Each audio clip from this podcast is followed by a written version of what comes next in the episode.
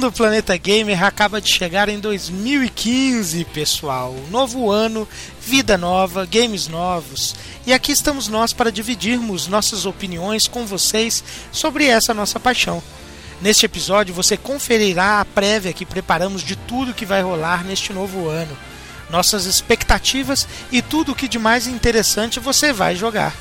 Eu sou o Johnny El e vos guiarei nesta nave maluca enquanto rodamos o planeta. E me fazendo companhia, temos o homem da Big, da Big N. Tente falar mal de um console Nintendo em sua frente e caia na mais complexa e divertida discussão. Com ele, DNS. Boa noite, bom dia, boa tarde a todos. Estamos aqui para defender de novo a Nintendo e falar mal da Sony. É, é isso aí. E por fim, o Master Race habilidoso em qualquer FPS que você imaginar. Faça o desafio e comprove por si só. Tô falando dele, Josuan Power Gusso. Bom dia, boa tarde, boa noite. Eu não garanto essa coisa do desafio aí, ó. Não sei de nada. Falei, ô Johnny. Ó, só uma coisa, ó. Do Johnny você ganha, porque ninguém é pior que o Johnny, é sério.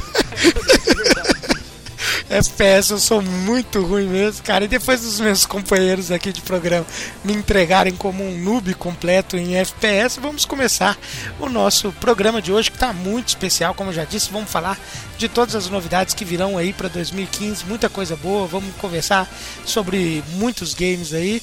Primeiro vou que vou dar o espaço aqui para os nossos participantes. Tem algum canal que você queira dizer aí pra gente, DNS, quem quiser seguir a sua persona gamer, por onde que a pessoa pode te seguir? Ah, eu tenho um canal lá no Alvinista, alvinista.com.br Inclusive eu postei recentemente um, um, artigo sobre o Clube Nintendo, que vai acabar agora. Você entra lá, dá alguns artigos. Tô, pretendo escrever um artigo a cada 15 dias. Muito bem. Se quiser ver, ver a minha opinião. E qual que é, como que faz para te achar mesmo? É MRDNS, né? Mr. DNS, é isso, MR né? Mr. DNS. Hum. Inclusive o canal no YouTube, apesar de estar um pouco desatualizado também. Muito bem, até eu vou te adicionar, porque o canal do YouTube eu não sabia não. E, e DNS, é, o Social Club, quer falar aí pra gente, cara? Você que puxa junto com o JJ e eu também, mas você e o JJ são mais ativos. É, o Social Club tão, tá de férias, né? Tá, entrou em recesso agora no final do ano, começo do ano, mas a gente pretende agora em fevereiro voltar às atividades. Mas o Social Club é um clube que nós juntamos um pessoal para jogar alguns jogos, preferencialmente free to play no Steam, que é mais fácil e é mais para todo mundo conseguir jogar. Então tem o Alvinista, alvinista.com barra social underline club vocês podem entrar lá, seguir as jogatinas, às vezes tem algumas promoções, inclusive alguns vídeos que eu, fa que eu faço são, são colocados lá também. Muito bem. E você, Josuan Power Goose, quer deixar algum canal pro pessoal te seguir? Eu acho que no Steam é o melhor, né? Eu acho que só tem o Steam, né? Porque eu sou um eremita, então eu vivo recluso da sociedade. Então, se vocês quiserem me seguir, vocês podem procurar no Steam. É bem provável que eu vou estar lá, mas eu não respondo ninguém, então talvez não responda você. Não me responde mesmo, esse viado. e eu ia falar também do alvanista aí de vocês, né? do Social Club, mas também, como eu não respondo, também é difícil de achar. é basicamente isso. Muito bem, então, cara. E eu queria dizer também pro pessoal que tá nos ouvindo agora, se quiser seguir a persona do Rodando Planeta Gamer lá no Alvanista, é só digitar na barra de pesquisa lá exatamente isso. Tudo junto em minúsculo, Rodando Planeta Gamer. Sem erro, bem fácil, você vai seguir lá todas as nossas novidades. E para seguir a minha persona pessoal é Johnny El, J-O-N-N-Y-L, e você vai ver lá as coisinhas que eu publico sobre games. Então é isso, pessoal. Todas as apresentações feitas. Depois dessa nossa vinhetinha de apresentação do nosso programa que você vai ouvir neste exato momento maravilhoso, estaremos voltando falando todas as novidades de 2015.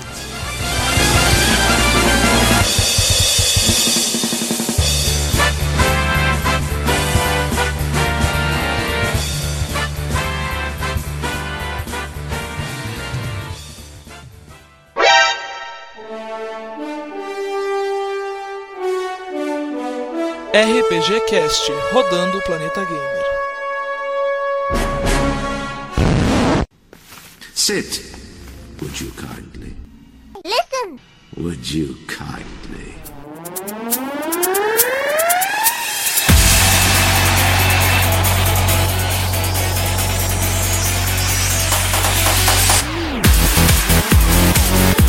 Me, Mario!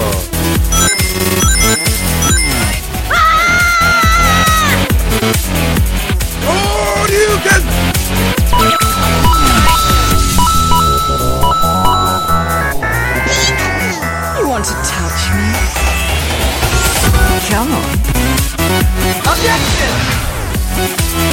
I'm Commander Shepard, and this is my favorite store on the Citadel.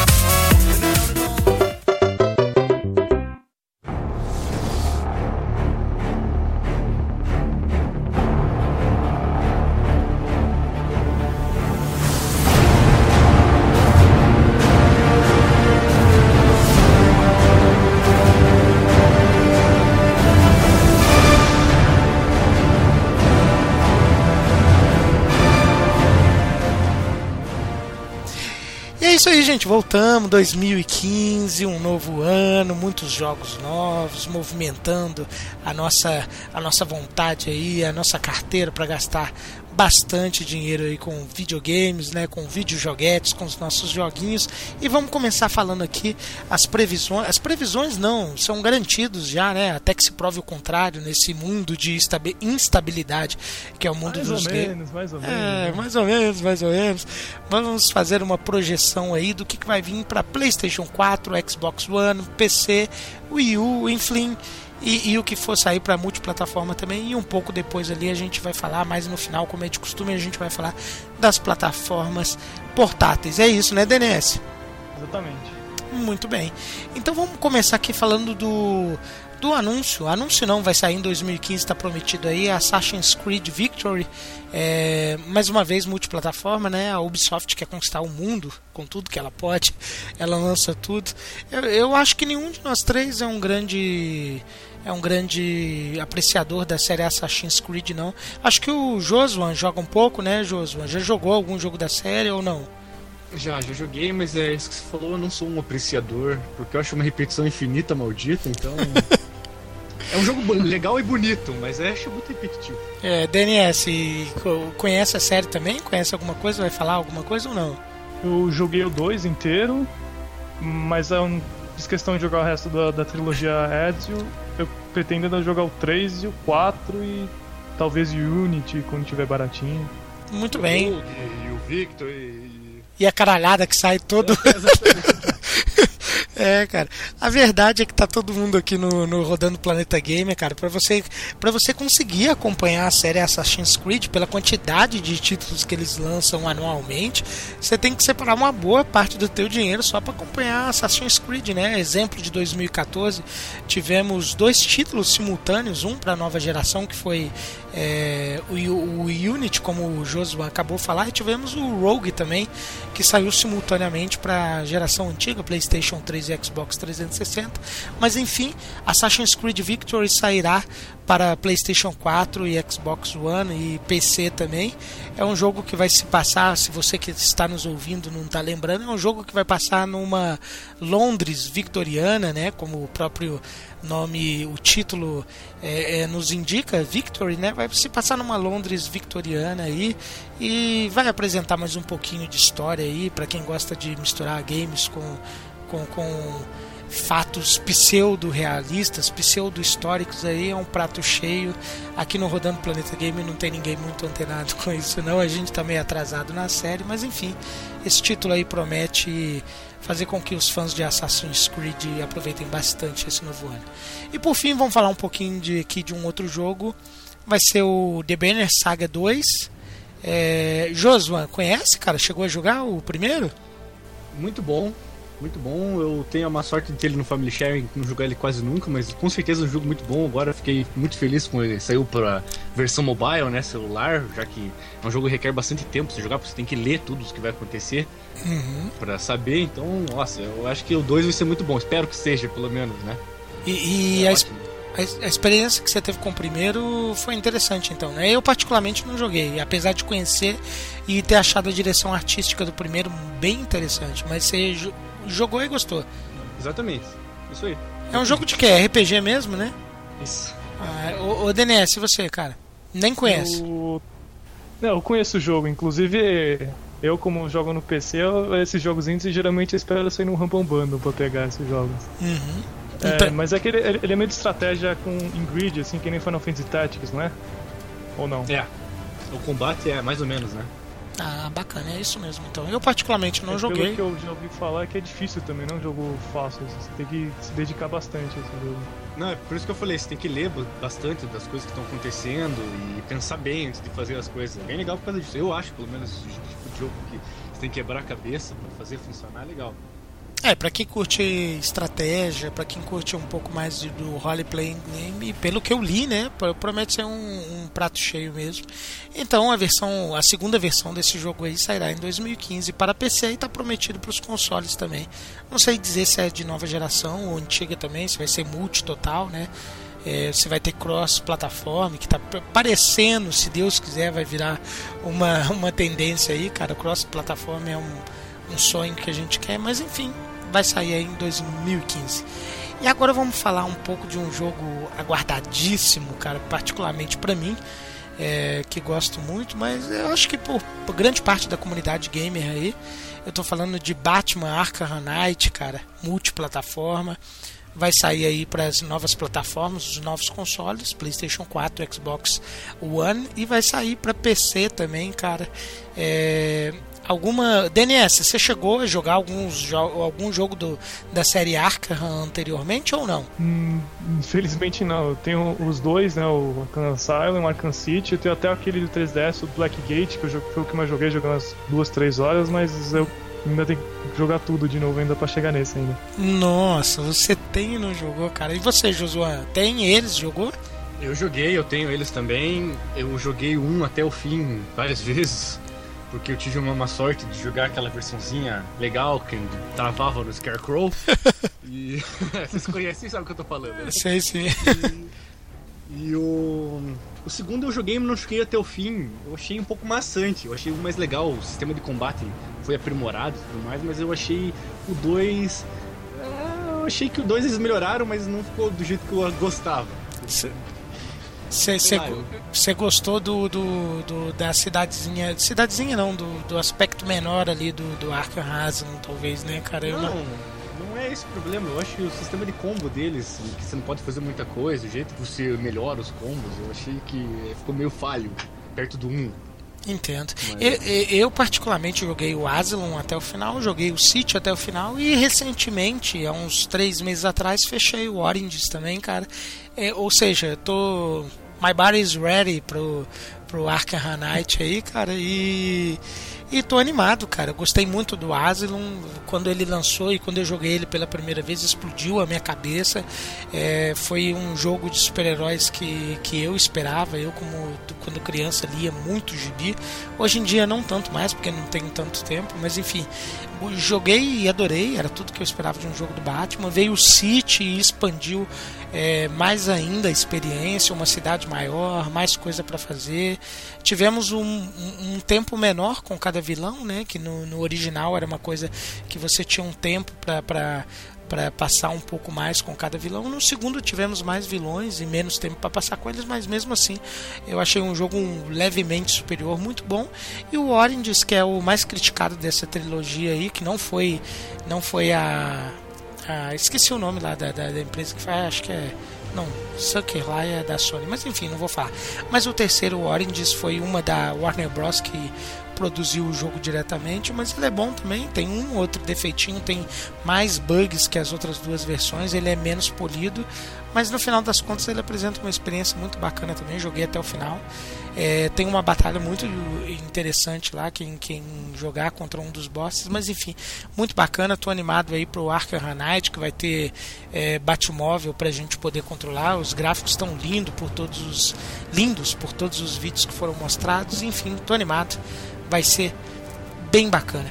Então agora vamos para o próximo jogo de 2015. Vamos falar de Battle Cry, é, da, da famosérrima Bethesda, é, famosa pelo Skyrim, né? Para quem tá ouvindo aí, lembrou é isso de longe o nome, mas é, é famosa pelo Skyrim mesmo.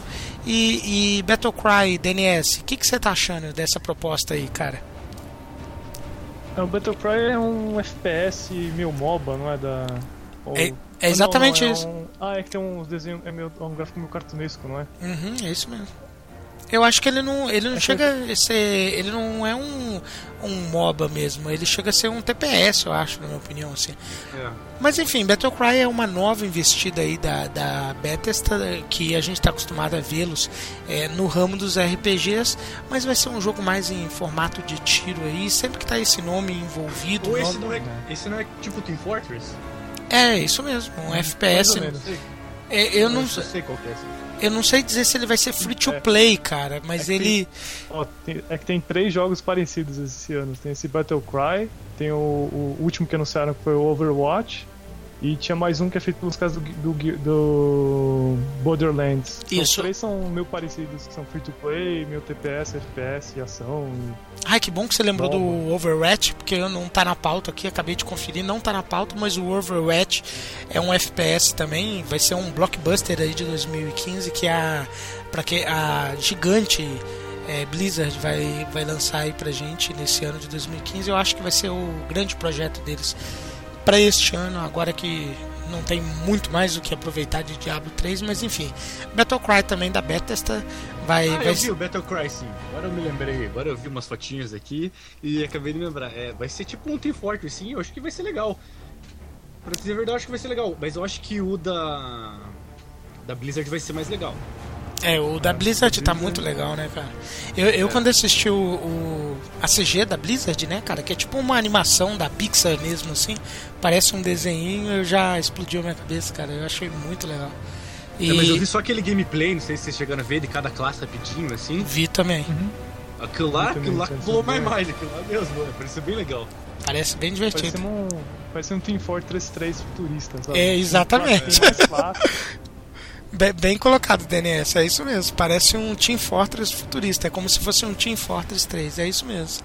Eu acho que pra quem gosta de FPS, eu gosto de FPS, mas eu gosto mais de FPS focado na narrativa mesmo, porque eu não preciso morrer tanto é, pra inimigos, é, pessoas de verdade, né? Mas é isso, Battlecry, um FPS ao molde aí de, de Team Fortress vai sair em 2015 também. Quem tá animado, quem gosta do, do gênero do multiplayer, pode ficar animado esperando por isso.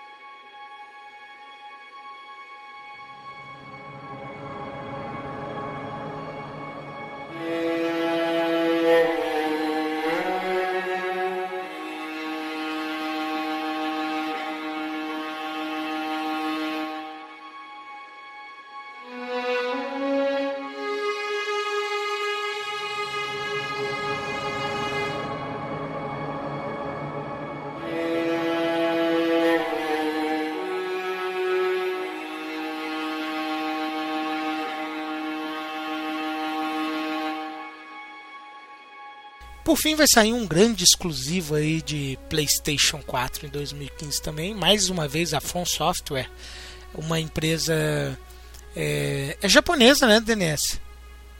Sim, um software é, japonesa. Ironicamente, Era uma da- empresa. Pode falar, pode falar.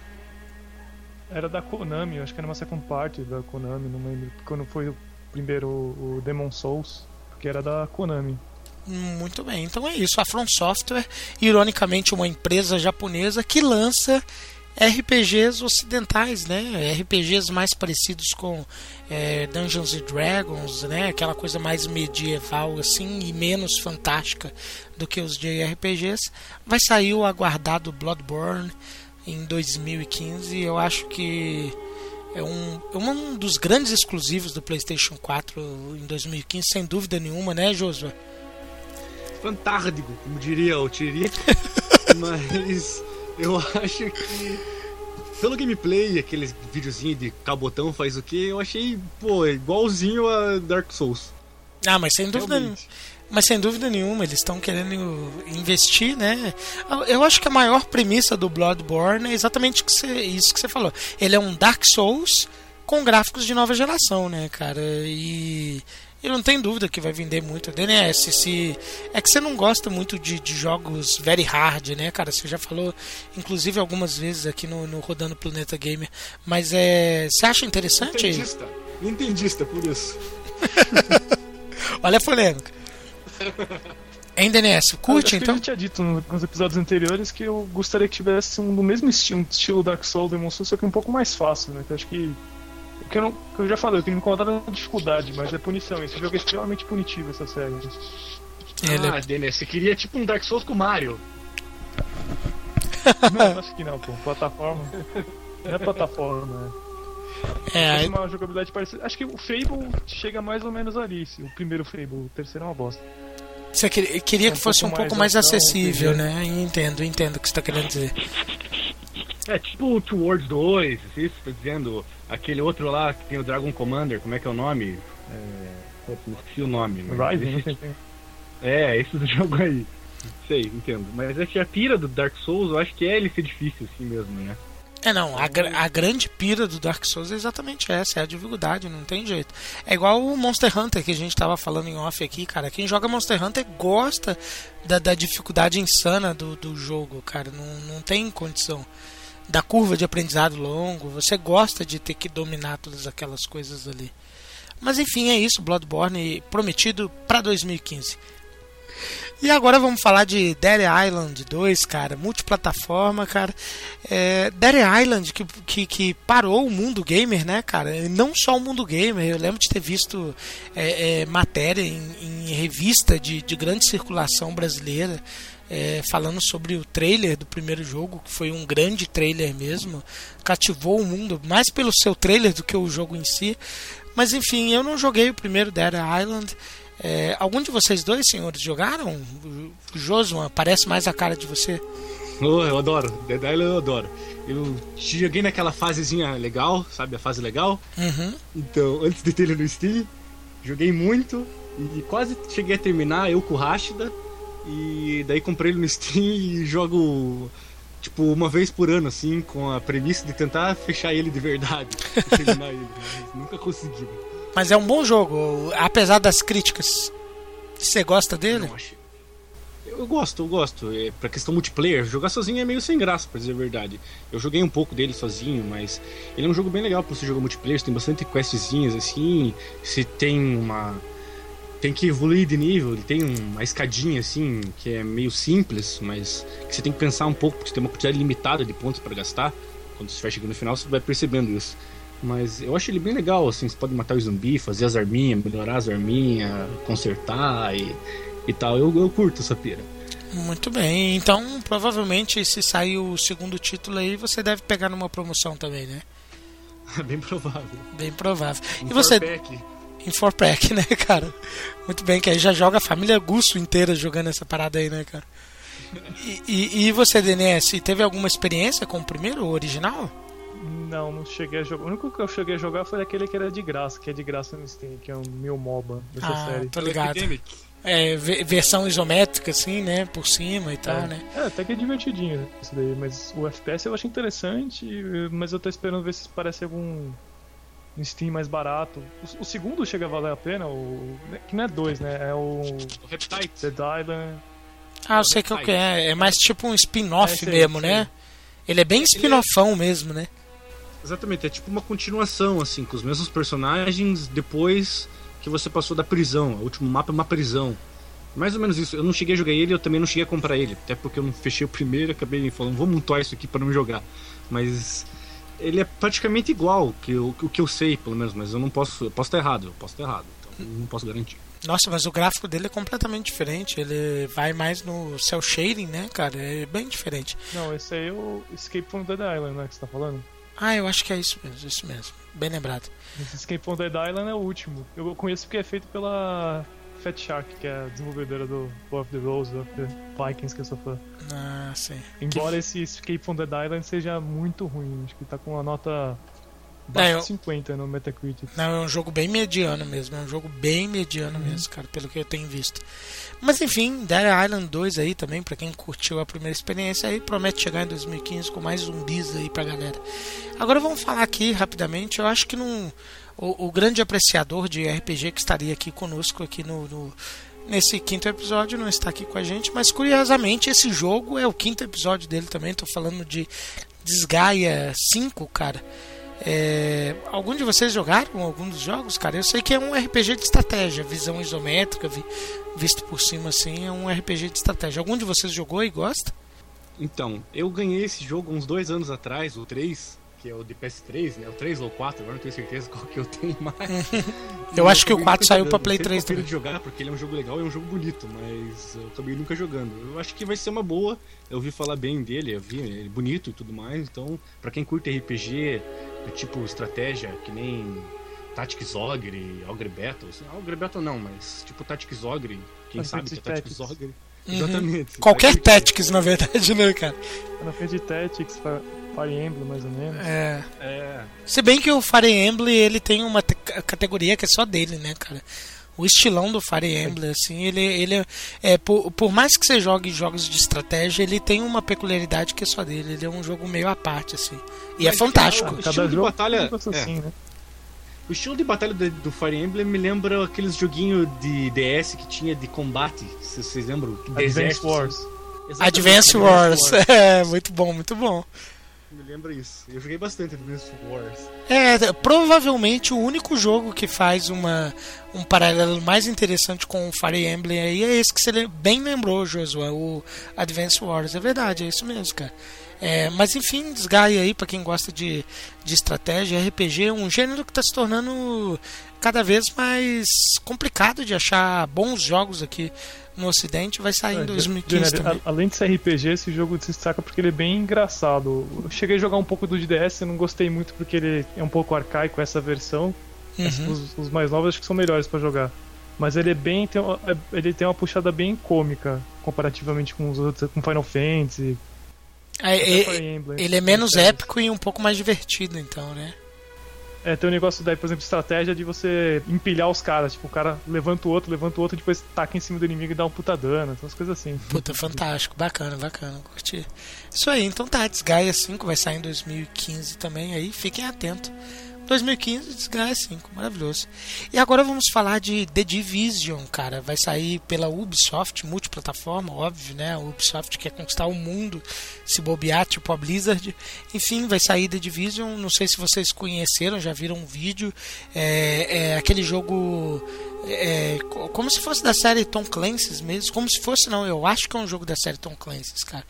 E, e eu assisti um vídeo recentemente, que é um vídeo que começa tipo em Nova York, assim, começa tipo com uma música natalina, neve caindo assim, e aí depois ele mostra lá pra baixo toda a, a ação é, rolando assim. Ele, ele é pra. Eu, eu, não, eu não sei se ele vai ser free to play, mas ele tem toda uma cara de jogo multiplayer assim mesmo, com mundo aberto um TPS assim, tá muito bonito com gráficos de nova geração. Eu achei bem interessante e, e apesar de não ser o gênero que eu mais goste, não, principalmente por se tratar de multiplayer online assim que só tem nego viciado que provavelmente você morre, vai vai vai morrer muito, mas eu achei muito interessante, eu gostei da premissa. Viu alguma coisa, Josuan, desse desse game aí? A única coisa que eu sei a mais que você, que eu posso garantir, é que é do Tom Clancy mesmo. Uhum. E só também, eu só vi aquele vídeo e só tô sabendo disso. É, mas é, é, todas as impressões que eu tive são dos, dos vídeos que eu assisti também e, e, e tô animado. DNS, tem algum, alguma expectativa para esse jogo? Não sei se você conhece também. É, então, é que é, hoje a mania dos jogos é um, um online permanente, que nem o. Exatamente. Aquele, qual é o nome daquele? O, o Hello novo lá, o, O o HoloLens, o. O rei ou. Mas eu sei Não, qual que você tá é falando. brincadeira, o- É. o- que saiu. Isso, digitação aí pra gente rapidinho aí, vamos descobrir. É, mas é da série Halo mesmo que você tá falando, não, né? Não, é da Bung que criou o jogo. É... Ah, sei, Destiny. Destiny, o Destiny, é o Destiny. Muito bem. Que igual o Destiny, que é que a ideia de sempre estar jogando online, com seus amigos, ser um mundo persistente, constante. Uhum. E esse jogo tem essa ideia de você ir crescendo, seu personagem aumentando de nível, e daí meio que mistura o offline com o online. Você tá jogando uma missão, entra um cara junto pra te ajudar, que você não conhece, ou pode ser seu amigo que você chama. Mas é meio de TPS, meio de sobrevivência, né? Só que esse negócio de Ubisoft, né? Eles mostram uma coisa, mas no ano seguinte, tá? Porque se não me engano foi mostrado no E3, se esse do ano passado ou do ano anterior, né? Watch Dogs. Nossa, como é bonito, não sei o quê. Watch Dogs, Mas tá daí, do ano falando. passado já deu uma queda. Já... É igual, igual Watch Dogs. Ah, Ma- Mas o. você joga cai completamente, né? Nossa, cheio de bug. É. Ixi, É. Maria, sempre tem um cara ruim pra jogar com você. É, a Ubisoft tá sofrendo com isso mesmo. Mas eu- a impressão que eu tive do The Division ali, cara, ele tá algo dentro dos parâmetros mais atuais da nova geração que a gente já jogou, cara. Eu acho que, que não vai sofrer tanto com downgrade assim que nem você tá falando, não, cara. Vamos, vamos aguardar pra gente ver o que, que vai sair disso aí. E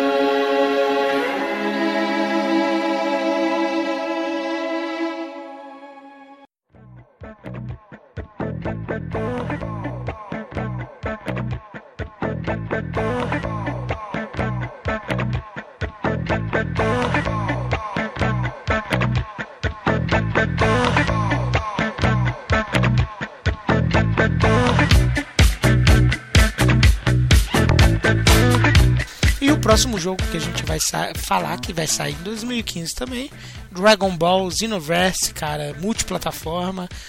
Gostei bastante, cara. Parece, promete trazer uma. Porque Dragon Ball sempre sai um jogo novo de luta de Dragon Ball, desde da série Budokai Tenkaichi, cara. É sempre a mesma coisa, né? Budokai Tenkaichi foi uma coisa, Budokai Tenkaichi 2 foi a mesma coisa com mais personagem, e Budokai Tenkaichi 3 foi a mesma coisa com mais personagem ainda, né, cara? E agora não, Dragon Ball Xenoverse parece que está explorando mais ainda isso que o DNS bem acabou de falar, que é, que é, que é essa questão do multiplayer mesmo, né? E pro- promete ter um, um modo história mais robusto aí, né? Com, com, com você criando o teu personagem, podendo encontrar pessoas online aí, e, e uma história que, que parece ser bem diferente de tudo que a gente viu na história de Dragon Ball aí, então promete ser um grande título. Viu alguma coisa desse, desse título aí, DNS? Ah, parece interessante, mas eu acho que. Eu, eu quero jogar, mas vou esperar uma promoção no Steam. Putz, uns 20 reais, eu acho que vai daqui, daqui. Acho que vai sair. Já tem até data, acho que vai sair em fevereiro, por aí. Tá bem próximo mesmo, é isso mesmo.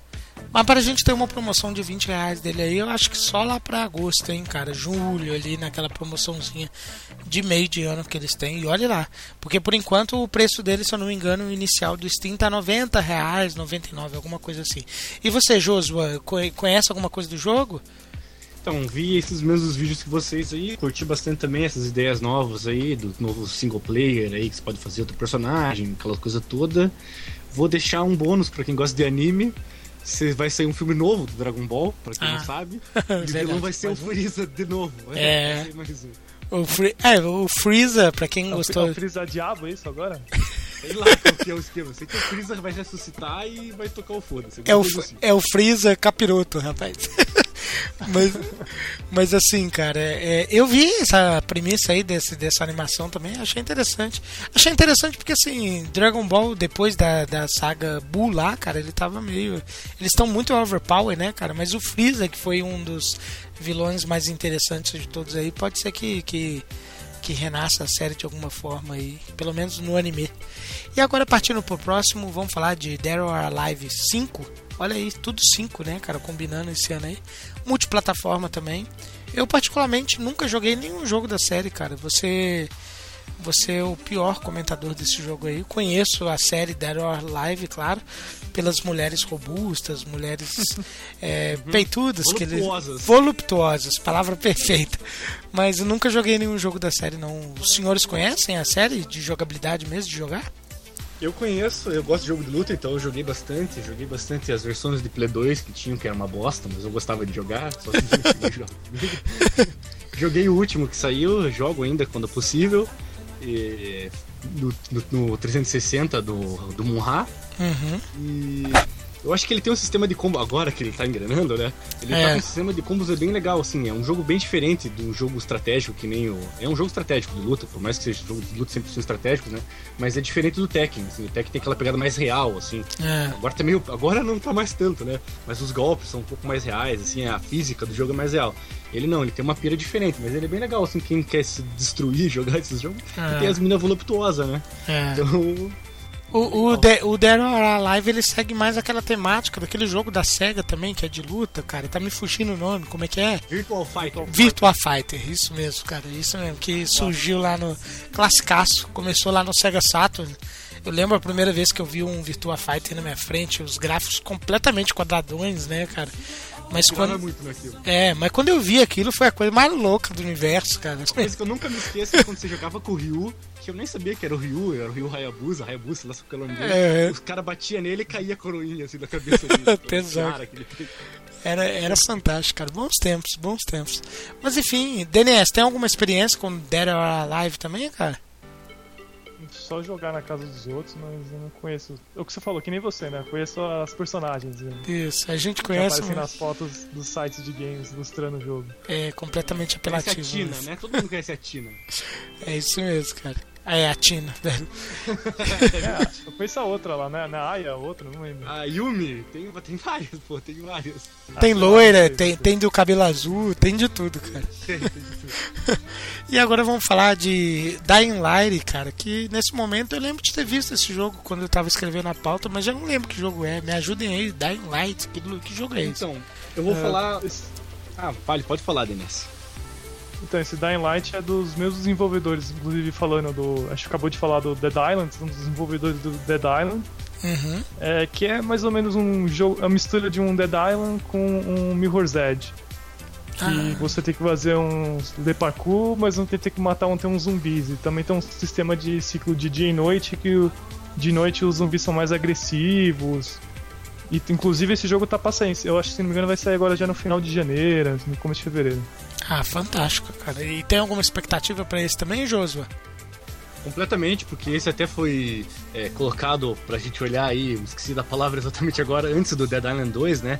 Então a gente teve a, a chance de ver como vai ser o gameplay, as coisas assim, ele vai sair agora. Ele é um jogo muito bonito mesmo, assim, graficamente, todos os shaders e os, todas as frescuritas que pode ter hoje em dia, assim, ele é bem bonito por causa disso. Uhum. Essa pira do zumbi ser, do ciclo de dia, né, e o zumbi ser mais forte de noite, que por isso que é o Dying Light, né? Ah, isso e é coisa que eu bacana. tava lendo no, que eu só vou só citar rapidamente pra vocês que eu tava vendo no Steam ontem até eu acho que foi, porque ele tá à pré-venda já lá. Se vocês lerem aquela gravata que tem embaixo dele, tá escrito boa noite, boa sorte. Mentira, sério mesmo? que fantástica, cara. Boa coisa que só brasileiro vai entender, né, cara? Gostei. Bacana. Boa noite boa sorte. Bacana, cara. Agora, o- antes de eu falar o próximo jogo, cara. Aliás, já vou citar o próximo jogo pro, pro, pro ouvinte entender do que, que eu tô falando, cara, que é o Evolve. Multiplataforma, é FPS também, que vai, provavelmente vai ser um dos FPS mais elogiados aí de 2015. Mas assim, já estamos na letra E, para quem não percebeu, estamos fazendo uma ordem alfabética já estamos na letra E. E praticamente de todos esses jogos que a gente citou, a gente deve ter citado uns 4 ou 5 jogos que são é, FPS, né, cara? Como o nosso mercado tá massificado para esse estilo, né, cara? É impressionante, cara. Muito, sai muito FPS, tirando os Call of Duty que sai é, todos os anos aí, cara. Mas enfim, é, nosso mercado tá, mu- 66 por ano. é, o nosso mercado tá muito massificado para esse estilo, né, cara? É por causa das crianças, né, de 5 anos. Que jogo. Porque os caras gostam de jogar Little Ponies, né? É, é bem, estratégico, mas as crianças gostam de jogar Call of Duty, então... é bem verdade, cara. E, e quem sofre com isso são os noobs de FPS como eu, né, cara? Mas enfim, é, vai sair Evolve multiplataforma aí esse ano. É um jogo que promete bastante. Pra quem não sabe, é aquele jogo que, é, é, que ele vai colocar focado no multiplayer com várias classes humanas que você pode escolher e ele vai colocar é, tipo um grupo de humanos lutando contra um monstro gigantesco super poderoso que vai ser um humano controlando ele também, né? E, e é um jogo que promete bastante. Achei ele graficamente bonito, achei a proposta dele interessante. É uma das coisas mais inovadoras no gênero desde que a gente teve o, o Titanfall saindo ano passado aí. E promete, né? É, você que é um grande apreciador aí do, do gênero, tá empolgado com o jogo também? Vai comprar ou não? Então, pretendo comprar, mas isso depois do computador, é claro, né? Porque o meu lixinho aqui não vai funcionar do jeito que eu quero esses jogos. Mas eu tava um pouco por fora dele, porque eu, eu vi bem quando ele. bem no começo, quando estavam falando dele bem no começo, então eu achei, ah, ah, vai ser aquilo, vai ter um monstro, não sei o quê. E agora, uns quatro dias atrás, eu fui dar uma pesquisada pra ver e achei bem legal agora. Tem, vão ter cinco monstros pra edição de luxo, não sei o que lá, qual que é o nome? Master Monster, não sei o que, Edition, vai ter um monstro especial. Vai ter bem Enquanto são legal. quatro que foram anunciados, né? E se eu não me engano, é da mesma dos mesmos desenvolvedores do Left 4 Dead. Left 4 Dead. Exatamente. É isso aí, E- são, são eles mesmos. E eu achei que vai ser um jogo bem legal, assim. Bem legal, pra você perder um bom tempo, assim. Porque tem várias estratégias pra você jogar. Eu tava vendo os gameplays, os footagezinho, assim e tal. Tem várias estratégias pra você jogar contra os monstros, pra você jogar com os monstros, assim. Então, por mais que seja um jogo desses que vocês odeiam, porque é de tiro. Não, vocês não, o. DNS gosta. E o DNS é bom em FPS, cara. Eu lembro do DNS jogando com a gente, ele é bom. Mais ou menos, mais ou menos. É. Você que é ruim, Johnny. Eu que sou ruim demais, né, cara? Mas eu gosto de FPS, eu só não gosto de FPS multiplayer com viciado, cara. Mas enfim, continua aí, Josi. Não, então, acho que eu- o que eu tinha pra falar é isso. Ele parece que vai ser um jogo bem legal. Porque eu acho, pelo menos, eu gostei bastante do que eles apresentaram ali. Como você tinha dito, a proposta parece bem inovadora. Tem, tem outros jogos desse tipo, assim, tipo. um- uma coisa que. Um, um jogo que pelo menos me pareceu bem parecido com esse era o. Pra quem não jogou, o Alien vs Predador. Tinha alguns modos que eram só os humanos contra um predador só, ou só os humanos contra um alien só. Ah, E é bem legal. Porque é muito, são muito mais apelosos que os humanos, assim, É. eles É, pra quem tá ouvindo a gente agora e não conhece muito do jogo, parece, des- parece desleal fazer isso, mas não. O, o, o- quem tá controlando o monstro, por tudo que eu li, por todos os vídeos que eu vi do jogo do Evolve, cara, quem tá controlando o monstro, ele é muito overpower, cara. Ele é muito mais poderoso do que os humanos. E os humanos que estão que estão contra o, o- monstro ali tem que criar uma série de estratégias assim pra conseguir vencer o monstro mesmo, cara. Parece que o monstro vai ter umas duas ou três etapas ali dentro do cenário. Parece que ele tem que ficar se escondendo no início para ele conseguir é, ga- ganhar força para vir numa forma mais arrasadora ainda na sequência ali. Mas é parece muito interessante. Eu achei interessante, cara. É tipo quase um jogo war de tabuleiro assim que você fica meio que segurando a parada, o, o teu poderio ali para depois você atacar com tudo, cara. É interessante. Enfim, DNS, tem alguma coisa para dizer do jogo também ou não? Eu acho interessante essa ideia de multiplayer é, diferente, né? Que são os personagens completamente diferentes. Usar um soldado, não sei o que fosse que nem of Duty, né? Cada um usa um soldado, claro, tem seus upgrades diferentes, armas diferentes, mas usar um monstro que tem muito mais forte, o tamanho, é muito mais fácil de tomar tiro também. Uhum. É uma experiência totalmente diferente. E também os mon- monstros que eles mostraram são totalmente diferentes. Tinha um que, é, que voava, tinha um que era grandão com quatro patas que corria, tinha um que era tipo.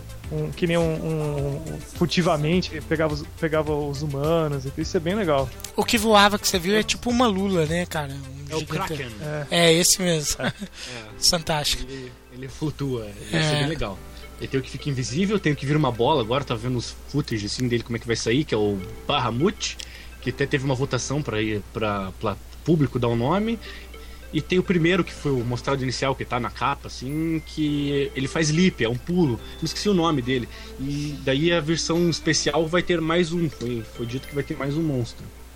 Pra quem comprar ela, mas é isso aí, isso aí que vocês falaram. Bacana, grande jogo. E agora vamos falar de Fable Legends. Aproveitar que o DNS citou a série aí anteriormente. É, curte a série, DNS? Então, já que você citou Fable? Eu joguei o primeiro, achei bem legal, tinha uma boa progressão, mas é um jogo relativamente antigo. Inclusive tem a versão HD, eu tenho interesse de comprar, mas ainda tá meio cara. Uhum. E eu não cheguei a jogar o 2 porque é exclusivo de 360, mas eu cheguei a jogar o 3. O 3 é legal, o problema é que ele tem Health Regen, que é que nem FPS, de recuperar o HP sozinho. Isso pra mim estragou o jogo. mano. RPG com recuperando HP sozinho É. deixou de ser RPG. É, mata o espírito mesmo. Mas Fable Legends, pra quem tá ouvindo, e talvez o Josué não esteja muito por dentro, não sei se ele acompanha. Mas enfim, Fable Legends é aquele que prometeu lá na E3, foi mostrado na E3 de 2014, que vai explorar um pouco dessa característica multiplayer que tá assolando o nosso mercado também, onde vai poder ser colocado. E, e, inclusive, acabamos de falar de Evolve, ele tem um espírito parecido também, cara, que você vai poder colocar quatro personagens. é, que você vai controlar, você vai escolher qual que é o job que ele quer, você controla o personagem e vai ter mais um outro player que vai poder controlar é, o vilão da partida, como se fosse um, um mestre de um RPG de mesa mesmo, que vai estar defini definindo o, o que, que acontece com quem está jogando ali como, como herói. É, A premissa me pareceu interessante no início, mas depois meu hype foi diminuindo. O Josué viu alguma coisa também do jogo? Então, eu tô com o hype bem baixo desse jogo desde depois que eu joguei o 3. Porque eu joguei os outros, eu joguei um até o fim, o 2 eu tive esse problema por causa que ele é exclusivo. Eu, joguei, eu cheguei a jogar um pouco aí, uns métodos ilegais, Ilícitos. né, ilícitos. E, e eu não fiquei, não, fiquei- o 3 eu joguei até o fim e fiquei muito triste. Muito triste porque é ruim, como o. que é decepcionante, como o DNS falou, ou porque algum outro motivo? Além dessa facilidade, porque o Health Regent deixa muito overpower, é, eu achei a história meio fraca, graficamente ele não é aquilo lá também, e fiquei meio triste assim. E, e esse novo eu não tô muito feliz também, eu não sei, não vi muitas coisas pra ter uma hype, mas tá meio low. Então, É, Parece ser bem voltada pra ação, né? Nem tem, quase não tem, parece não ter tanto elemento de RPG. Eu acho que também pegou meio esse negócio de MOBA também, de É. ah, todo mundo junto, uma equipe contra um Tá, inimigo comum. Tá meio que parecendo Não só parece. explorando o nome da franquia mesmo e abandonou completamente é, a premissa original da série, né, cara? É uma pena mesmo. Se é que vai É, o seguir. criador também não está mais. Criador, né? O Peter. Peter Molinet? Não sei Peter Molinet. direito já. Muito bem, então. E agora vamos falar é então. aí. já que estamos falando de. Começamos a falar meio que de RPG, vamos falar de Final Fantasy Type Zero HD, cara. É um jogo que foi cercado de polêmica, né? Na, na sua versão PSP, um grande jogo que não conheceu o agora Ocidente. uma questão. Só antes de você falar, é Type Zero ou Type O? Boa pergunta, cara. Eu sempre li como Type Zero, cara. Mas pode ser Type O também, mas eu acho que é Type Zero, né? Não. Não sei. Conhece DNS? Eu acho que é Type Zero, mas pode falar, como em inglês fala zero, fala O, né? Pode ser Type O também, né? É. Vai, vai, vai é ser tipo um. zero. Vai ser uma dúvida que os nossos ouvintes mais hardcore aí do, do gênero RPG vai poder responder pra gente.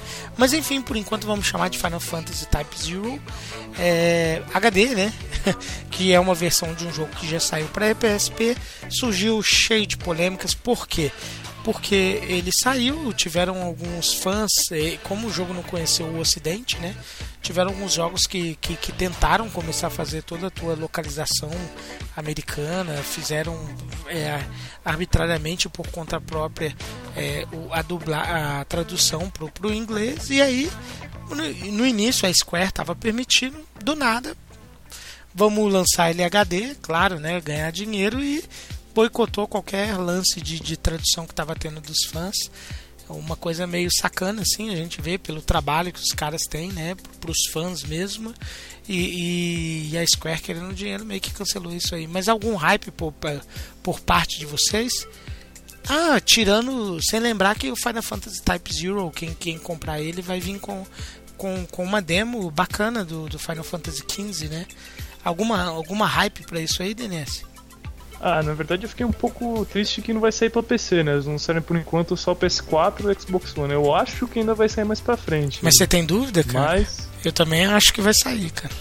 mas vamos ver, né? Eu achei, acho que a jogabilidade dele é mais interessante do que o 14, que o 13, o 14. É, ele, Mas, ele é mais um é. hack and slash, né? Ele é quase um, um Kingdom Hearts misturado com, com o mundo fantástico de Final Fantasy, né? Eu também gosto da premissa. E você, Joshua?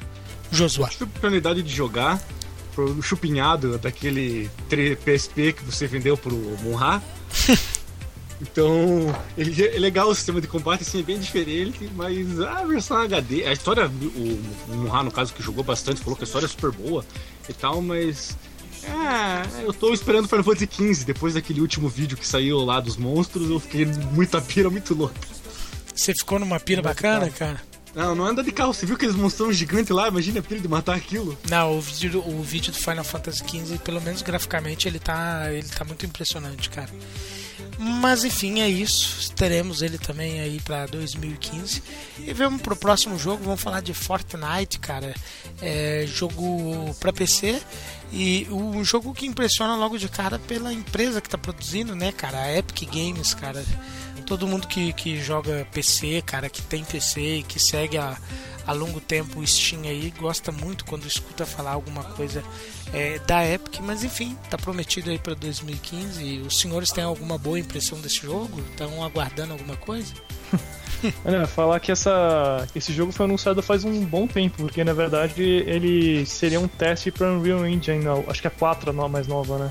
Uhum. Seria para demonstrar o poder da Unreal Engine. O pessoal tá achando estranho porque esse jogo tem um gráfico um pouco cartunesco, e a premissa dele é que você tem que montar sua base e tem que derrotar alguns monstros que aparecem à noite. Então de dia você constrói a base e de noite você combate eles. Meio que meio que o Minecraft assim, que um gráfico um pouco mais cartunesco, com sotaques um pouco mais cartunesco. Inclusive acho que eles mostraram um vídeo um pouco mais no final do ano, com um pouco mais de gameplay, porque antes só mostraram algumas imagens, falaram ah, que tá assim, tá assado, mas É, eu- Inclusive, não sei se vai ser free to play, tem um pouco de cara de free to play esse jogo. Tem cara mesmo. E, e, essencialmente ele parece. Você falou bem de Minecraft ali, cara.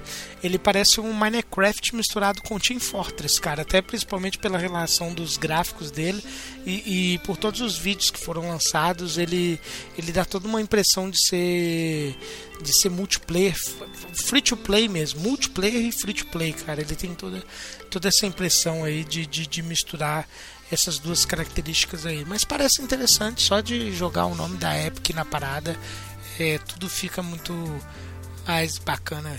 Tipo quando jogam a Blizzard no meio, a gente já cria uma expectativa maior.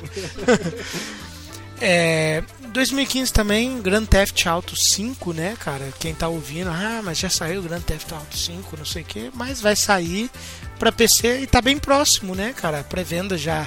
Que, que- quem está nos ouvindo agora provavelmente já pode ter pego na pré-venda. Eu não sei quando o episódio vai sair, mas dependendo de quando ele sair, o pessoal já vai estar até com o jogo instaladinho aí. Mas é. Pra nós três que temos PC também, que, que jogamos no PC também, alguma expectativa de pegar esse jogo no PC? Só pra jogar com aquela câmera em terceira pessoa lá. Pô, aquilo lá é uma pira muito legal. Muito legal mesmo. E você, DNS? Putz, tem que jogar o 4 ainda, o 4 também tá na minha fila aí. O, o 4 eu tenho ele instalado também, inclusive eu comprei ele completo, com tudo lá, cara, e, e é um jogo que eu tenho quase certeza absoluta que eu nunca vou jogar, cara. Impressionante. Eu fiz a mesma coisa que você há muito tempo atrás e até hoje eu só instalei e desinstalei. É, eu tenho quase que certeza absoluta que nunca vou jogar, cara. Mas enfim, Grand Theft Auto 5, não vamos se alongar muito nele, não, porque é um jogo que o pessoal já conhece aí, sabe o que esperar. Mas a galera da Master Race está contente com este lançamento. E agora vamos falar de Godzilla, cara. Vai sair para PlayStation 3 e PlayStation 4, um exclusivo da plataforma da Sony. É, quem gosta aí da, da. Acho que o Josuan gosta bastante de Godzilla, né, cara? E quem gosta do, do, do personagem aí vai poder é, personificar ou jogar com, com um humano, sei lá como é que vai ser essa parada aí. Eu, eu já sou sincero logo de cara, não conheço muito dele, mas vai sair esse jogo aí para as plataformas da Sony em 2015. Viu alguma coisa, Josué? Pra ser sincero, completamente nada. Eu tava tentando pesquisar esse jogo agora, mas eu não achei também. Não sei de nada, cara. Pra falar a verdade, é uma surpresa até pra mim. Agora, tomara que seja um jogo legal, porque o Godzilla é um personagem bem legal. Como você disse, eu gosto bastante, então tô na espera aí. DNS, você viu alguma coisa, cara? Parece que já. É, agora que você deu uma pesquisada aí que eu falei, né? Parece que já saiu no Japão, deve ser um jogo de ação em terceira pessoa. Acho que deve ser bem porco, né? Porque geralmente esses jogos de, de franquia, Franquia. pegam uma IP assim, mais ou menos famosa, é tipo pegar um Power Rangers e querer fazer um jogo, né? Você É. vai querer. Ou não fala mal de Power Rangers, nunca o Power Rangers que saiu pro Super Nintendo era do caralho, cara. Mighty Morphin Power É, Rangers. depois de sair Eu um monte de jogo. ruim, Você tem? e depois dele saiu um monte de ruim também, né? É. Você tem Mighty Morphin Power Rangers e original, cara? Não, original não é, mas eu tenho. Em cartuchinho mesmo, né? Cartuchinho, cartuchinho. Ah, eu né? falar, eu tava precisando aqui o Godzilla e achei uma versão mobile que vai sair. Que saiu já. Meu forte, Deus. Assim. Meu Deus, imagino o que deve ser isso, cara.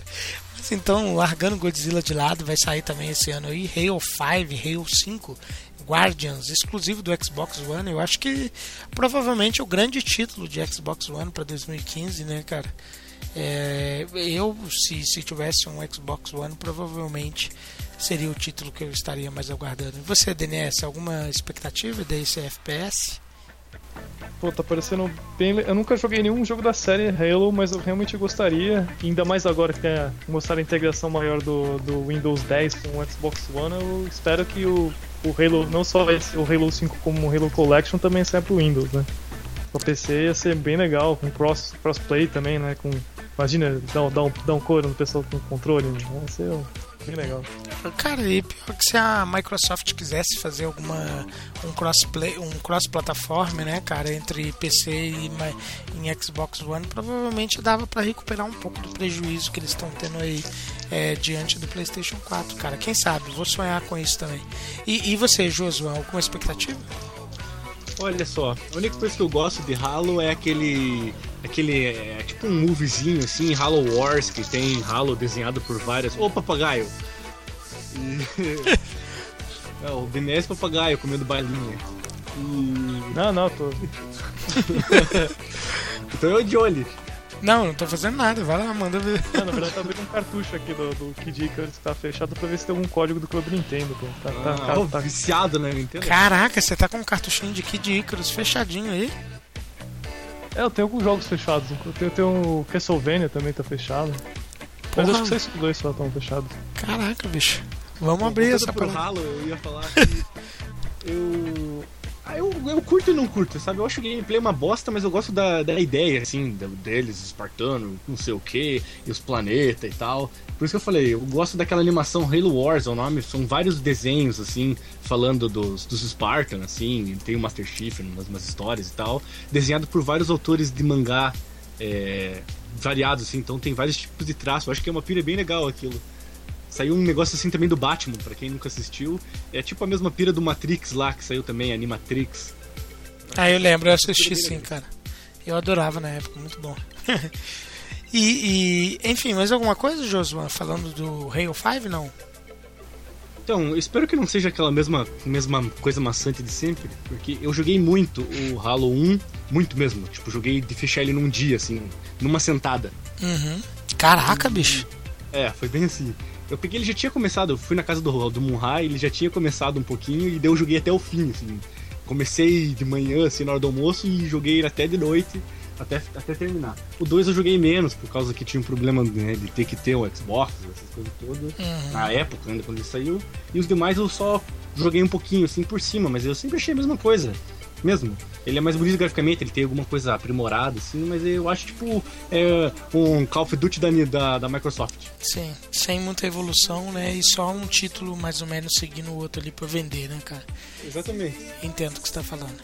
E pulando pro próximo, vamos falar de Heroes of the Storm, cara. É, é interessante pra galera que gosta de MOBA, né, cara? Porque Heroes, Heroes of the Storm, pra quem não tá ouvindo aqui, ah, nunca ouvi falar desse jogo, cara. Só vai ser, e quando eu tô falando só, vai ser, eu tô abrindo uma aspas bem grande, cara, porque vai ser o MOBA da Blizzard lançado em 2015. Então, é, pra galera que gosta de League of Legends aí, gosta de Dota 2 também, pode aguardar um, um, um novo jogo de MOBA aí pra confrontar de frente aí com eles, cara, porque a Blizzard não costuma jogar pra perder não. Alguma expectativa, DNS? Eu não sou nem um pouco de fã de MOBA, então. Nem eu. É, Apesar que tá bem, tá bem bonito os gráficos desse jogo. Uhum.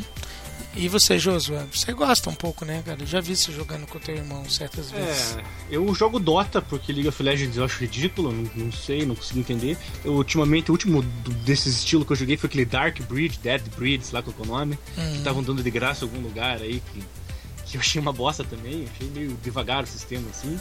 E eu acho que o único problema do Heroes of the Storm aí é que eu acho que você vai ter que comprar ele, né? Ele não vai ser free to play. É, da Blizzard, né, cara? Então ninguém vai jogar. É. Ou não, né, cara? Porque Ah, só quem é rica que vai jogar, né? é, a, a, a Blizzard ela tem um apelo muito grande pros fãs dela, né, cara? Praticamente quem é fã da Blizzard é fã da Blizzard de qualquer jeito, né, cara?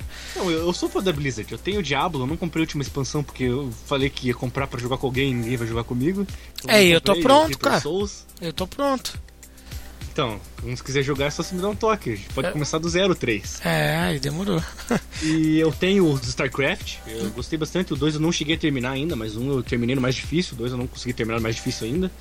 E eu gosto bastante, mas é MOBA, e então sabe que às vezes é triste. O StarCraft mesmo é triste quando você vai jogar multiplayer, se pega um coreano assim, o cara ganha em 10 minutos, você nem montar a tua base, porque já te matou. É mesmo, bicho. É bem impressionante. Então, não sei. Eu, eu não tô na pira, sei disso.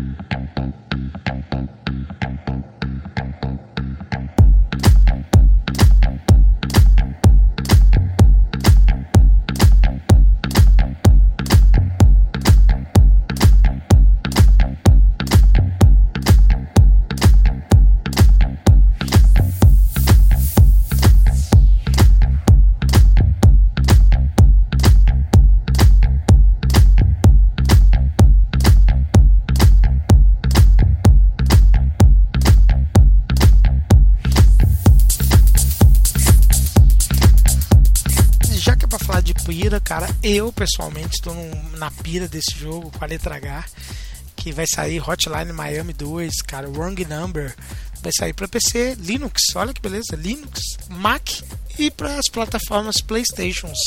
Nada de Xbox, mas enfim, por enquanto, né? Deve acabar saindo futuramente aí.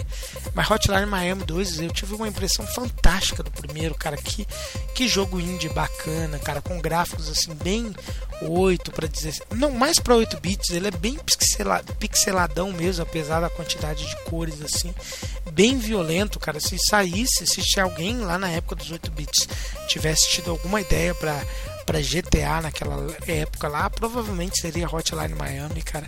Muito bacana, bem violento, várias possibilidades assim, cara, e bem difícil também, um jogaço. Pra quem gosta mais ou menos desse estilo aí, tô numa expectativa grande pro segundo. DNS, chegou a jogar o primeiro no PC? Não, esse é mais um jogo que tá na minha fila, o, o, é o Hotline primeiro, mas esse aí parece que ainda tá mais violento, mais sangrento e com mais máscaras com poderes diferentes, né? É bem dessa mesmo. E, e você gosta de trilha sonora, ou Joshua? Eu gosto do trilha sonora, esse jogo, por sinal, tem uma mesa, uma, as músicas são boas. Nossa, foda. Estilo. ah, Não sei dizer qual que é o estilo, mas é muito bom, porque eu joguei muito esse jogo. É, bem muito legal. techno mesmo, é uma música bem techno, assim, house É, também, um misturado. negócio assim, mas é um técnico meio antigo, né? É, Tem uma batida Meio mais anos 80, retrô. né? É, exatamente, tem uma batida mais retrô. É assim. Miami, aquele meio Miami, Miami anos 80, aquela É. batida eletrônica diferente, que Le- não tem mais hoje. né? Pra quem Mas- curte muito é, Daft Punk de uns anos atrás aí, lembra muito um Daft Punk, assim, cara. É, é, é uma batida bem pesadinha, assim, bem gostosa de ouvir, cara. Bem, bem bacana mesmo. Hotline Miami, o original, impressionou tanto.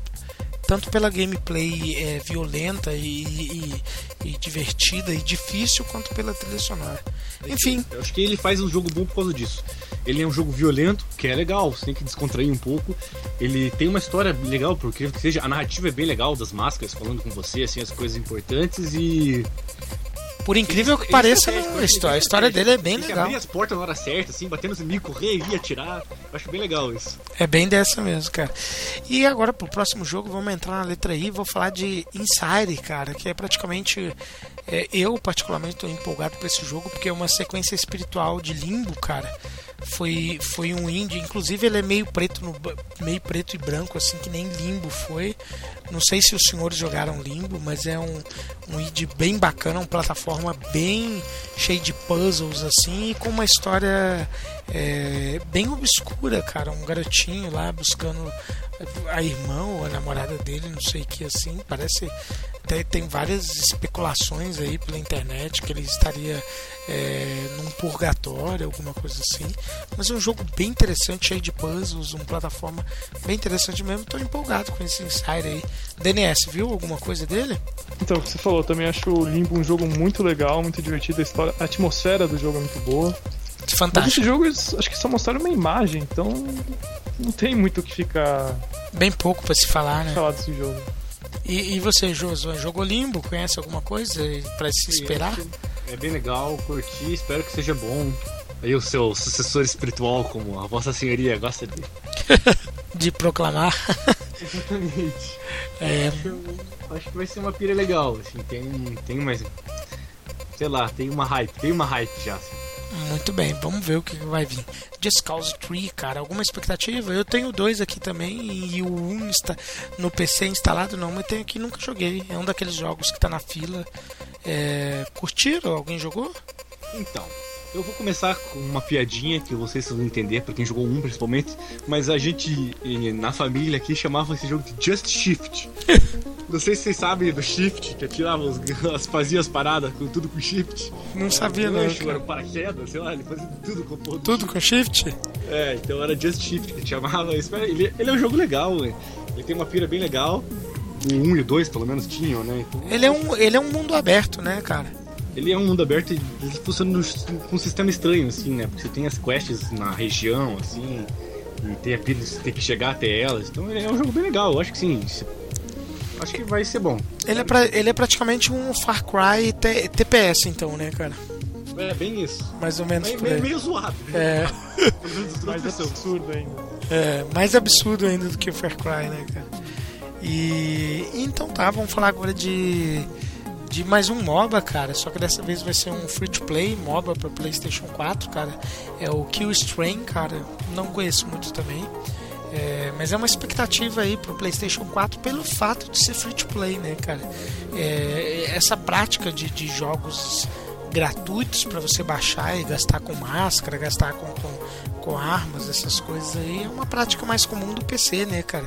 E quando você vê um jogo desse tipo saindo para PlayStation 4, é, para console, né? Apesar do Play 3, PlayStation 3 ter alguns também, tipo aquele jogo da série Soul Calibur ou do próprio Tekken ali, que é free to play também, mas é uma coisa que começou bem no final da geração passada e, e vai ser interessante pra galera que tá meio sem grana ali, baixa o jogo. Vai ter um tempinho pra jogar, provavelmente alguma coisa do tipo, ou é, ele vai ser muito fraco diante dos outros. É o que eu costumo brincar também, é pay to win, né, cara? Que a gente costuma falar. Alguma expectativa pra isso aí, gente? Então, espero que não seja free to play, porque eu tô realmente muito triste com esse tipo de jogo. Ah, free to play, ah, legal, não sei o que. Nessa última semana eu fui jogar aquele The Hunter, porque eu vi uns vídeos achei bem legal, e daí fui ver que é uma bosta. Porque ele é legal, mas você tem que gastar dinheiro pra poder jogar, porque senão você não consegue jogar ele nunca. Então espero que não seja assim. Porque free to play é muito triste. É free to play, mas é free to play. É, é pay to win mesmo, né, cara? Pague pra vencer, chega a né, ser- cara? Chega a ser pay to win no final. Mas é. triste, é triste, eu acho muito triste. É. Ô, ô DNS, e agora vamos falar de um jogo aqui que eu acho que finalmente chegamos em algum jogo aí da Nintendo, cara. É, eu particularmente assisti esse, o vídeo desse jogo e eu gosto muito dele, cara. É, do personagem Kirby, cara. Vai sair Kirby and the Rainbow Curse pro Wii U, cara. É, gosto muito do personagem, jogabilidade mais levinha, uma plataforma é, mais focado na diversão mesmo e menos dificuldade. Alguma expectativa maior para esse jogo aí ou você não é um grande fã do, do- da bolinha rosa da Nintendo? Não, eu sou fã do, do Kirby, eu joguei vários jogos do. Porque tem Kirby, acho que depois do. De Mario e Pokémon, acho que é um dos que mais tem. Acho que tem mais do que bem mais que Zelda, né? Sempre sai um portátil, sai três, sempre Ah. sai um de mesa, sai, também sai um ou outro. Eu não sei Sou se muito, tem, eu joguei vários. eu não sei se tem tanto quanto pra Nintendo, porque ele demorou um pouco mais pra chegar, né, cara? O Kirby, se eu não me engano, ele é de 91, cara. Mas é, mas Ah, sim, mas sai tem, tipo, bastante. tem três pra Game Boy, mais três pra Game Boy Advance, mais dois de DS, mais três de DS, mais, Mais dois até eu acho.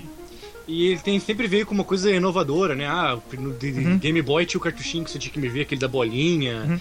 É, É, o Kirby Tilts. é, exatamente. Outro era desenhar os, os, os tracinhos, não sei o que. Kirby é um jogo É, tem, muito legal. inclus- Uhum. Inclusive esse novo do Wii é a sequência do, do, do jogo de DS que era um jogo de lançamento DS que você desenhar, você desenha e o caminho que o Kirby vai, vai fazer. Que o Kirby na verdade é uma bolinha, não, é? não vai ter os bracinhos, não vai engolir os, os, outros, os outros inimigos para absorver seus poderes. Ele só vai.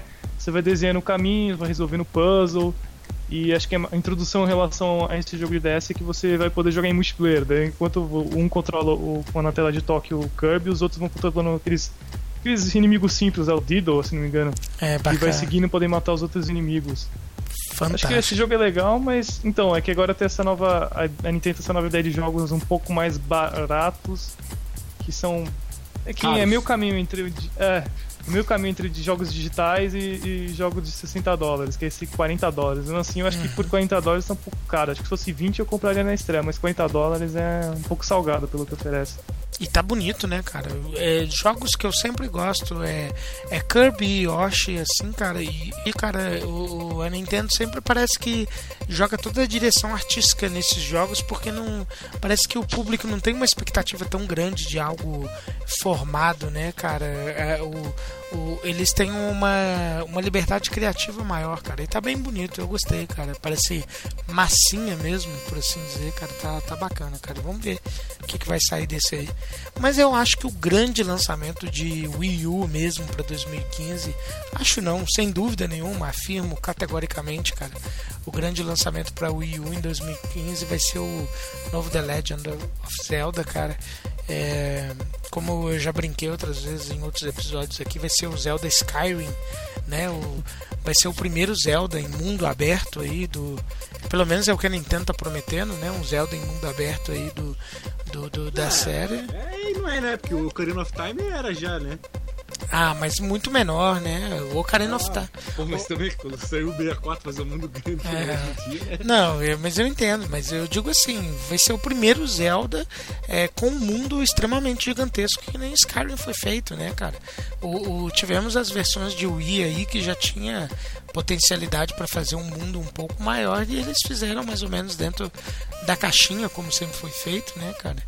E agora a grande expectativa é essa, né? Um Zelda num mundo grandão assim, parece interessante. E eu, pessoalmente, senti uma necessidade aí, cara, é, de uma revigorada na série aí, cara.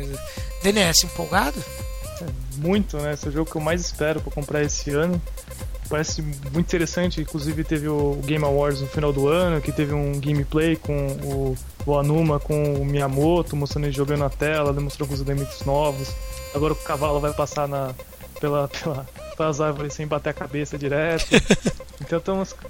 Tá parecendo bem cavalo? interessante. O cavalo, É. chama, a Ipona de cavalo. É, porque não tem, não tem. Não falou que é Epona, ele falou assim, é um cavalo. É. Então, ah, será que é Epona? Não sei, é o Link, porra. Acho que deve ter. Ei, não dá pra saber se é o Link, não. Tem nego cogitando que esse novo protagonista aí pode ser a Zelda, cara. Tem- na internet tem algumas, algumas teorias, assim, cara. Eles não, não, não foram categóricos também em dizer sobre o personagem, não. Tá bem curioso. Alguma, alguns mistérios rondando aí esse novo Zelda aí, cara. E, Vamos na periga, então. é. e então, e você, Josa? Gosta de Zelda? Expectativa também? Eu gosto, mas eu tô triste. Porque não vai ser pra PC e eu não vou comprar um Wii U. Nunca que um Zelda vai sair pro PC, cara. Nunca. Então, mas então é por isso que eu tô triste. É, E- falando nisso, eu tô curioso como é que vão usar a, a tela de toque ainda. Não mostrar, a única coisa que mostraram lá é que, vai, que teve um mapa lá, que o tamanho do mapa foram tirando o zoom. Mas eu quero saber como vão usar pra fazer puzzle, pra usar seu inventário, coisa do tipo. Você tem o Wii U já, né, o DNS? Tenho, comprei no ano passado, 2014. E, e gosta da, da- de como o, controle tablet é utilizado? Gosta direitinho? É, São, na verdade, são poucos jogos que utilizam bem o tablet. Eu acho que o Zumbi U, acho que dos que eu tenho, são o que melhor usa. E tem o Wonderful 101 que eu gostei bastante da demo. Hum, Muito bem. Mas o que só ver os melhores jogos que são Bayonetta, Bayonetta que não usa nada tela de toque, o Mario Kart não usa nada e o Smash também não usa nada. E tá- acho que o Mario também que não tem, mas o Mario 3D World também quase não usa tela de toque. Então, É uma pena, né? É tipo lançar a parada pra não utilizar, né? E quando nem a First para e usa o negócio, aí complica mesmo, né, cara? Bom, o que eu acho preocupante do Zelda mesmo é o sistema de quest. Porque se for um mundo gigante e não tiver nada pra você fazer, ele só andar de cavalo de um lado pro outro, vai ser uma merda. Ah, mas provavelmente vai ter, cara. O que só não pode ter é exemplo do. do é, Twilight Princess, né, cara? Que você tinha um mapa um pouquinho maior e a única coisa que você encontrava no. no, no, no- na área maiorzinha ali pra andar de cavalo era inimigo normal, né, cara? Então, esse eu fico com esse, esse, esse é o perigo, é que nem Skyrim. Vocês têm um mapa gigante, mas quem jogou bastante Skyrim, não sei se vocês jogaram, eu joguei muito. E Não você tem nada pra anda fazer no mapa, Você né? descobre o mapa e depois usa Fast Travel. É. Então o mapa acaba sendo grande, mas indiferente. Você tá sempre tendo uma dungeon, uma casa, alguma coisa assim. É isso que me deixa preocupado. matar- Nessa nova matar geração. né? É, exatamente. Na nova geração, assim, nada. Porque é a mesma coisa que eu penso do Witcher. Que não sei se a gente vai falar, vamos verificar aqui, a gente vai falar sim. Eu fico pensando. o Witcher, você vai andar pelo mapa, vai ter pessoas pra você salvar, essas coisas assim. Então, pelo menos vai ter umas, uma side mission, entre aspas, assim, pra você fazer. Então você não fica completamente à toa. E, ou não, a pira do Witcher, os monstros são difíceis. Não sei vocês, mas eu vou jogar esse jogo mais difícil quando, ele- quando eu comprar ele. E, e ele tem essa pira, porque é, é muito difícil fazer o trabalho do Witcher. Então acho que tem que ser difícil mesmo. É. Você andar e achar os monstros difíceis no caminho. Então você fica preocupado. Mas o, Zelda não, porque nunca teve esse aspecto, né? Então você fica pensando, putz, será que você vai fazer no mapa? Andar só? É, tomara que a Nintendo pense isso, mas de qualquer forma vai ser um must have aí pra galera do, do Wii U. Então já falamos bastante Zelda aí, cara, tem muita coisa pra falar ainda. Vamos pular pro próximo, cara. Life is Strange, é, multiplataforma da Square Enix. Vai ser praticamente um Revel Rain, né? Um jogo novelinha aí da, da, da Square Enix.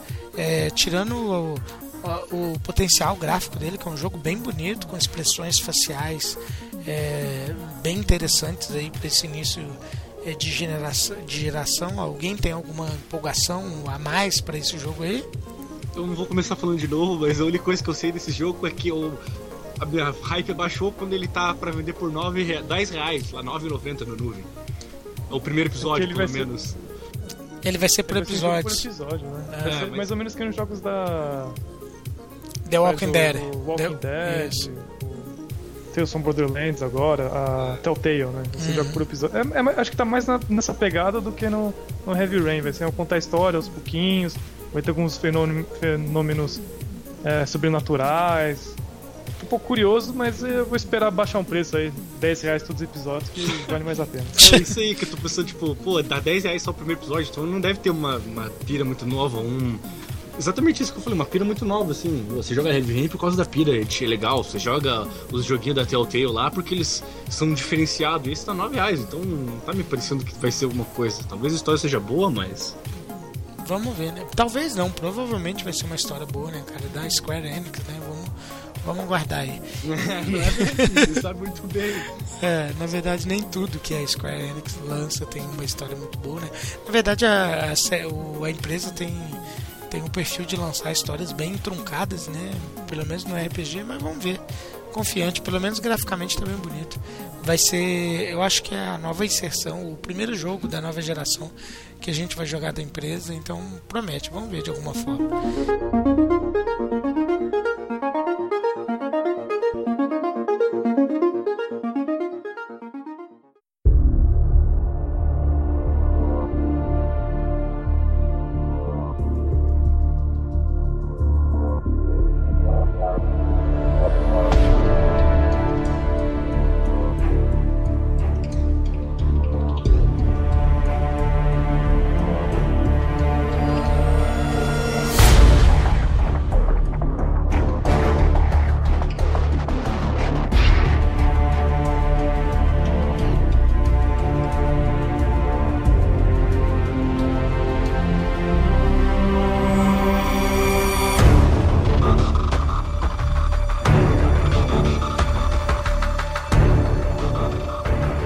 Jogo aí agora, esse mais arbitrário também. Eu acho que quem é mais velho aí, quem, quem é mais veterano, vai curtir Mad Max, né, cara? Que multiplataforma, um jogo é, baseado no filme, né, cara, que saiu lá na década de 80.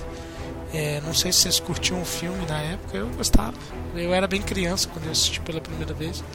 Mas é, tem todo aquele perfil de, de, de coisa retrô futurista, vamos dizer assim, né, cara? Como, como o Blues Dragon do Far Cry 3 fez aí, um pouco menos de neon, mas promete alguma coisa aí pra quem curtiu o estilo aí. Alguma expectativa, Josué?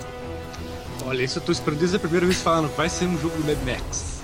Porque dois homens entram e um homem sai. Vocês sabem muito bem disso. É, bem isso, cara. Então, eu tô esperando muito. Depois desses últimos gameplays, ele violento, ele legal, assim, ele apareceu bem legal. Eu, eu tô esperando bem esse jogo aí, eu tô com hype bem alta pra ele. Agora eu só vou dar um adendo do Life is Strange. É, tá 30 reais a Complete Season no nuvem, pra quem quiser comprar ele já aí antes disso aí. Tudo? É, os 5 episódios por 30 reais. Ah, legal. E... Mas eu não sei ainda assim, eu continuo não sabendo muito bem. Eu sei que o Mad Max, o- esse eu tô esperando também com uma pira bem alta, que tem um peso. Tem. emocional, assim, sei lá. É, tem um peso emocional. Pra mim tem um peso emocional. E você, DNS, tem alguma ligação com o filme? Alguma expectativa também? Ah, eu acho que vai sair esse ano, certamente vai sair esse ano, porque vai sair o filme novo, né, do Mad Max. Sim. E tá pra- eu cheguei, inclusive o desenvolvedor é o mesmo que fez o. A que a gente tava falando de Just Cause, é o mesmo desenvolvedor. Uhum. Então, imagina, vai ser mais essa, é, toda essa ação maluca no deserto com um carro. Vai ser basicamente isso. Deve ser interessante, mas também acho que vou ficar de olho, vamos ver o review. De olho de longe, né? É, como eu te falei, é que nem o Godzilla que a gente falou agora, né? Como ligado a uma, uma IP de outra, de outra mídia, às vezes os caras tentam se aproveitar mais do nome do que fazer um jogo bom, né? Então, É, dá um pouco de medo também, cara. E agora um joguinho que foi anunciado na E3 do ano passado aí, eu tô chamando de joguinho porque pra mim parece isso mesmo, cara. Um joguinho, cara, vamos ver o que vai sair disso.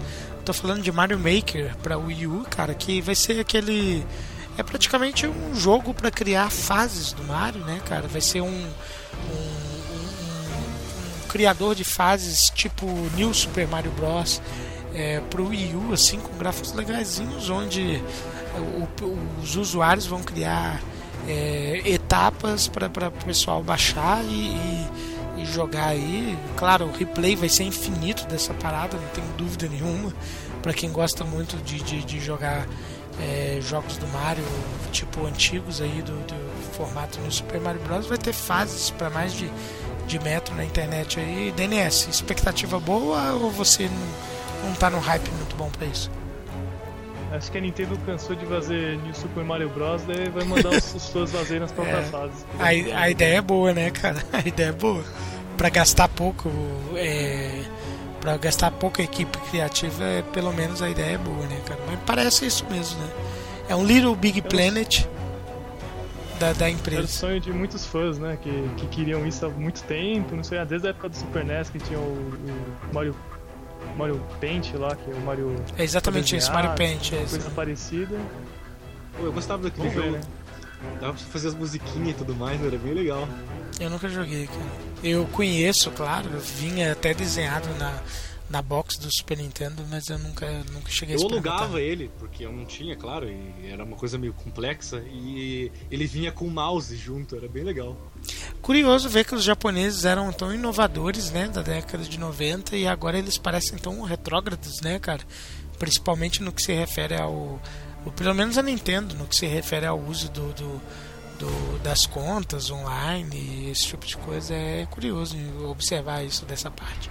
Mas enfim, falando do Wii U ainda, vai sair Mario Party 10, cara, que é a, a grande festa da, da equipe do Mario ali, né, cara? É, eu não curto muito, cara. Quando eu vou jogar jogo de tabuleiro, eu prefiro jogar jogo de tabuleiro mesmo. E, mas enfim, para quem tem vários controles em casa e gosta de jogar um jogo de tabuleiro, é o jogo de tabuleiro virtual da Nintendo aí, com vários minigames. Você gosta, Daniel? Não sei, você curte a. É, eu gostava do, da época do 64, né, cara, aqueles que você tinha que ficar esfolando a mão pra ficar girando o analógico. É, Mas esse daí, ele tá seguindo mais ou menos o modelo do 9, que vai todo mundo junto, que eu não gostei muito. A única coisa que eu achei legal é que tem o. Esse, esse eu acho que vai começar a usar bem o gamepad, porque vai ter quatro pessoas jogando normal e o, o outro, que é o Bowser, usando o gamepad pra. Sei lá, por exemplo, tinha um que mostraram que era uma roda girando com os caras correndo pra um lado e quem, quem comandado pra que lado girava era, era o Bowser, e por aí vai. Achei, Hum. Isso achei legal. muito bem. Eu, eu, eu uso. Eu achei, o que mais me interessou pelos vídeos que eu assisti desse Mario Party 10 aí é que graficamente, cara, é óbvio, né? Porque é do Wii U. é, vai ser o maior salto da franquia, né? Desses jogos tabuleiros. Vai ser os, os jogos mais bonitinhos. Ele tá bem bonito mesmo, bem polidinho, os personagens bem redondos, cores bem vivas, texturas, é, enfim, tá bem bacana, vamos ver. É, Eu, se tivesse um Wii U, não compraria, porque, como eu disse, jogo de tabuleiro eu prefiro jogar em tabuleiro mesmo. Mas para quem tem família grande, principalmente com crianças, assim, e gosta é, bastante controle e gosta de jogar esse tipo de jogo aí com a criançada, é, promete, é bem bacana. E agora vamos falar, para mim, eu arrisco dizer que maior maior título de 2015 para mim. Ó, Kojima Beat falando. É, a putinha do Kojima falando. Mas é maior título de 2015 pra mim, o mais aguardado. Metal Gear Solid 5 The Phantom Pain, cara. Multiplataforma. Não tem muito o que dizer, cara. Adoro a série. É, Não sei se vai dar tempo da gente chegar a falar do jogo que eu tinha preparado é, para falar nesse a minha recomendação, mas se a gente for falar, vocês vão ver também que eu gosto bastante, mas enfim, Metal Gear Solid 5 The Phantom Pain, para quem jogou Ground Zeroes, sabe que a expectativa não pode ser maior. Os gráficos da, da nova Fox Engine tá, estão maravilhosos, estão lindos pra caramba. É... Dentro desses jogos de nova geração que eu já tive a experiência, a, expectar, a chance de, de, experimentar aí foi o jogo que mais me impactou aí. A física, o reflexo, textura, sombra, enfim, a chuva, tudo. É uma expectativa muito grande, principalmente pelo gancho que Ground Zeroes deixou aí. Joshua, alguma expectativa para esse jogo? Só vou lembrar que olha só, ele é tão Kojima Beach que ele fala com convicção absoluta o nome em inglês certinho. É. Ele vive deslizando nos outros, mas o é. Metal Gear ele fala certinho. e eu joguei, eu tive a oportunidade de jogar na casa do Rashida com tudo no raio. O computador não é muito potente, que nem o do o seu e o do, do Munha, mas ele é um jogo muito bonito mesmo. E ele não é um jogo tão pesado, isso me deixa muito feliz. Ele é muito bem otimizado, cara. Ele, ro ele rodou inclusive no meu notebook, que é a placa de vídeo do meu notebook é uma placa mais fraca, uma AMD HD 2GB 7730, cara. Mais fraquinho e rodou tudo de boa também.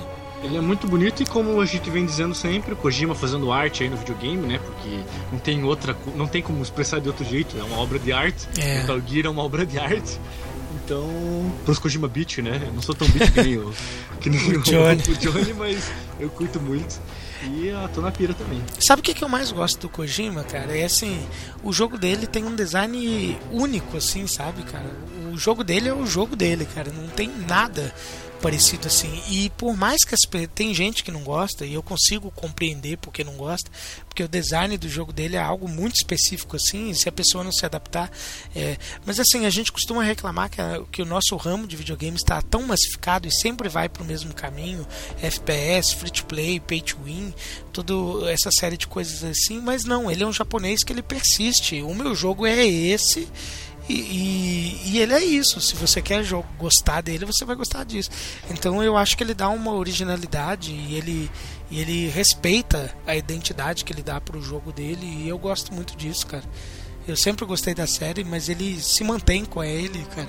E Metal Gear Solid, para quem conhece, possui toda uma cultura muito particular, cara, umas piadinhas internas assim, que, que você só consegue entender se você joga a série há mais tempo. Mas enfim, DNS, conhece também? É, nunca joguei nenhum jogo da série, eu tenho interesse. Herege! Herege? Sala aí. Mas, é, o jogo tá muito bem feito e, e espero mais zoeiras do Kojima, poder usar cachorro, usar outras coisas. A única coisa que é que meu, eu não sou muito fã, mas meu irmão é bastante fã da série. Ele jogou praticamente todos. Mas ele falou que tá uma coisa que ele realmente tá preocupado é com Health Redeem. Falou que tá muito fácil. Tem umas coisas com Health Redeem, tem Bullet Time, tem umas coisas que não tinha no, no Metal Gear. Mais jogado, mais difícil, não sabe eu falo. É, é, tá achando fácil, põe no Extreme, põe sem tela, põe sem tudo que der pra tirar, você tira, é, o, daí fica difícil. É, bota o European lá, que é o, o modo insano do Metal Gear 3 lá, que você não pode nem ser visto que dá game over. É, é, é European, não sei o que também tem um que é, é assim. Eu particularmente acho os jogos mais fáceis da série em termos de, de health, assim, de vida que você tem, o Metal Gear Solid 3 e o Peace Walker mesmo. Você tem muita vida, assim, cara. Você tem que tem que vacilar muito, apanhar muito e, e deixar o teu, a to, as tuas opções de carregar a vida muito desligada assim para você morrer, cara. São os jogos mais fáceis. Tem que jogar no mais difícil, que só tem uma ou duas rations só, tomar é. pequena e os tiros tiram um monte de dano. É, o Ground Zeroes também tem modo difícil, mas enfim, vamos pular pro próximo jogo, que senão eu só vou querer falar disso.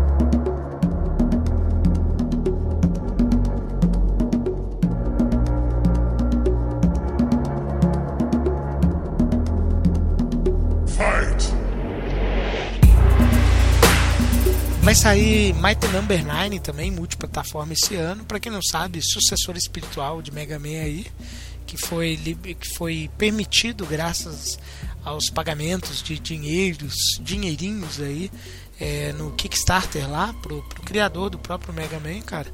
Que a Capcom abandonou de vez o Mega Man, né? Mas enfim, os fãs órfãos, os órfãos aí de, de, de Mega Man poderão curtir Mighty Number 9 nesse ano aí. Expectativas, DNS? Ah, vai ser o, Mega Man 11, né? Que tá pedindo que a, a Capcom não quer lançar, né? Então o Inafune foi lá, ó, me, me dei dinheiro que eu faça um Mega Man 11 com, com outro nome, entre aspas. Né? é bem isso mesmo. Só falta chamar de Mega Man, né? É bem isso mesmo. Inclusive vai ter um personagem, um Might Number, não sei qual deles lá, que é a personificação do Zero, né, cara? Praticamente o Zero mesmo, vermelho e tudo, cara. Muito bom. Só tenho isso pra dizer. Mega Man é Mega Man, não tem por cabeça. É isso aí. e agora vamos falar de Mortal Kombat X. Não, Mortal Kombat X, não, olha, herege falando. Mortal Kombat 10, né, cara? É, Mortal é Kombat. X. É X, porque eu não aprendi a ler romanos. É. Mortal Kombat. É que é versus, multiplayer. É, é verdade também. Então é Mortal Kombat Cross, então, né, cara? É. Então, Mortal Kombat 10, multiplataforma aí, cara, é violento pra caramba, né, cara? Eu tô gostando muito da nova engine, cara, tá graficamente muito bonito, é muito realista. É, eu só tenho uma crítica a fazer, cara, porque apesar disso tudo, eu acho que alguns fãs que, que estão nos ouvindo vão querer me bater, cara, mas eu tô achando que ele tá é, over gore, cara. Ele tá muito gore, cara. Ele tá muito. É, exagerou no, no no, na nojeira, assim, na violência mesmo, cara. Tem um fatality do, se eu não me engano, do Scorpion recentemente que eu vi, ele dá um fatality no Sub-Zero, se eu não me engano, que ele fatia o rosto do, do, do Sub-Zero assim, primeiro dá um soco, o coração do Sub-Zero fica aparecendo, é, e depois ele fatia a cara do, do, do Sub-Zero, aí o rosto dele vai caindo assim, e à medida que ele cai no chão, você consegue ver o cérebro dele saindo assim, e a língua dele também partida ao meio, meio que balançando assim. E, mas essa é uma crítica pessoal, que eu sempre achei que Mortal Kombat ele tinha uma violência mais. É, Tipo seis pernas caindo, né? Seis fêmur. Isso! estoura um saco de osso, né? Isso! O te estoura um saco de osso, assim. Eu sempre achei que Mortal Kombat teve uma violência mais brincalhona, assim, sabe? Algo não muito crível. E agora ele ficou muito overgore mesmo, como eu disse. Tá muito violento, mas enfim, tá bonito. É, personagens é, extremamente novos, algo que foge bastante assim de tudo que a série teve, mas segue a mesma temática do, do sucesso que foi Mortal Kombat 9, é luta em 2D assim, num cenário em 2D, apesar do gráfico 3D. Vamos ver como vai sair. Expectativas, Jos, Josuan? Então, eu tô no. É. Sabe que eles começaram a fazer o Mortal Kombat nesse novo formato, daí eles fizeram Injustice e todos são os mesmos mesmo jogo de luta. Como você falou, ele tá bem gore agora, mas é, é, agora eles, a última semana aí mostraram novos personagens, né? O Goro, É. é, o Liu Kang e a Kitana, mas eu acho que tá. É, ainda. Eu acho que. É, é, é. Então eu não sei. É, E você, DNS? Ah, eu achei que o o que me decepcionou é que graficamente tá um pouquinho melhor, assim. Não tá bem melhor. Podia estar bem melhor, mas o que eu gostei é, é que tem os diferentes modos de luta lá, que eu vi. Eu lembro de ter visto um vídeo do Quan Chi, ah, luta desse jeito. É, tem três estilos cada um, é. Aí isso eu, achei, isso eu achei legal. Mas tirando isso, vamos ver, né? Também tô curioso pra ver a história, né? Porque eu só, eu, o último Mortal Kombat só joguei o modo história, né? O arcade não fiz muita questão de jogar. Na verdade, eu só jogo jogo de luta competitivamente. Olha que eu nem sou tão competitivo assim, cara. Nem sou tão bom. É. Não, não, não, bota até vídeo de, de, de luta É, na, né, na não. internet. Olha como eu lutei, olha ali, ó, tô avançando, tô, tô, tô, tô, tô, tô recuando, o outro tá baixou a guarda, É. porra. Que eu chamei o cara, tem, tem umas gírias que eu não sei. né? Não, mas a, a galera que joga pra valer mesmo o Street Fighter sabe que eu sou noob, cara. Eu não sou tão competitivo assim. Mas o, o Mortal Kombat, como o DNS falou, eu também. Mortal Kombat, Injustice, que o Josuan lembrou, que tem um, os dois, tem um, um modo história bem completo, bem interessante mesmo. Mas esses jogos eu compro só pra jogar um modo história ou pra brincar em casa com, no multiplayer local assim e depois abandono. É, mas enfim, é bem isso. Mas eu acho que essas três classes de luta para cada personagem promete jogar o, o competitivo dele bem lá para cima, cara. Vai ser algo bem complexo. Que eu não sei se isso atrai mais jogador ou se distancia, né, cara? Vamos ver como é que vai se sair. E agora aí um dos poucos jogos de, de, de corrida, eu acho que o único que a gente vai falar aqui é para 2015, Need for Speed 2015, né? É, EA querendo transformar, já colocando o número 2015 aí, claramente querendo transformar o, a série de jogo de corrida dela em algo anual também, agora é algo muito comum. Expectativas, senhores? Eu não sou um grande fã de, de jogos de corrida, apesar de adorar carro na vida real, não, não gosto muito do gênero para videogame. Alguma expectativa, Joshua? A única coisa que me surpreende desses jogos, eu não sou o melhor jogador de jogo de corrida. Eu gosto quando você pode dirigir o carro é bonitinho por dentro, assim, o que tá bem tenso hoje em dia, né? Porque eles falam que é muito recurso fazer a parte interna, porque todo jogador gosta de jogar por fora. E é a parte gráfica. Eu acho que os carros estão muito bonitos. Pô, você vê uma foto de um carro de verdade e uma foto de um jogo do é carro desses assim, você fala, oh, é de verdade. Tá bem incrível mesmo. Mas, né, né, né, também não. e você, DNS? Acho que nem. Provavelmente não serão nada. Falou, talvez é, vão lançar porque vai ter o filme, não sei se esse, esse ano, ano que vem, para acompanhar. É, a expectativa, nenhuma expectativa com esse uhum. jogo. Acho que quem deve olhar um jogo de corrida deve olhar o Project Cars. Assim, não tá nem na lista, mas esse Project uhum. Cars é. Cê... Óbvio, que outra pegada, é um jogo mais. Vocês não acham que. que... Arcade, mas esse Project Cars parece estar muito bonito e ah. bem feito. Pior que tá mesmo. Vocês não acham que com o tempo que tá passando, cada vez que as gerações de videogames estão ficando mais realistas, parece que os games de carro estão ficando mais relegados, né, cara? A gente vê cada vez menos títulos e o número de vendas dele está cada vez menor, né? Jogos de títulos de corrida assim não, não tem um grande apelo mais. Que nem a época do Top Gear, de Super Nintendo, esse tipo de coisa tinha antigamente. É eu acho que é por causa da questão da jogabilidade, assim, um jogo é graficamente bonito, que eu falei, eles são graficamente cada vez mais bonitos, mas eles não oferecem nada novo. Eu tenho um volante, por mais que eu não jogue muito, o último jogo que eu joguei foi o Spin Tires, a casa do, do Munha também, foi bem legal jogar com o volante, aquele jogo é difícil e com o volante ele é bem mais fácil, mas eu acho que eles não têm gráfica. É, tecnologicamente tem toda essa questão nova, né? Gráfico, a chuva é muito bonita, essas coisas assim, mas ele não tem um um apelo novo, assim. Então por isso acaba sumindo. O gamer hoje quer coisa diferente. Ou, ou quer matar, ou quer matar, ou quer matar, ou quer ver coisa diferente. E o é verdade, é igual. Não tem nem tipo o, o, o, o Gran Turismo, Gran assim, Turismo. tinha aquela. É, exatamente, o Gran Turismo. Tinha aquela pira de você pegar a carteira, comprar os carros, tunar eles, mudar motor, mudar. Esse jogo hoje em dia tão tão. Ah, você compra esse carro aqui, daí você muda automático esse negócio, blá, blá, blá, que eu acho que perde a graça. É bem dessa mesmo. Então, partindo pro próximo jogo, cara, eu acho que vai ser PlayStation 4 e PC esse jogo. Acho não, tenho certeza. Mas o que eu, o que eu disse que eu acho é que. É, eu acho que vai ser um grande sucesso de crítica, mas eu acho que não vai vender tão bem esse ano, cara. Um jogo muito aguardado aí, cara. No Man's Sky, cara. É bonito graficamente, uma, uma, uma premissa, podemos dizer, inovadora para dar uma revigorada aí no nosso mercado. Vocês acham que, que esse jogo vai ser um, um grande sucesso nesse ano de 2015? Como é que é? Qual a expectativa de vocês? Então, eu tô na pira. O DNS não se pronunciou, então eu vou falar, eu tô na pira desse jogo desde, desde que ele saiu, assim, eu adoro esses jogos tipo sandbox, ainda mais esses que você pode descobrir outros planetas, coisas assim. Essa semana, eu acho até, se não foi ontem ou hoje, ou foi nessa semana, é, saiu um vídeo novo, né, deles explicando como é que vai funcionar o mundo, essas coisas assim. Eu não acabei não vendo, mas eu acho que é bem legal, eu gosto de tipo sandbox, que você vai descobrir, mata os bichinhos, faz coisa. Que nem vocês estavam falando do. Do próprio. Far Cry não, né? Não, não. Do Minecraft, vocês estavam falando daquele ah, outro jogo que eu esqueci o nome agora. O é o Fortnite. Da, o... É. Exatamente, Fortnite. Eu tô com alguns desses jogos instalados no computador. O The Forest e o Seven Days to Die, e eu gosto desse, dessa pira. Não é exatamente a mesma coisa, mas é um survival sandbox, assim, né? Você pode fazer o que você quer e construir as coisas, então eu gosto bastante. Espero hum, que seja bom. Muito bem. Então, DNS, alguma inclusão aí?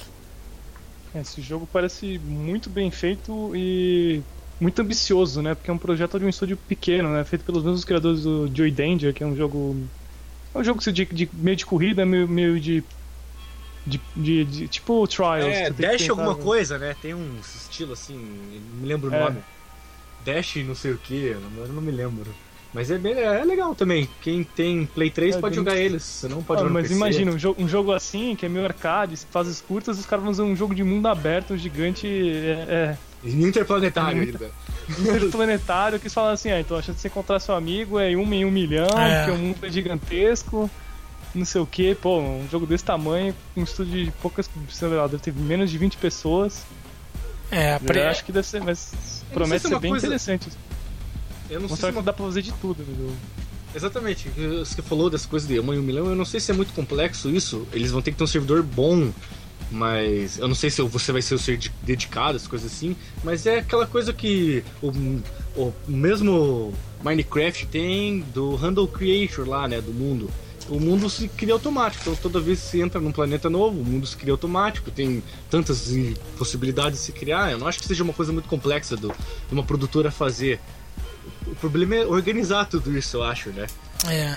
Dá um sentido pras coisas, porque, ah, tá criar vários mundos, todo mundo faz, pô. Se eu criar o meu, meu servidor aqui pro Minecraft, vocês vão jogar no meu mundo. Se o Johnny fizer o dele, vamos jogar no mundo dele. Se o DNS fizer o mundo dele, a gente vai jogar no mundo dele. O problema é organizar todos esses players, todos esses mundos. colocar sentido e fazer a coisa ser atrativa pra quem tá jogando, né, cara? Então, um- criar um mundo gigantesco aberto só pra você ficar andando não Porque tem eu tanto tenho um jogo desses de uma pira antiga que era o Star Forge. Não sei se alguém de vocês comprou. Eu comprei no Greenlight, ele tá com umas versão beta, assim, ele não saiu ainda.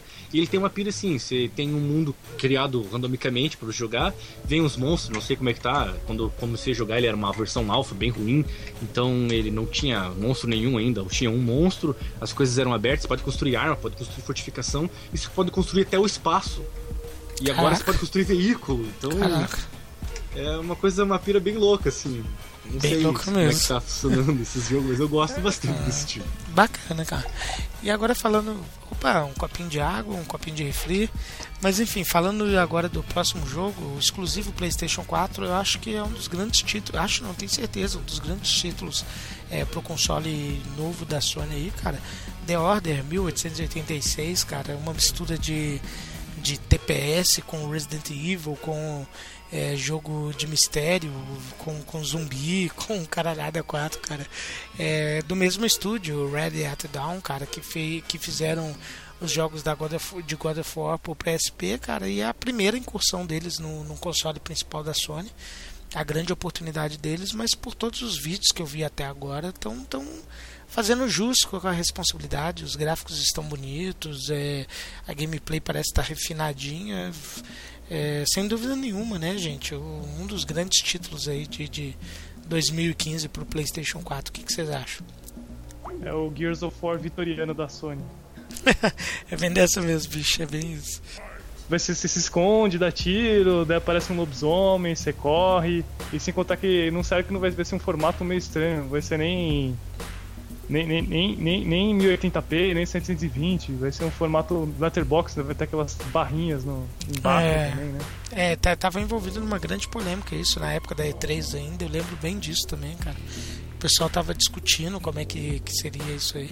O que é muito curioso, né, cara? Eles estão é, na nova geração do PlayStation 4, que era para mostrar todo o poderio da, do, do, do console, né? E fazer isso logo de cara tá, tá bem curioso mesmo. Vamos ver como que vai ser sair. Agora um jogo que eu tô bem empolgado aí pro PC, cara. Eu gosto desse tipo de jogo é, em 2D bem colorido, com cores bem fortes, cara. Vai sair para Xbox e para PC Ori and the Blind Forest, cara. É um jogo bem bonitinho, cara.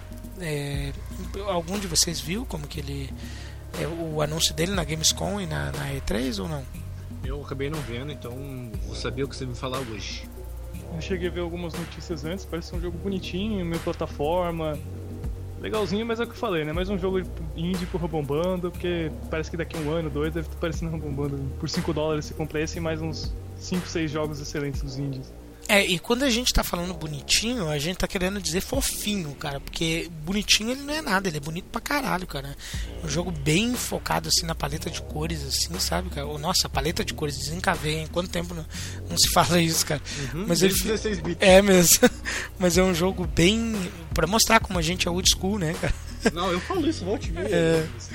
Mas é, mas é um jogo bem bonito mesmo, cara. Tá, tá bem focado na, na coisa colorida dele. É uma mistura de jogo é, puzzle com plataforma, assim. Tá bem interessante. Pode procurar, Josué. Provavelmente você que é um cara meio tênis verde aqui de, da, da nossa galera, que joga qualquer coisa que sai, inclusive Greenlight, que nem se citou.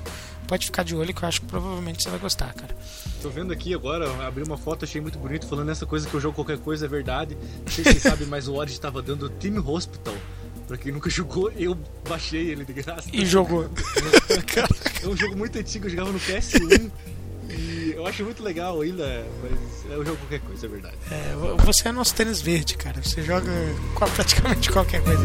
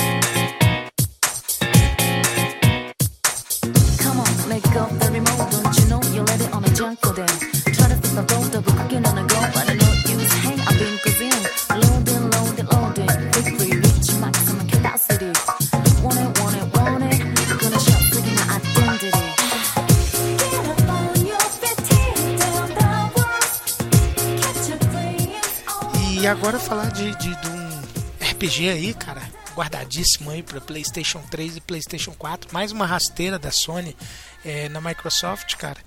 É, Persona 5, cara. Persona 5, meu caralho. Não sei se os senhores jogaram Persona 3 e Persona 4. É, para mim, eu acho que foi o, o último grande RPG que eu joguei com gosto mesmo, assim, sabe? Que você joga é, do início até o fim, assim, com, com bastante empolgação. Foi o Persona 4 e o Persona 3 que eu joguei no PSP, não joguei originalmente. Mas é no, no- digo no PlayStation 2. É, mas promete bastante, cara. A série Persona cresceu é, de uma forma tão grande aqui no, no Ocidente, cara. E, inclusive eu acho que o grande sucesso que a Atlus tem tido aqui de conseguir trazer vários dos seus jogos foi graças à série Persona, né? Enfim, alguma expectativa, Denise? Gosta da série? Conhece alguma coisa ou não? Eu só conheço de, de nome, de as pessoas falam que tem social links, não sei o que, tem a parte tanto de você explorar os dungeons, conseguir o- o- os monstros que você tem que conversar com eles pra entregar sua parte em time, quanto é a parte de você conversar. Mas também esse Persona 5 não anunciaram nada, né? Só mostraram um vídeo lá com umas cadeiras, umas correntes e só, acabou. É, e mais importante, falaram que vai ser de PlayStation 3 e PlayStation 4, né, cara? Que, Isso é bem importante. né? que, que fomenta toda uma discussão pela internet, né, cara? Quem, quem adora brigar aí pra, por seus consoles favoritos, aí o pessoal fica louco, né, cara? Ô, Josué, jogou algum dos, dos, dos jogos que eu citei? eu era o mais viciado possível no Persona 3. Persona 4 eu joguei bastante também, mas não tanto quanto eu joguei o Persona 3. É, pros hereges que não jogaram, que nem o DNS joga, é muito bom. Muito bom mesmo, cara. Muito bom mesmo, mesmo, mesmo. Mesmo, Eu mesmo. saía assim na cadeira, meu Deus, o que vai acontecer? Nossa, eu preciso fazer isso, nossa, eu preciso ir em tal lugar, fazer em tal horário. É muito bom. E o Persona 4, né, cara, na época do PlayStation 2, cara, eu não sei se É, você eu tem só essa sensação. no PlayStation É. 2. Mas no PlayStation 2 e PlayStation 4, cara, quando começava aquele dia de chuva assim, cara, até por causa da história, já te criava uma tensão instantânea, né, cara? Porque você sabia que a qualquer momento podia acontecer. É, Ia dar al- merda. É, ia dar merda, alguma coisa de relevante na história. E sem tirar que a chuva dele era. A sonoplastia da chuva do jogo era perfeita, cara. Eu lembro que, que eu entrava dentro de uma casa e você, ou dentro da escola, você ouvia o barulhinho de chuva assim. Era diferente do barulho de fora, era perfeito, cara. Parecia que tava chovendo assim. É, de verdade, era muito, muito bom mesmo e a expectativa não é, é a melhor possível aí, cara, pra esse ano de 2015, pra quem gosta de RPG. Agora, agora vamos falar de mais um exclusivo, só que dessa vez pelo lado da Microsoft, cara, Quantum Break. É um jogo que eu tenho grandes expectativas por dois motivos. Um, porque ele é da mesma equipe que fez Alan Wake, que é um jogo que que eu gostei bastante, a ponto de comprar o Alan Wake American's Nightmare também, zerei, gostei bastante, e pela própria premissa do jogo, de separar o tempo, é, de, de, de, de conseguir várias formas de, de, de matar os seus adversários com o tempo parado. Você pode usar tipo com o tempo, você pode absorver danos, uma coisa assim. Parece que a gameplay tá bem divertida por tudo que mostraram, principalmente na Gamescom, já que na E3 2014 não tivemos muita informação, mas parece bem bacana. DNS, acha a premissa do jogo interessante ou não? Eu vi alguns vídeos na época da E3 eu achei a, jogabilidade bem interessante. Né? Você fez exatamente o que você falou, né? Parar, jogabilidade, parar o tempo, o cara se movimenta, mas ainda tem alguns inimigos que conseguem se movimentar com o tempo parado. Também tem, vai ter uma integração com uma série de TV, pelo que falaram na, na E3, acho que foi do ano passado, ano É isso mesmo. ano passado. Tem muitas coisas. Acho que o meu único medo é que esse jogo, como você. Parece que seu personagem é muito forte. Algumas vezes. Esse é o meu único medo. Como é que vai funcionar, né, cara, isso tudo aí, né? É, porque, pô, você para o tempo, porra. Aí você, você faz o que você quiser, você vai tomar um café, volta e o inimigo ainda tá parado lá, você dá um headshot na cabeça dele. Né? É, vem dessa aí. E você, Josué? Então, eu só tenho uma coisa triste a dizer. só- A triste, só uma coisa, né? Eu tenho bastante coisa a dizer, como vocês podem ver. Mas a triste é que ele não foi anunciado pra PC ainda. E eu não vou comprar o Xbox pra pra comprar É. esse jogo. Mas é, é, inevitavelmente, daqui um, depois, uns 3, 4 anos após o lançamento, ele vai ser anunciado para PC. Ah, 3, 4 anos após o lançamento eu posso estar morto. e eu não vou estar na pira de jogar ele que não tô agora. Vai ser muito apelão, mas isso é uma coisa legal que ultimamente tá tendo. Eu acho que já tá tendo desde a época do Force Unleashed de Star Wars. Porque, pô, você é um Jedi, você tem que ser apelão. Ou você é um, um fantasma, que nem no Shadow of Mordor, você tem que ser apelão. Pô, você é o Batman, você tem que ser apelão. É. E essas coisas assim, tem personagem que tem que ser apelão. Não adianta. Pô, você para o tempo, você tem que ser apelão mesmo, tá certo? E eu acho que não vai ser só isso, né? Não é só parar o tempo o poder dele, mas eu não, não tenho certeza absoluta, né? Mas ele vai ter outros poderes, né? Não, eu até concordo com o que você está falando. Eu só acho que eu concordo com o DNS. Acho não, tenho certeza. Concordo com o DNS no seguinte: se você, se você é tão foda que você tira o desafio do jogo, cara, é, ele tira. Ele tira a tua vontade de jogar, né? Você tem que ter um desafio para bater. Senão você não. Você se desestimular, ah, tô overpower, é, não quero mais, entendeu? Mais ou menos mas é por aí. quando. as- não sei, né? Na minha pira, às vezes quando o personagem é tão bom assim, o jogo não, não é desafiador, mas ele é intrigante. Você fica pensando, como é que eu vou fazer pra matar esse personagem? Como é que eu vou fazer pra passar essa parte? Com certeza vai ter os desafios. Nós não vamos fazer um jogo sem um desafio, né? Mas é o desafio de você pensar. Não de você ir bater, que nem o Batman. Ah, entendi. O Batman é difícil, mas pô, você tem que saber quando apertar o botão na hora certa, coisas assim. Não, esse jogo você vai ter que saber como montar a tua estratégia com as coisas se movendo, onde é que elas vão, é, o que, que vai acontecer depois de você parar, o, soltar o tempo. E claro, você não vai poder parar o tempo infinitamente também, né? Tem que ver, o jogo tá em produção, ainda teve só um footagezinho ridículo. Não é um footage ridículo, porque o footage foi muito bom, mas É. mesmo assim, não foi apresentado muita coisa ainda pra gente saber. Acho que vai ser muito bom. Vamos Só ver o que vai ser. Eu falei que não, não, não pra PC, então vai demorar uns três anos aí, que você falou. Então... Então, muito bem, vamos fazer um bate-pronto de dois jogos aqui que são da mesma série, né? Como a Capcom gosta de fazer, ambos multiplataforma. E eu vou falar aqui rapidinho, vou falar os dois e eu quero a opinião de vocês. Resident Evil Revelations 2, eu já citei ele anteriormente num dos nossos podcasts. Eu esperava que ele saísse para 3DS também, não vai sair, vai sair só para a nova geração. Vou jogar inevitavelmente no meu PC, total. É um jogo que eu tenho grande expectativa. Primeiro, por causa que vai ter a Claire. É, segundo, que é a continuação de um jogo que, que fez eu sentir aquela emoção gostosa que eu senti quando eu joguei Resident Evil 4. E Resident Evil HD Remaster, né, cara? É, que vai, saiu, já saiu para PC também. Qual que é a expectativa de você, sua, DNS, para esses dois jogos? O Resident Evil, eu tinha dito no outro episódio que eu joguei Resident Evil Revelations no 3DS, eu gostei bastante. Achei muito interessante, né? Porque ele pega um pouco dos aspectos dos jogos antigos, um pouco, uma munição um pouco mais esparsa, é, um pouco mais de puzzle, mas ao mesmo tempo ainda tem a jogabilidade do Resident Evil 4, que é atrás dos ombros, não sei o que. E eu tô esperando, vamos ver, né? Acho que vai ser mais interessante, né? Já mostrou vai ter não só a Claire, vai ter o Barry Burton também vai voltar, mas também graficamente não tá muito bom. Mas tem essa nova mecânica de ter dois, dois personagens ao mesmo tempo você poder trocar, então tem a. a, a, a, a- a outra. A, você mostrou, uma, por exemplo, uma menina que usava um tiro, a outra usava um flashlight, uma lanterna pra É a, fi- é a filha do Barry, é a que usa a, a lanterna. Inclusive, ela é filha do Barry, que você falou, cara. Então, mas vamos ver, né? Acho que vou esperar, vou esperar, ainda mais que vai ser por capítulos, né? não vai ser um jogo só, né? Vão sair capítulo acho que em fevereiro, entre março, acho que em um 15 dias de diferença. Vou esperar ver se sai todos, dar um review e promoçãozinha aí, 15 reais eu acho que eu pego. É, e o HD Remaster que já tá baratinho, vai pegar ou já pegou? Ah, HD, então, porque eu, eu, eu não sou fã do, do- dos Resident Evil antigos. com- com- com- eu até brinco que é aquela jogabilidade de tanque, né? Parece É. que vai andando devagarzinho, não sei o quê. Ainda mais tem uma coisa que eu não gosto é que tem limite pra salvar. Isso realmente me incomoda nesse jogo. É. Isso é chato, né? Isso é bem old school, né, cara? E você, Joshua? Alguma expectativa pra esses dois?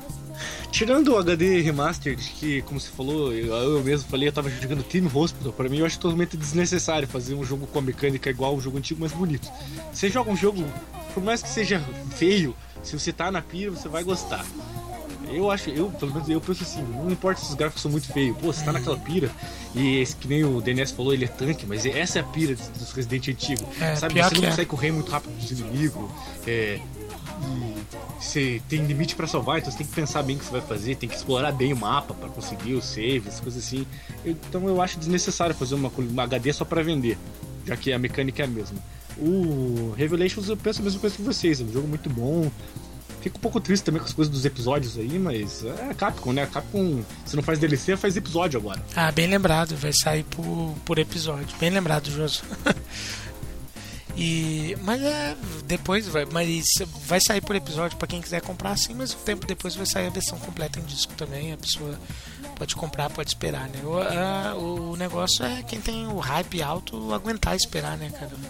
Mas vamos ver como era. Eu e o DNS discutimos no episódio anterior que Resident Evil Revelations 1 ele já casava com essa possibilidade de dividir em capítulos, porque no 3DS ele fazia isso, né?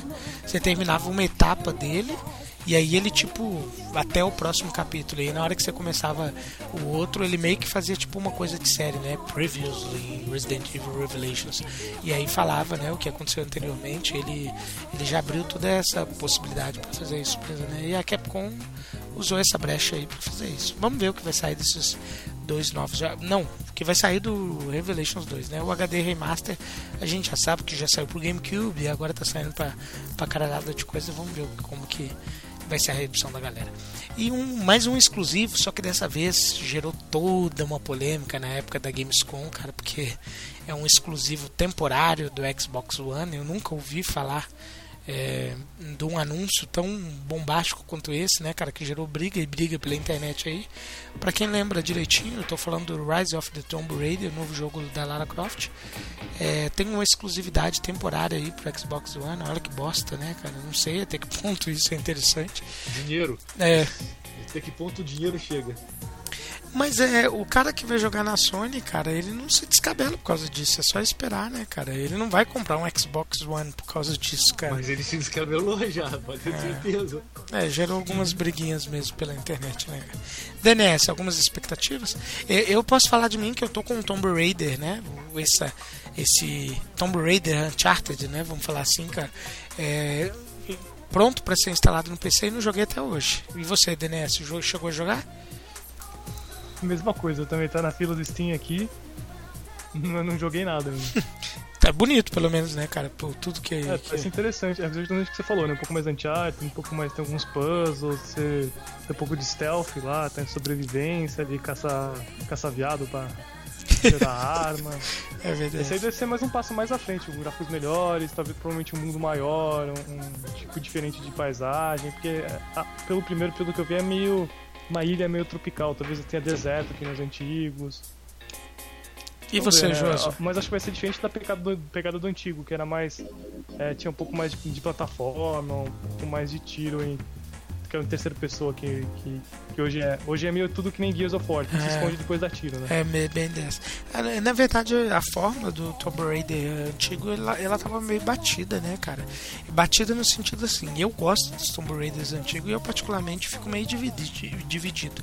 Se eu queria um jogo mais Uncharted, que eu gosto muito, ou se eu queria um jogo mais é, nos moldes antigos. Mas é a questão é que ele não tava vendável mais, né, cara? Não tava vendendo é, tão bem. E aí é, a Square, que agora tá puxando as redes aí também, tomou essa decisão aí.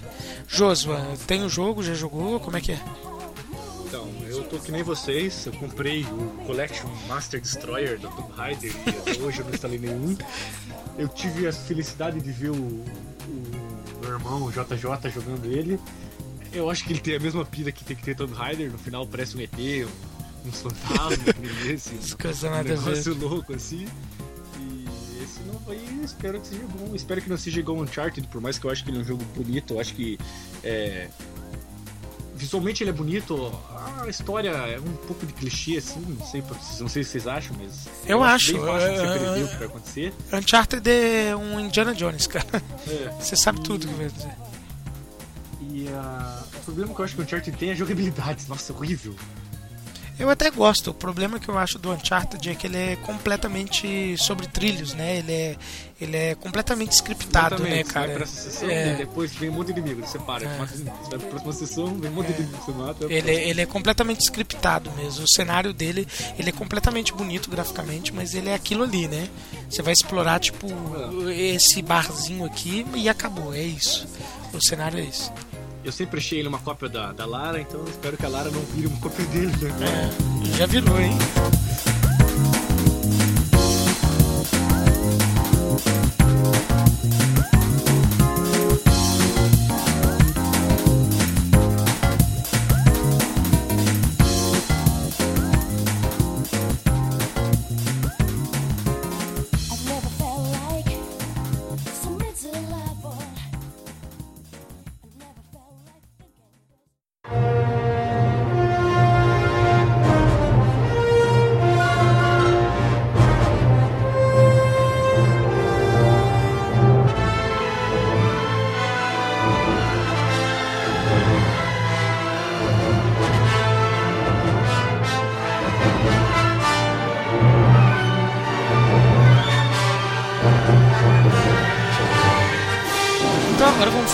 Direcionar direto aqui pro DNS, que, que é o, o membro do grupo aqui que já tem o Wii U. Vai ser o meu console, segundo console, né? Depois do PC, mas enfim.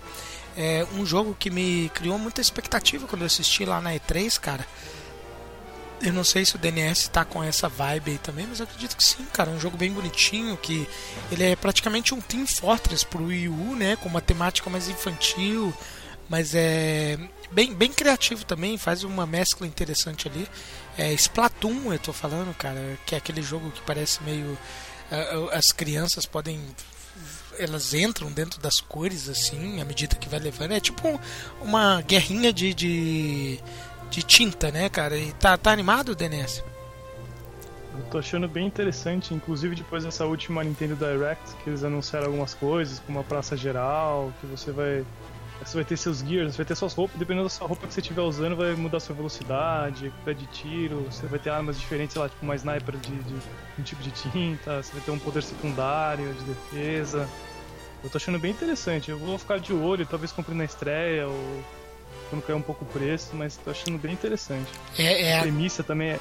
Lembra aquele jogo The Blob que tinha, que você tinha que pintar a cidade? Isso era uma bolinha de tinta que você tinha que pintar de Ah, é verdade. o mundo inteiro. E, e, é, a Nintendo mostrando que os engenheiros. Mas isso é óbvio, né, cara? Eu acredito que ninguém tinha dúvida disso, né?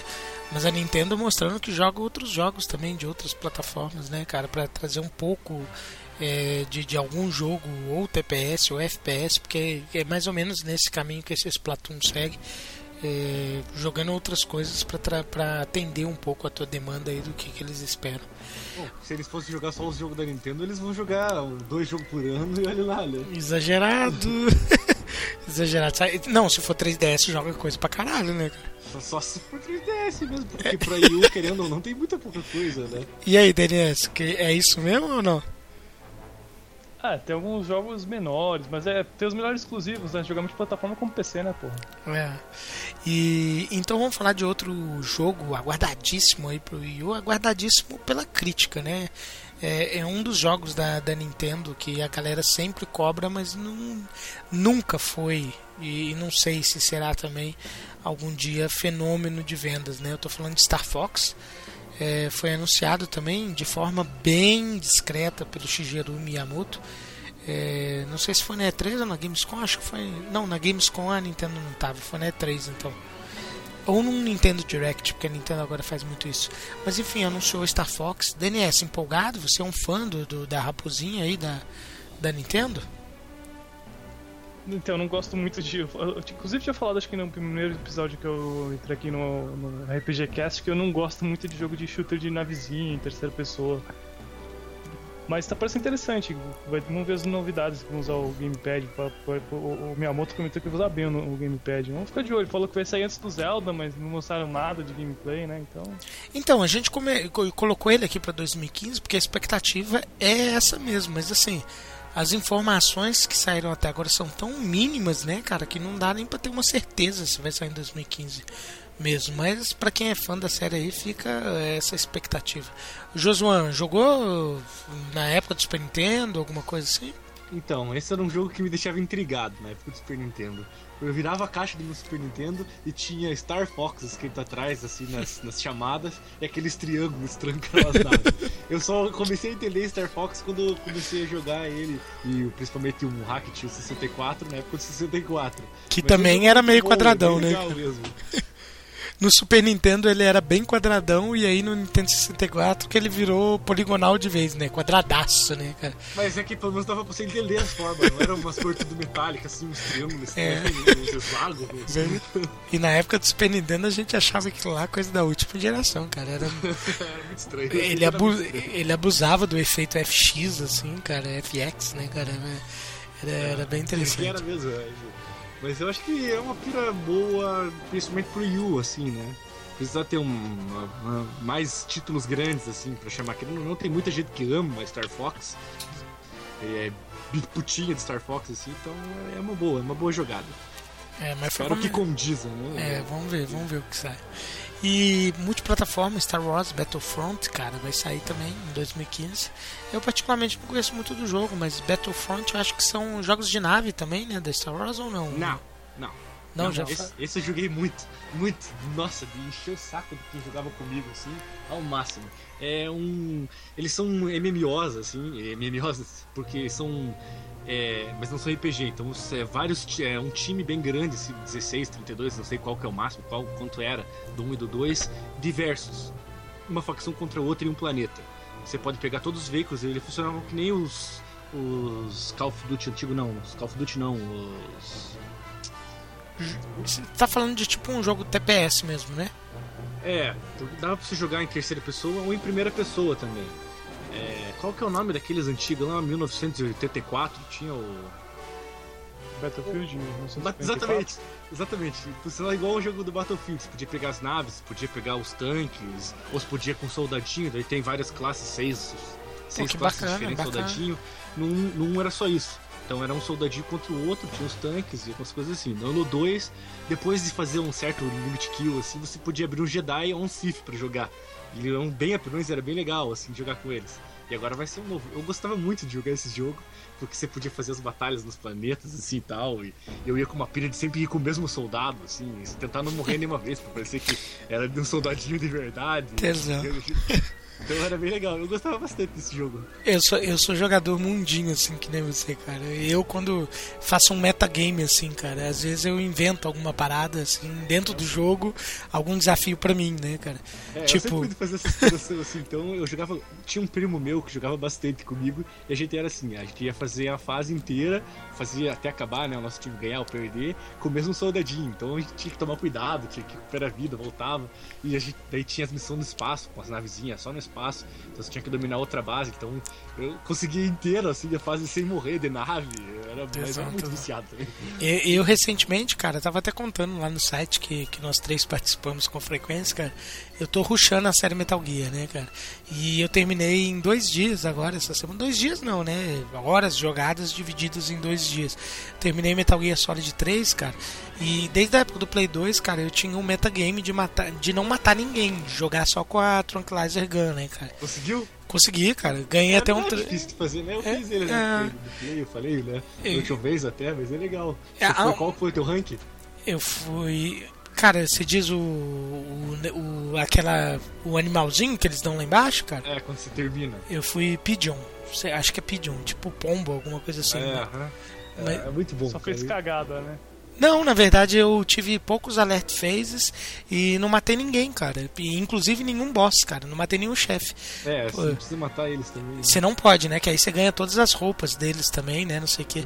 Mas foi só com o Tranquilizer Gun. Só que os chefes ficam mais difíceis, difíceis usando a Tranquilizer Gun, né? Porque ao invés de você tirar a energia dele, que Você é tira menor, estamina. é, você tem que tirar a estamina dele, cara. Mas mesmo assim, foi bem divertido, cara. É legal. É, eu, eu, eu já sou veterano de Metal Gear, então Você assim. conseguiu todos os sapos? Claro que não, né, cara? Eu É, consegui todos os sapos. Usei uma revista, mas não consegui. então, com a revista fica fácil, cara, porque sem a revista Ah, é- sim, é alucinante, cara. é É, muito sacanagem. é muita sacanagem. Aí, E você conseguiu roupa de cocô? Não consegui, não, cara. Essa é a melhor de todas. Você põe a caixa e aquela roupa, daí sai umas mosquinhas dele, daí os inimigos vêm assim, oh, e balança a mão. Essa é muito engraçada. Eu acho melhor o chapéu de jacaré, cara. É, Eu acho também muito é foda. O chapéu do jacaré, se você tá mergulhando assim, os caras te veem, né? Aí eles pegam, aí você vira assim, eles falam, ah, não, é só um jacaré, não sei o que, é muito bom.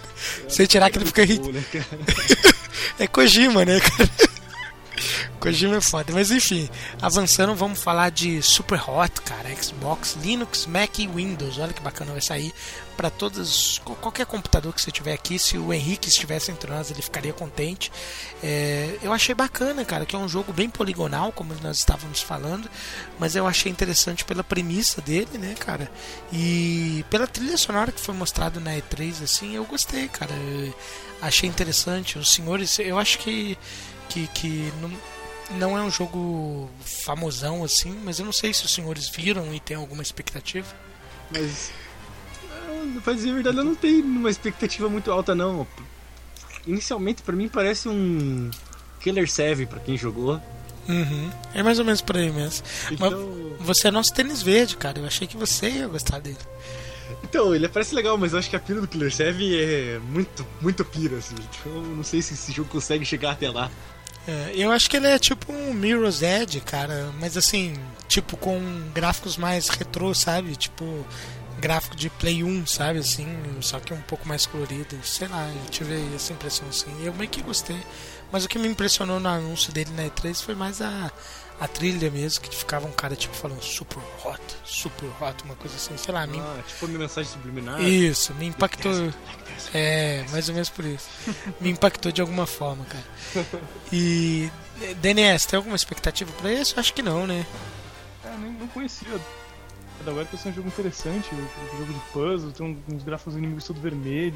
então, Isso, é esse mesmo. Interessante, vamos ver, né? É Se isso tiver mesmo. barato, né? Vamos ver, né? Vamos ver quanto sai os reviews também. Pode ser um, um indie surpresa aí aparecendo ao longo de 2015. E agora vamos falar, cara. Eu acho que de toda a lista que nós falamos aqui, eu acho que é o único anúncio de game de luta é, que eu vou dizer aqui de 2015. Não? Olha que não, você falou do Dead or Alive lá em cima. Ah, é verdade, Dead or Alive, bem lembrado, Justo. É, tem, mas esse eu acho que ele é um pouco mais emblemático, né, cara? Que é o. Você falou do Mortal Kombat também, pô. Ah, é, caralho, é mesmo. É, não. E também sua série favorita. Acho que não vai sair esse ano, né? Mas tem Street Fighter V também, né? Não, não vai sair esse ano, senão eu já tava gozando, né, cara? Mas é. Vai sair Tekken, Tekken 7 esse ano, né, cara? É, Eu, eu acho que a série Tekken tá meio. meio embaixo ultimamente, né? Mesmice, né? É.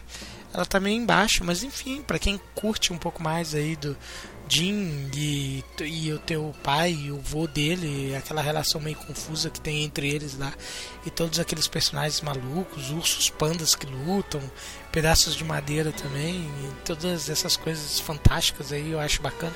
Não posso falar nada que Street Fighter tem o Blanca, né, cara? E tem o. Um cara que joga óleo lá também, que eu esqueci o nome dele agora, mas enfim, Tekken Ah, 7. sim, claro, e tem o Ryu que tira poder pela mão. Ah, carro, né? Não Mas uma ele é humano, né, cara? Mas ele é humano, pelo menos. Mas lá enfim. ainda, hein, É. Mas enfim, é... alguma expectativa, DNS? Pelo Tekken 7? Nunca gostei muito da série, mas é que eu achava engraçado isso que você falou. Os personagens tinham dinossauro, tinha canguru. É mesmo. Isso que eu acho engraçado, né? Ou tem o Inclusive, tem Gon, uma É o Gon, que é um dinossaurinho menorzinho ainda, tem, né? tem o Raptor, né? Que é aquele É. dinossaurinho que é tipo uma skin diferente daquele o canguru que eu me esqueci o nome agora. É, e tem um canguru também, cara, com filho. O filho faz golpe dele também. Tem uns quatro robôs diferentes. É, é bem, é bem maluco, mas é divertidinho. E, e ele é tô completamente focado em combo animal, né, cara? Só que ele, eu acho ele um jogo meio roubado, né, cara? Tipo, por, por exemplo, o King, quando você pega o King. Se você sabe fazer aqueles combos do King lá, cara, esqueça da vida, cara.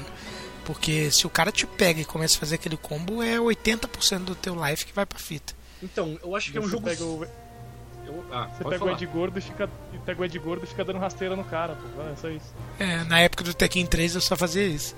Eu acho que é um jogo muito estratégico, completamente estratégico. Porque se você pegar o tipo o King, você sabe fazer aquilo lá, primeiro que você é um cara bom, você tem que apertar os botões certos na hora certa. Segundo, se sabe se defender daquilo lá, o King não, não sobra nada do King. Você vê ele catando embaixo, você defende embaixo, daí você dá uma surra nele. Você vê ele catando em cima, você dá uma surra nele.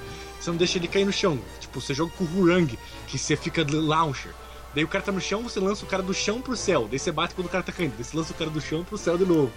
Ele é um jogo bem estratégico, eu acho. Se você sabe jogar, sabe fazer as coisas, é que nem o Soul Calibur, que por sinal não vai sair um novo, mas eu acho que é um jogo bem estratégico. Nossa, que Soul Calibur é tão bom. golpe de cada um, então você tem que saber jogar um pouco com cada, pra, pra saber a movimentação. Ah, aquela movimentação vai ser um golpe embaixo, não um golpe em cima. Daí você defende embaixo, daí você começa a ter o contra-golpes, coisas assim. Então eu acho que funciona de um jeito diferente, mas eu era bem viciado, então. Além que quem jogou com aranha de vocês aqui sabe que o aranha sim é muito viciado. É, o Aranha é, cara, com King principalmente, né, cara? Eu joguei com ele. Mas é, eu acho, eu acho, pelo menos que ele funciona num patamar diferente de Mortal Kombat, Street Fighter, assim. Completamente. Então você tem que pensar bastante. Eu, eu gostava dele e do Soul Calibur, eu gosto também por causa disso. Eu acho que você tem que conhecer um pouco de cada pra você poder montar uma estratégia, um pouco de cada personagem, né? Pra você poder montar uma estratégia, pra saber qual golpe vai embaixo, qual golpe vai em cima, qual golpe lança.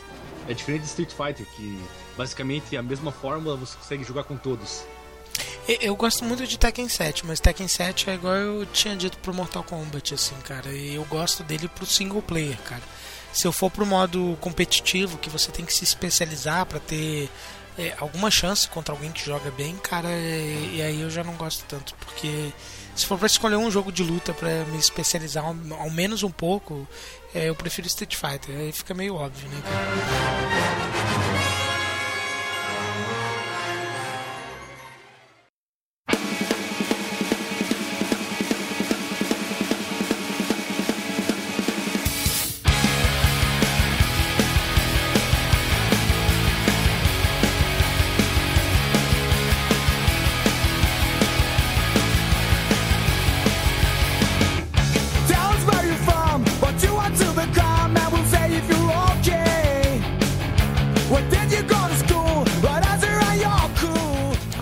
aqui com vocês dois. Quem dos dois aqui na época do PlayStation chegava, ou do Nintendo 64, que também tinha uma versão fantástica pro Nintendo 64, e mais ainda, cara, uma versão para Game Boy Advance, cara, de um jogo fantástico na época, que era super popular, jogo de skate, Tony Hawk. Tá voltando aí, cara, em 2015. Algum dos senhores jogava? Quem não jogou Tony Hawk merece ser apedrejado até a morte. Porque nunca, nunca jogou Tony Hawk 2, principalmente, porque o 2 é o melhor. E tem que ser apedrejado até a morte, com certeza. Quem nunca escutou é, Rage Against no Tony Hawk tem que morrer. Porra, Rage Against. Calma, não precisa ser tão exagerado, mas eu entendo o que você tá querendo dizer. É muito bom.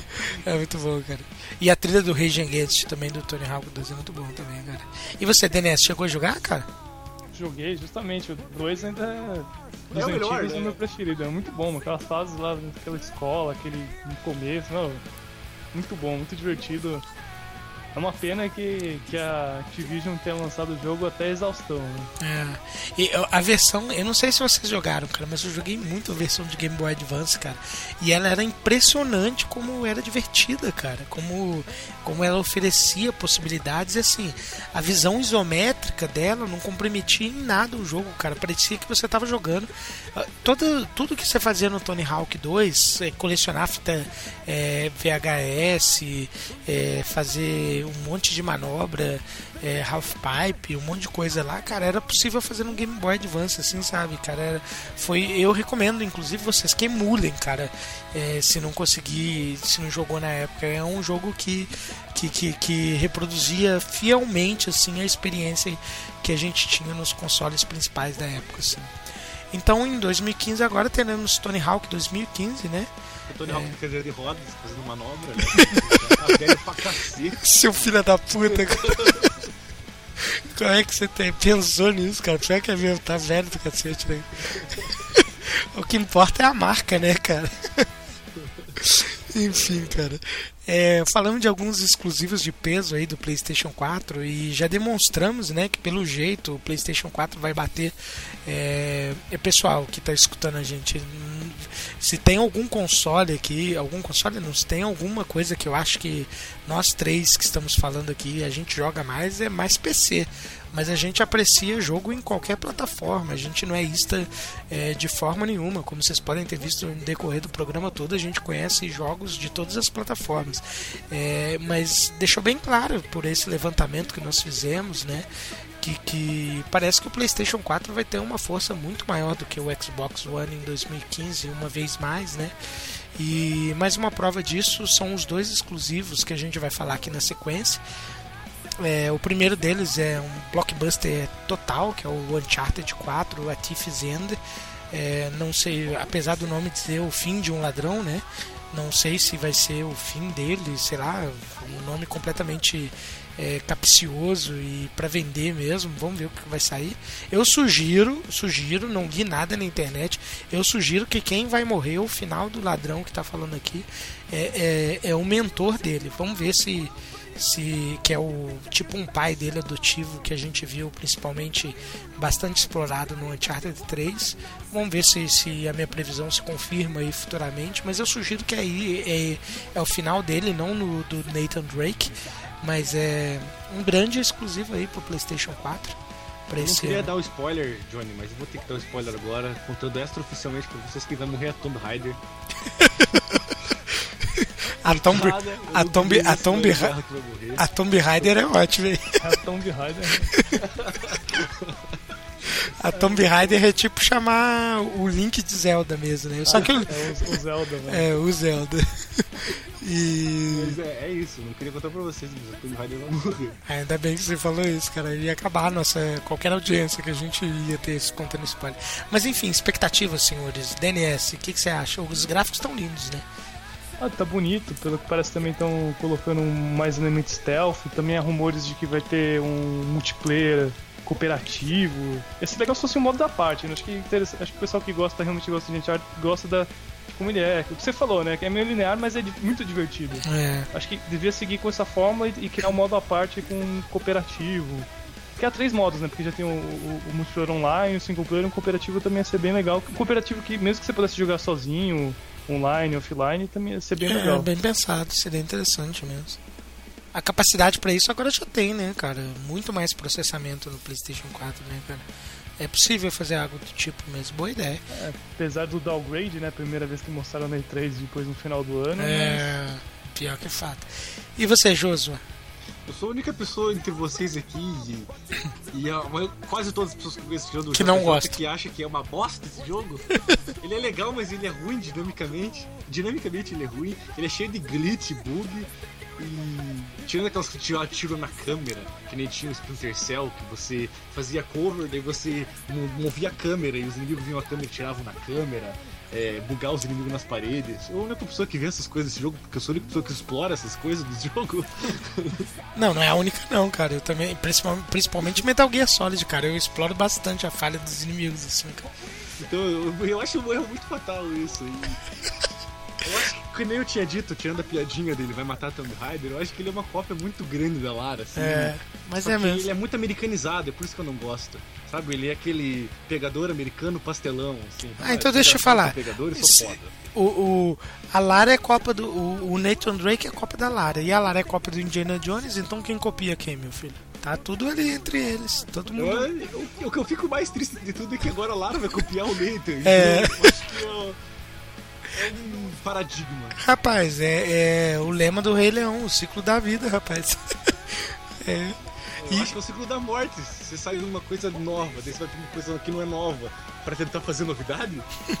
É bem isso mesmo, mas é o mercado atual, cara. Vai, vai, vai aguardando por mais coisas desse tipo. Você não viu o, o Sombras de, de Mordor, que é um excelente jogo, mas ele bebe completamente da, da fórmula do Batman Arkham e do, do- da série Assassin's Creed? Cara, essencialmente é isso.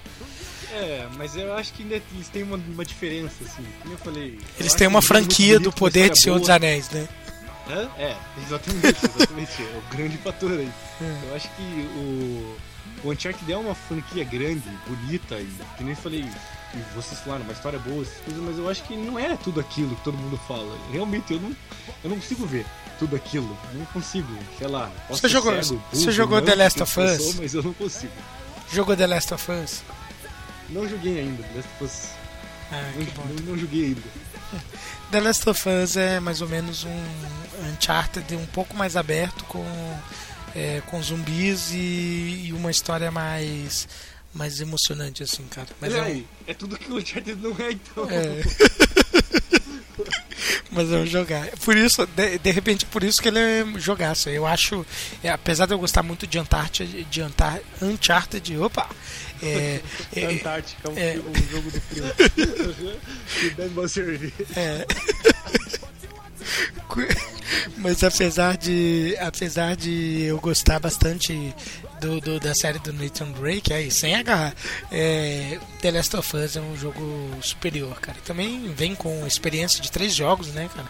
E do- do- a Naughty Dog vem com experiência de três jogos para lançar ele. Mas enfim, vamos lançar, vamos falar do segundo exclusivo que eu falei agora em sequência do PlayStation 4, Antindal, cara, que vai ser aquele jogo, se vocês não estão lembrando nem os ouvintes, vai ser aquele joguinho de tipo um suspense, assim, um jogo meio de terror, assim. Vai ser um Revel Rain, um Beyond, assim, cara, é, com uma temática mais.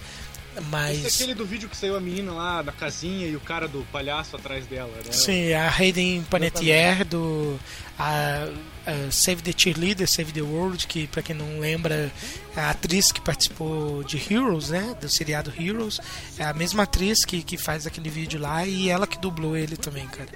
Inclusive a expressão facial tá idêntica, né, cara? Tá perfeita, né, cara? É, inclusive estava tendo dia desses uma discussão num dos grupos que eu participo aí. O pessoal colocou o vídeo e eu não sabia ainda, juro, eu não sabia ainda que era a Hayden, que, que, que era atriz. E na hora que eu vi o vídeo assim, eu falei, caralho, velho. eu- eu até digitei assim, gente, eu acho que, que se corrijam se eu estiver errado, mas o modelo da atriz é a Hayden Panettiere, né, cara? E aí, demoraram pra me responder, eu mesmo pesquisei na internet não deu outra, é ela mesmo, cara. Tá, tá perfeitinho o rosto, assim, cara, e, e isso é muito bacana. Alguma expectativa, DNS? Você gosta desse tipo de jogo, assim, que, que você não faz muita coisa, só acompanha a história? Acho interessante, mas o problema é que a temática não, não chama muita atenção. Parece aquele filme de terror de adolescente, sei lá, massacre da Serra da É isso mesmo. Foi É, é bem isso. achei, cara. É isso tão mesmo. legal e tão triste ao mesmo tempo. Não, mas é isso, cara, mas Não, é ele isso. é legal por causa que essa coisa de ser super bonito, você só, só controlar o que ela vai fazer, assim, você fica tenso e é. Ah, eu sei que vocês fizeram no verão passado. Mas é isso, cara. A temática é essa, mas vende, cara. Por que, que você acha que sai filme um atrás do outro desse tipo? Eu, particularmente, hoje em dia, eu dou risada desse tipo de, tipo de filme. Mas quando eu era. Mas é, é isso que eu não quero fazer num jogo, entendeu? Não quero achar ridículo.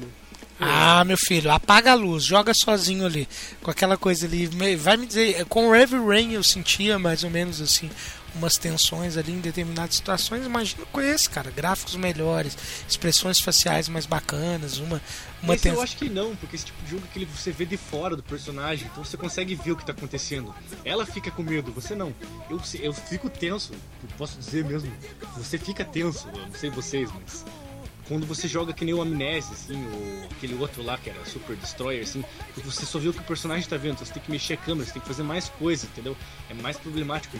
Não é só você vendo, o personagem sente as coisas, então você não vê ele ofegando, mas você escuta ele ofegando, você escuta ele gritando, então isso deixa bem mais tenso. Ô Josua, mas, mas um, um, uma, um recurso básico de filme de tensão, cara, é exatamente fazer isso.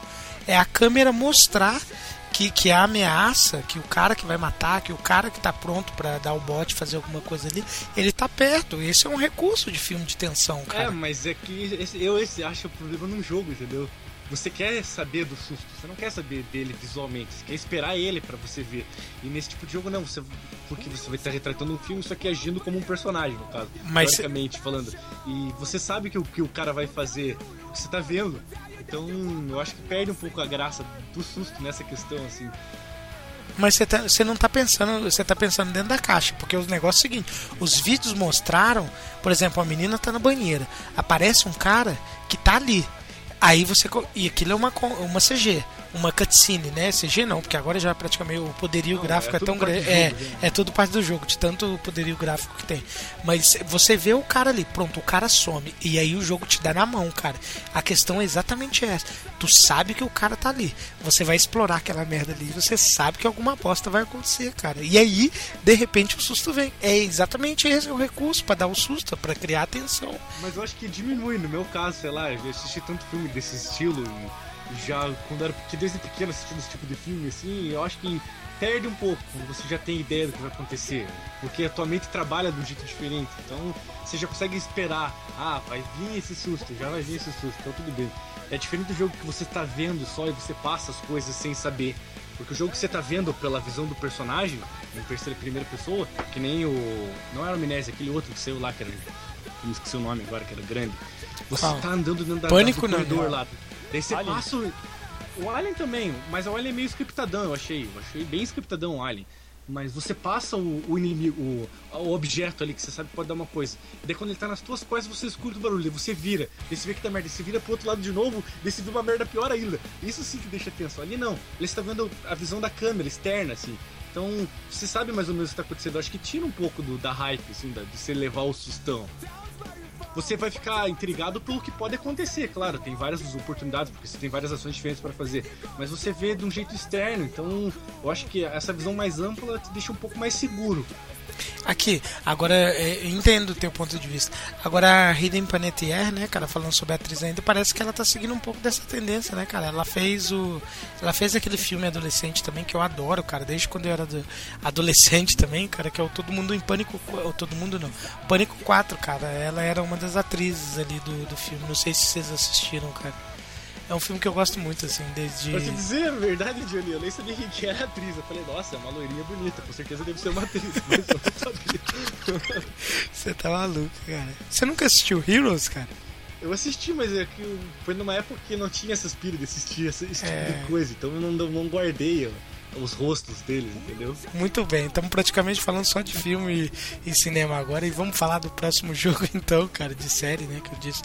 É, eu acho que esse tem um poder para ser o, o provável GOT, né, Game of the Year de 2015, cara. Eu acredito que os dois vão concordar comigo ou não, né, vamos ver. É, ele- mas eu acho que The Witcher 3 Wild Hunt, cara, vai sair em 2015. É, inclusive eu estava assistindo recentemente uma postagem que, que o amigo Gabuga é, fez né, num, site que nós participamos, cara, e ele colocou alguns vídeos da localização brasileira que tá fantástica, cara. A dublagem brasileira tá cada vez melhor, tá mostrando a mesma qualidade excelente que, que, que- fazemos de filmes. É, tá mostrando que a gente tá pegando o jeito para fazer dublagem de jogos também, tá com uma localização é, bem bacana, os gráficos estão lindos e sei não, cara, arrisco a chutar aí que vai ser o, o GOT de 2015, cara. Pra quem jogou The Witcher 2 e eu sei que o Josuan jogou, é, a- arrisca aí ser GOT, né? DNS, tem alguma expectativa pra esse jogo? Não sei se você acompanha. Então, parece muito bem feito os gráficos, o mundo, parece que o, o escopo do, do mundo parece ser muito maior do que os anteriores. Infelizmente eu não joguei, também tá na, mais um jogo que tá na minha lista, tanto um quanto dois tá na minha lista aqui do Steam também. Eu também tenho ele no Steam, cara.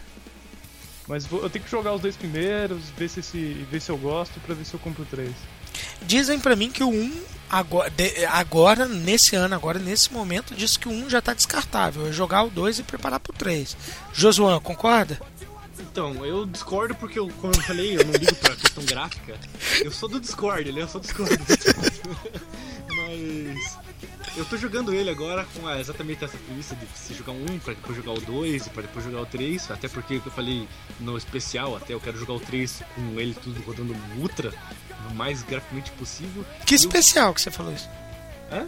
No especial, no especial de. De fim novo, de ano. né? Ah, É. entendi. pode falar, pode continuar. E eu acho. Quando saiu o Witcher 1, eu não tive uma pira nunca. Eu peguei ele pra jogar e não conseguia funcionar ele, não conseguia, fazer funcionar, não conseguia fazer os combos funcionar, não conseguia fazer nada funcionar direito. Porque ele tinha várias. Ele tem ainda, né? Três, três ou duas configurações diferentes de jogo, você pode jogar só com o teclado, ele sempre pode clique, você pode jogar com o teclado e com o mouse e essas coisas assim, então a engine é realmente triste. Mas eu tô jogando ele agora, então eu já me adaptei, como eu falei, eu tô jogando mais difícil. É, Você acha, você acha que o primeiro The Witcher ainda é relevante? Olha só, cara, o que eu acho, na verdade, é di- diferente do que eu acho que você devia fazer. Eu acho que você tem que jogar ele porque ele é legal. Mas o que você deve fazer antes. Porque realmente ele é um jogo velho. Ele, que nem eu falei, ele não é um jogo bonito, não. né? A história é muito boa, mas se você assistir um walkthrough de toda a história pra saber o que aconteceu, vá direto pro 2. Mas é, o que dizem é que a história do 1 é melhor que a do 2 ainda. Porque o Então- 2 eu tô com ele instalado aqui, eu rodei ele só pra testar. E o 2 é muito bonito. Pelo menos assim, se você quiser jogar alguma coisa a nível de PlayStation 3, Xbox 360 com uma qualidade boa, o The Witcher 2 é uma coisa bem aceitável, ele é bem bonito. Então, Inclusive pra PC ele é bem exigente, cara. Exatamente isso. Eu até tinha dito isso outra vez, né? O meu PC não roda Witcher 2 ainda, com tudo no máximo. Eu não- o meu PC não é aquela coisa também, mas não é uma coisa a se jogar fora, mas realmente eu tenho que faz- baixar a resolução, baixar algum, alguns gráficos pro normal, pro médio no caso. Mas acho que vale muito a pena. Eu tava falando anteriormente, né? Eu não joguei eles quando eles saíram, mas o Munha e o JJ jogaram, de fazer tudo o JJ principalmente o 1, de fazer tudo. Até o último 2 a gente não jogou por causa das questões do computador não suportar, né? E, e eu virei um, um admirador de Witcher depois que eu li. Eu tenho todos os quatro livros que saíram. Sério? É, vão sair mais ainda. Eu ia ler as versões em inglês, mas eu acabei esperando. Vai falar, eu, eu- eu gosto de ler inglês, mas eu, ao mesmo tempo não gosto. Porque pra ler, pra ler livro em inglês você tem que pensar muito. É, eu entendo o que você tá falando. Eu, eu também consigo ler tranquilamente em inglês, mas não é a mesma coisa do que ler na tua língua nata, né, cara? É diferente. O primeiro livro eu li em inglês, daí depois eu comprei em português e reli. É, se você lê na tua língua normal, você só se diverte, né? Se Exatamente, você lê na isso. língua inglês, você tem que se concentrar pra, pra fazer a tradução simultânea, né, cara? Eu entendo o que você tá falando. Daí aquilo que você falou da, da dublagem dele e tal, eu acabei nem vendo, eu não vou jogar esse jogo dublado, tenho certeza absoluta, porque eu acho que a voz do Geralt se encaixa com o padrão que ele tem. é, A voz dele é em inglês. Porque nem eu falei, eu li os livros, então eu tenho uma ambientação diferente do Witcher. É, eu acho que ele tem que ter aquela voz americana é perfeita pra ele. Eu falei, eu tenho que, eu gosto de jogar o Witcher no mais difícil por causa disso. Você lê os livros e você vê, o trabalho dele é o mais difícil. É o mais difícil mesmo. Então acho que quanto mais difícil o jogo o Witcher for, melhor seja. Curiosamente, eu imagino o, o, o personagem, cara, tendo um sotaque britânico, cara, e não americano, que nem você tá falando. Eu não acho porque na verdade é um livro polonês, né? É, mas, eu, mas mesmo assim, mesmo dentro do universo polonês, cara, dentro do inglês, que é o que eu compreendo, é tipo quando você assiste, quando você vê um, alguma dublagem tipo de um russo, que nem Metal Gear Solid 3, cara. É, aqueles caras dão aquelas forçadas ali, e aí você consegue aceitar, não, isso é um russo. É a mesma coisa assim, se o cara estiver falando inglês, você quer imaginar que é um polonês, você imagina que é um, um inglês vitoriano, um inglês Não, então, londrino, assim, tá. sabe? Britânico Eu- eu mesmo. penso- Ah, Eu penso um pouco diferente porque ele não, ele não tá vivendo na, na, na- no país de origem dele. Ele vive no mundo criado, completamente criado. Lá, Nilfgaard, tem Nilfgaard, tem, tem ah, todos os paizinhos ali que agora não vou lembrar o nome por um, que são vários, eles entram em guerra, depois muda completamente geograficamente ali a questão. Mas ele tem a voz de um homem velho, rouco e sério. Então ele tem aquela voz daquele americano lá, eu acho que é perfeita pra ele. Porque se pareça, eu acho que aquela voz. Você sabe quem que é o dublador dele? Não, né? O original? É, a voz, a voz normal dele, na, na versão americana. assim. Mas você não sabe se quem é o dublador, bem. né? Não, né? O quê? Como é que é? Você não sabe quem é o dublador dele, né? Não, não tenho a menor ideia. Mas eu acho que a voz dele se encaixa bem pro personagem. O que eu tava falando é. O que eu, acho, que eu achava bem triste, que eu achei quando eu comecei a jogar, porque é difícil matar humano no Witcher 1. É bem difícil matar humano. Nossa, às vezes vem 6, 7 humanos assim você morre. E no livro, ele é uma coisa tão sobrenatural, assim, porque ele é um mutante, caceta 4 e tal, cheio dos enxertos, coisas assim. E, e matar humano pra ele é a coisa mais fácil do mundo. Tipo, ele mata 6 e 7 assim, sem fazer força nenhuma. E isso eles colocaram no Witcher novo, né? Tem os inimigos mais fracos, Drowner, esses inimigos mais fracos assim que tem. Tem vários. Ele não faz esforço mesmo para matar. Ele sofre para matar grifo, basilisco, os inimigos grandes. Por isso que eu acho que esse jogo tem que ser difícil. Ele sofre mesmo. O trabalho dele é completamente árduo, assim. Mas eu vou ter que parar de falar que a gente pode fazer um capítulo só de Witcher. Eu posso falar só de Witcher o capítulo inteiro. É, você tem muito, tem muito conhecimento de causa mesmo, até por causa do livro, né, cara? Mas que fantástico, cara.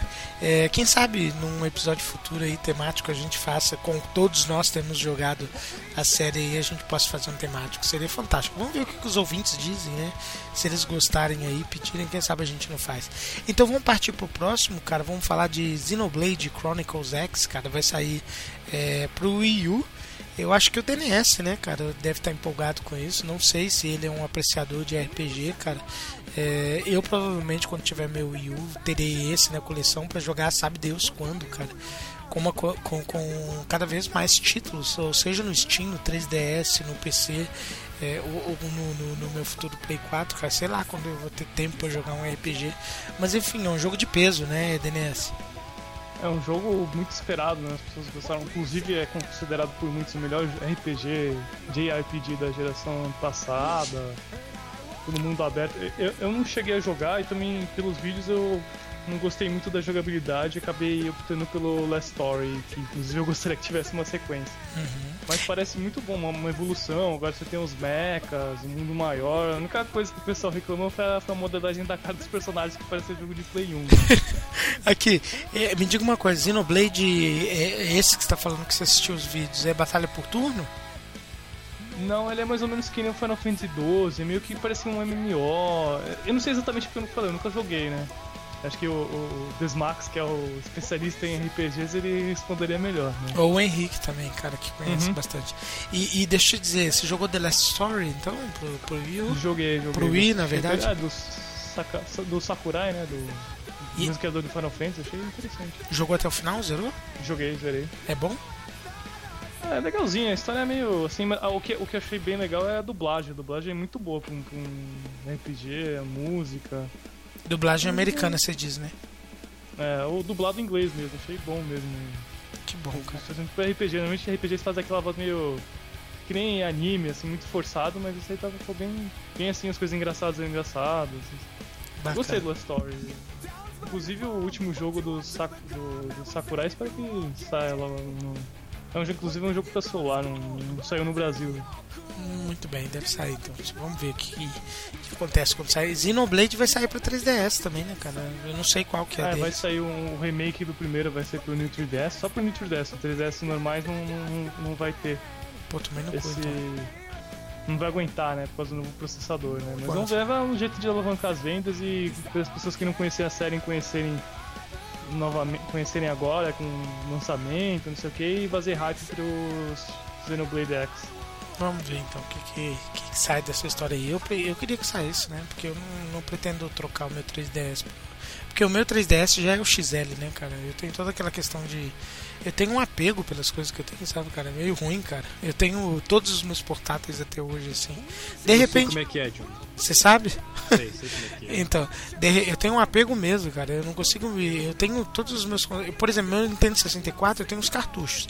Eu comprei o Majora's Mask, eu comprei o Ocarina of Time, que eu tenho o original para o Nintendo 64. Eu comp- recomprei ele pro 3DS, cara. E assim, não consigo desfazer nem de, de, de nenhum dos dois. É Mas, a hora da obra. é, mas Eu enfim. tenho um monte de jogo do Steam que eu já joguei em tudo quanto é plataforma e assim eu mesmo comprei o original do Steam só pra ter. ele, É. ter. É, de- No, no pior das hipóteses, é capaz de eu comprar um New 3DS e manter meu 3DS, sabe, cara? É complicado. Mas enfim, vamos falar agora.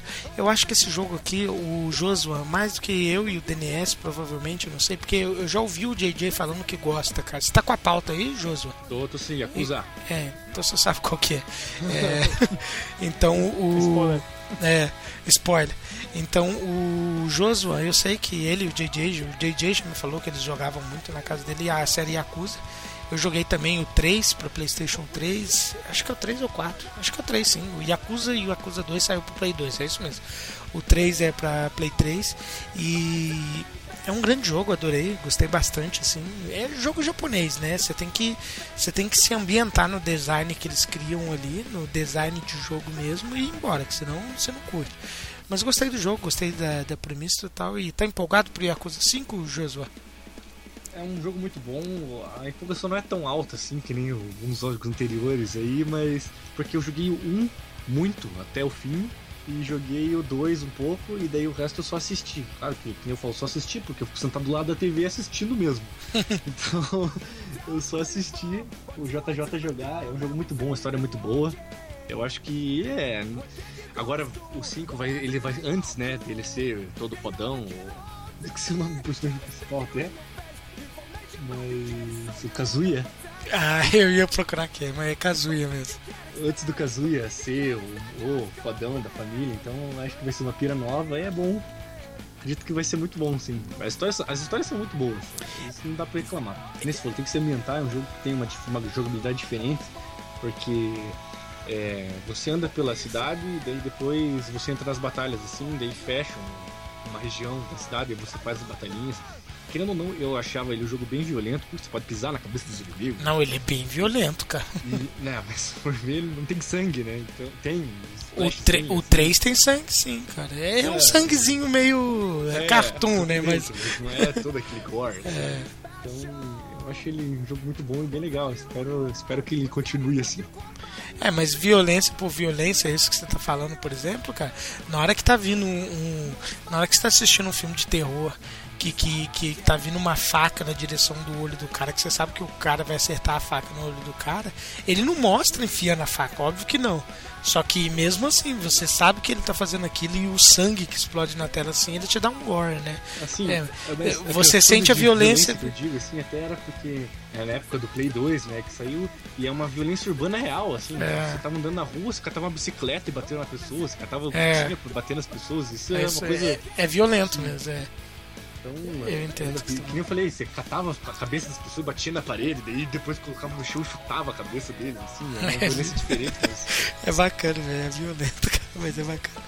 Pô, É, violentaço, imagina só, ele batia a cabeça do cara no chão, cara que no chão ele pisava em cima da cabeça do cara, tipo, É violentaço. Não, fora que tu pega barra de ferro e dá na cabeça do Exatamente. cara, né? E, e o, e o som é perfeitinho, né, cara? Faz clang, aquele barulho assim de, de batendo na cabeça, assim, é, é- é bem legal, é bem legal mesmo. é bem legal. É, então agora vamos falar de mais um jogo de Wii U, cara. Cara, se bobear o Wii U tá melhor do que o Xbox One esse ano, hein, cara, pra 2015. Eu acho que a gente citou mais jogos exclusivos de Wii U e PlayStation 4 do que do, do, do Xbox One. É Impressionante. bom, cara. é bom, eu gosto. Tomara que o Xbox acabe. Assim os jogos vão ser pra PC. Meu Deus. O pessoal, a galera cachista vai te odiar, cara, pra sempre. Mas é. Nossa. Mas falando então do Wii U, cara, vamos falar do Yoshi's Woolly World, né, cara? O, o DNS, como a gente já falou do Kirby lá, cara, eu falei também que gosto do, dos jogos do Yoshi, do, do Kirby, exatamente pela direção artística. Parece que a Nintendo tem um pouco é, mais de liberdade para experimentar com esses jogos aí. O jogo tá bem bonitinho também, né? Parece aquele lance de tipo é, novelo de lã, né, cara? Como eu sei que a tua namorada fez pra ti um Kirby, né?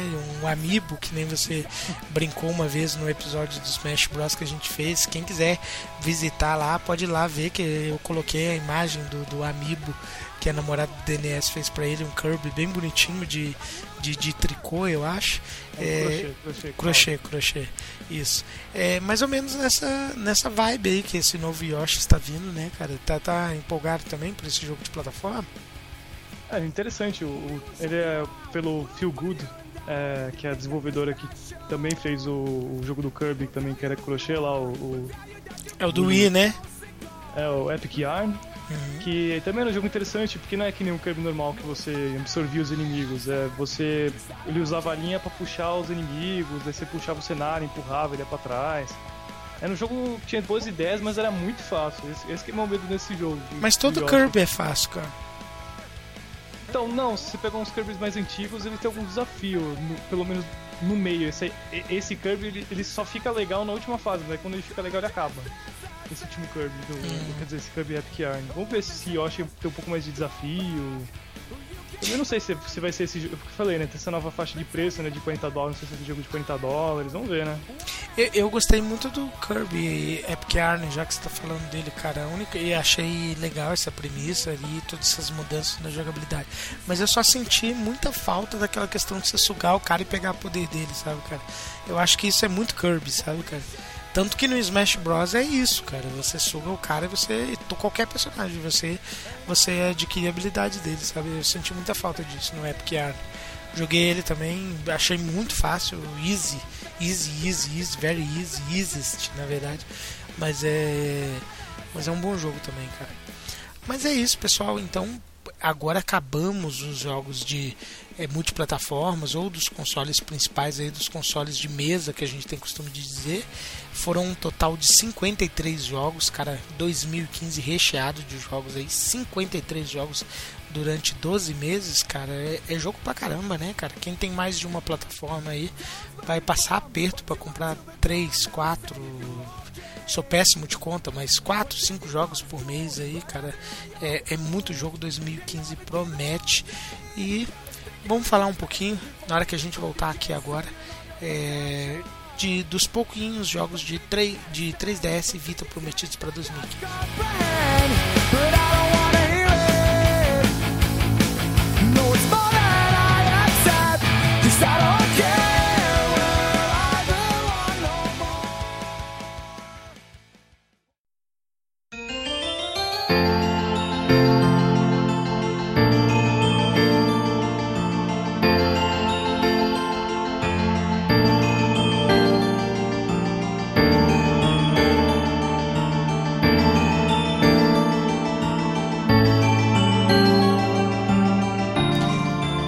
Voltamos, pessoal. Vamos falar agora. Então, primeiramente 3DS, que é uma quantidade um pouquinho superior de jogos que temos aí programado para 2015. Vou começar com Ace Combat, né? Um jogo de nave, um jogo de, de nave, jogo de, de caça, né? Na verdade, você tem, como o próprio nome indica, combate aéreo, né, cara? É, foi anunciado por New 3DS recentemente pelo Nintendo Direct. Já, a gente já sabia antes, né? Já tinha sido anunciado previamente. Mas enfim, vai sair aí é, esse jogo aí. Algum de vocês dois jogou na época do Play 1, quando começou é, a série mesmo? Tem alguma expectativa pro jogo de 3DS? Eu espero que seja bom. Eu jogava na casa de um amigo, eu adoro esse Combat. Eu fico triste por sair pro New 3DS. Porque eu não vou comprar o New 3DS porque eu tenho um 3DS normal. Mas eu acho que ele é compatível pro 3DS também, cara. Eu, não, eu acho que ele não. Eu acho que ele não vai ser um dos casos de, de jogos exclusivos pro New 3DS, não. Pode ficar tranquilo. Bom, tomara que não, porque eu gosto bastante, eu adoro jogo de avião, jogo de caça. Esse Combat tem um sistema bem singular, assim, porque ele é bem arcade, por mais que ele, ele não é um simulador de voo, ele é um jogo arcade até. O último, esse Combat que saiu pro, pro PC lá, o Combat Horizon, você não, eu não consigo jogar com manche. Eu tenho manche e você não consegue jogar, porque ele é um jogo feito para funcionar num controle, que nem uhum. os Ace Combats antigos. Sim. Eu joguei muitos Ace Combats antigos. E eu gosto bastante da história, é bem legal. Sempre as histórias dos Ace Combats são bem legais. Ele tem uma história, cara? História de guerra, óbvio, né? Todos têm uma história, elas são bem legais. Eu joguei aquele Ace Combat Zero, que saiu pra Play 2, é japonês até, tipo, não entendi porra nenhuma, sei que era legal. e... Eu sempre enxerguei, a, é porque eu não, eu não tenho experiência com a série, mas eu, de tudo que eu já vi do Ace, da série Ace Combat, eu sempre enxerguei ele como uma coisa completamente arcade, sabe? É, toma esse nível, faça a pontuação tal e pronto. Então, toma o próximo a nível. de jogo mesmo é assim, você tem que ir, matar teus inimigos, ah, fazer uma ronda, tirar umas bombas, você escolhe o avião, air to ground, ground to ground, air to air, sei lá como vai ser, o tipo de míssil especial, a tua corzinha, uma coisa nova. É, mas a, a, a, história é bem legal, assim. Esse último como que tinha as fases de helicóptero, essas coisas assim. Ou com um avião grande de cargueiro, que nem os A-130. Mas é bem legal, eu gosto bastante de jogo de avião. Eu acho bem legal. Bacana. TNS, provavelmente esse é um jogo que você terá ou não? Não curte muito estilo? É, eu não gosto muito desse tipo de jogo. Eu só acho interessante, engraçado que esse jogo tem uma interação com, com os amigos, né? Que são aquelas bonequinhos que a Nintendo lançou ano passado uhum. junto com o Smash, que você bota um, um, um amiibo da Peach, o, o, o caça fica toda rosa com a cara da Peach na é. ponta. Né? Eu, vi, eu, vi o do, eu vi o do Mario, né, cara? O, o caça do Mario. Você coloca um amiibo também, ele vai ficar tipo com, com a roupa vermelha com um negócio azul e a letra M assim em cima. Eu vi bem o que é isso que você está falando. Interessante. Outro jogo que vai sair é Codename Steam, cara. Que se eu não me engano, puta, esqueci, cara, eu tinha gravado qual que era a equipe que tá criando ele.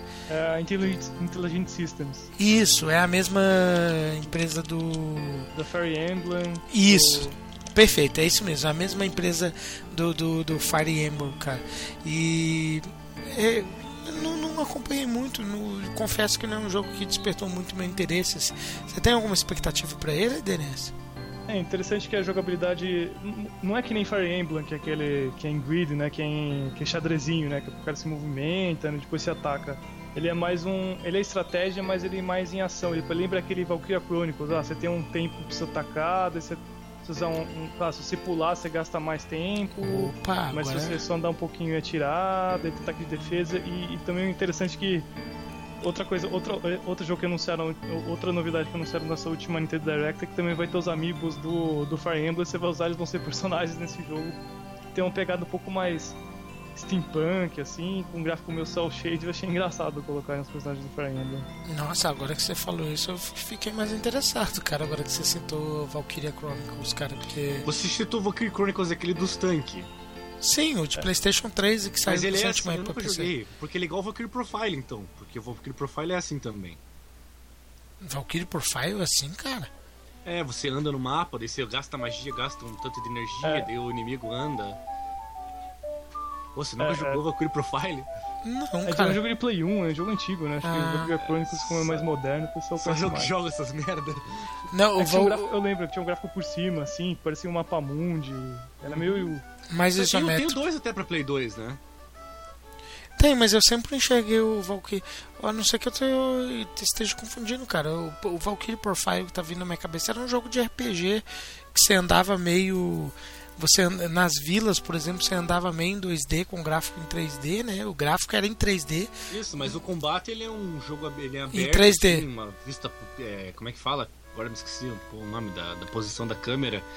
Mas você pode mexer a câmera também, mas você anda assim no mapa. isométrica, não é? Meio É, isométrica. meio isométrica, assim, mas que você pode mudar o ângulo dela, né? Quatro vezes. E, e você anda e vai gastando o teu tempo. Daí quando você não tem mais tempo, você tem que parar. Magia gasta um tempo, ataque gasta um tempo, os inimigos andam também. Então ele funciona em tempo real, assim, os combates. Mas é bem isso que você lembrou. Você vai andando side-scrolling, assim, meio 3D. Quando você tá nas vilas ou nos mapas normal de dungeon. E quando você tá nos combates, não. É, é uma menininha que é a protagonista do 2. É, uma menininha protagonista dos dois. Que eu, ah, Do 1 um também, né? Então é o jogo que eu tô pensando mesmo. Então tá, falar do outro jogo de 3DS, cara. É. Game- Gunman Clive 2, cara. Eu joguei o original, não sei se o DNS jogou. Ou se o Joshua jogou também, porque ele também tem o 3DS. Eu joguei o original, bem baratinho, 1 dólar e 99 é, no, no, no 3DS. Eu acho que ele saiu originalmente para 3DS, depois saiu para PC, total. Em todas as plataformas que ele saiu, ele é extremamente barato e ele oferece uma experiência bem gratificante pelo preço, cara. Um custo-benefício muito legal. Ele é um jogo plataforma que lembra muito Mega Man. É, você atira, pode abaixar, subir escadas, essas coisas Não, assim. Mega Man não. Não seja herege, não fale assim. Seja Sunset Riders. É, ele é uma mi- estilo até. Não, é, apesar dele ser faroeste, mas ele coloca, ele faz uma mistura bacana desses dois títulos aí que você tá falando. E, e eu achei ele bem interessantezinho, cara. Ele é curtinho, em cerca de, de uma hora e meia, duas horas você fecha o jogo. Mas pelo preço que ele é cobrado, R$ 1,99, é um custo-benefício fantástico. Tô ansioso pelo 2 aí também que vai sair, com certeza vou pegar. Principalmente se, se o produtor não subir a cabeça dele ele inventar de cobrar. é, porque a minha expectativa é essa agora, né? Ele cobrou R$ 1,99 no primeiro jogo. Se ele vier cobrando R$ 8,99, 9 dólares no segundo, eu vou ficar um pouco é, decepcionado. Mas se ele cobrar o mesmo preço, ele for fiel a, a- a- ao que ele prometeu no primeiro, sim, eu vou pegar logo no lançamento. E é um joguinho interessante. Chegou a jogar, Denise? Não, não cheguei a jogar, mas tem interesse ainda. Você falou, custa 2, tem esperando achar uma promoção pra custar 5. Custa um dólar só. É um dólar só, meu Deus. Você tá muito pechinchento, cara. E você, Josuan, chegou a conhecer ele, cara? Eu também não joguei porque eu não consigo comprar jogo em dólar. Ah, Então eu tenho que pedir pros conhecidos comprarem, então eu acabo não fazendo. Mas pô, que foda. você é uma pessoa muito boazinha, né, Johnny? Você tem que ver uma alma caridosa. se eu custar 8 dólares, eu não compro. Simplesmente assim. o, um jogo desse estilo, eu não pago 8 dólares, nem a pau. Mas não é 8 dólares, é 1,99. Não, mas que você falou, se o 2 sair agora. Ele Ah, não, 8 sim. dólares. Se sair por 9 dólares, nem eu vou comprar, vou esperar uma sale pela metade do preço, sem dúvida nenhuma. Também tem o problema do olha isso. dólar, né? É, O dólar tá subindo também. Pô, é- cada vez é, mais temos. alto, né, cara? Por isso que eu tô parando de importar agora, cara. Eu tô preferindo pré-venda aqui do que importar. Sem tirar o caso do DNS, que ele importou certa vez e perdeu o, pro- o produto dele, né, DNS? É, os Correios, a Receita. é, Brasil, né? Alguém roubou. Brasil. Como diria Vin Diesel em Velozes e Furiosos, isso aqui é o Brasil, rapaz. É, então tá, e agora provavelmente o meu jogo mais aguardado é de 2015 para Ah, 3DS. não minta. é, não minta, mentiroso. Que Você já falou que era o Metal Gear? É. não, de 3DS, eu anunciei. Ah, tá, mas mesmo assim ainda é mentira. Por quê, cara? Ah, deve ter o mais legal. Monster Hunter é legal, mas deve ter o mais legal. Ah, Tem um que vem depois aí. É, é o segundo. Os dois, né? Eu terei os dois em pré-venda e vão sair na mesma data, infelizmente. 13 de fevereiro. Se, se o nosso ouvinte capcioso é, já tiver ligado nas datas aí, ele sabe que nós estamos falando de Monster Hunter 4 Ultimate e Zelda Majora's Mask, né, cara? Dois títulos de peso saindo juntamente com o New 3DS em 13 de fevereiro, logo ali, cara. É, haja dinheiro para pagar esses dois valores pesados que, que a Nintendo cobra nos seus jogos 3DS full, né? Para quem tem outros consoles aí em fevereiro vai passar aperto. Mas enfim, vou pegar logo o Monster Hunter 4 Ultimate, conto com meu parceiro de caçada, o Josuan, que deve pegar também, se Deus quiser, ele vai pegar pra gente caçar junto. Isso aí, pra você ver, o vício é tão grande. Eu tô desempregado, mas eu vou comprar. Isso mesmo. Agora eu gostei, pegue sim, cara. Mas é recentemente o pessoal que quiser é, procure o nosso canal lá do Alvanista que eu citei no início do programa. Eu fiz um videozinho com, com uma prévia de tudo que a demo ofereceu, vídeo narrado, 5 minutos você já vê tudo, toda a opinião do Rodando Planeta Game sobre o jogo que vai sair agora em fevereiro. Compre o jogo também, joga com a gente. A gente pode fazer tipo um social club aí de Monster Hunter 4 Ultimate. E DNS, você não curte muito a série, né, cara? Não adianta, né? Ah, não, já tentei, eu tentei jogar no Wii, tentei jogar no 3DS a demo, do 3, né, do 3 Ultimate, tentei jogar agora do 4 quando saiu, mas acho repetitivo, O, o design. é- moroso, longo, você ficar batendo, batendo no inimigo. É, um Mas inimigo é só. verdade, ele é noob. Mas ele é noob, confesso, o DNS. Ele já falou isso em um dos nossos episódios. Mas é o, o design que não te, não te convence mesmo, né? É, o O- design, pô, o que eu falei, pô, tem um pô, jogo de, pô, eu eu falei, tava no World War of the Vikings, pô, não, não é um jogo fácil, mas, pô, mas não é repetitivo, mano, você fica batendo, você não sente que o inimigo toma dano, isso que me incomoda, realmente me incomoda no Monster Hunter. Tem É. que ser bastante dano pro inimigo cair. Pô, você tá matando um dinossauro gigante especial, Destroyer, assim, no seu... Não é que nem Ah, também no- uma coisa, outra coisa que realmente me incomoda é o detection, né, tudo fica atravessando o- os inimigos, os- você mata um, um, um- um dinossaurinho menor, ele cai no chão, você fica desaparecendo. Ah, tá, não tem equalizer. É, isso é mesmo, ele passa em cima dele. Mas assim, o eu, eu costumo comparar Monster Hunter com Metal Gear Solid, assim, cara. É, são jogos japoneses com designs muito específicos, cara. O design do jogo ele, ele é muito específico. E, a- e, e o Monster Hunter em especial ele tem uma curva de aprendizado muito longa, cara. Então, assim, se você não se dedica a ele, não aprende a gostar dele, como eu disse, é um design bem único, bem ímpar. Assim, cara, ele, ele é um jogo que, que demora pra você conseguir gostar dele mesmo.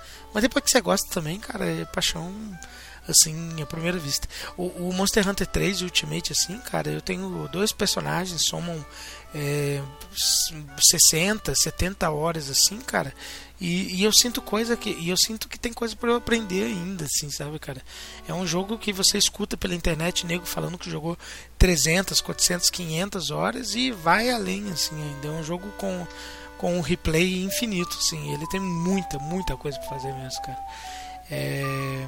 Josuan empolgado pra ele, né, Josuan? Já falou, vai comprar, vamos jogar junto, né?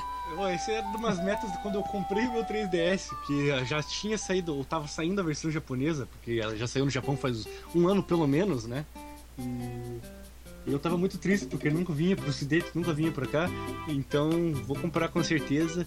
Falando nisso, pros Master Races aí que não tenha o 3DS ou não querem comprar, é, foi anunciado essa semana, eu acho, ou semana passada, que o, o Monster Hunter Online, que tá sendo feito na Unreal 3 ou na Ah, pare. Sério?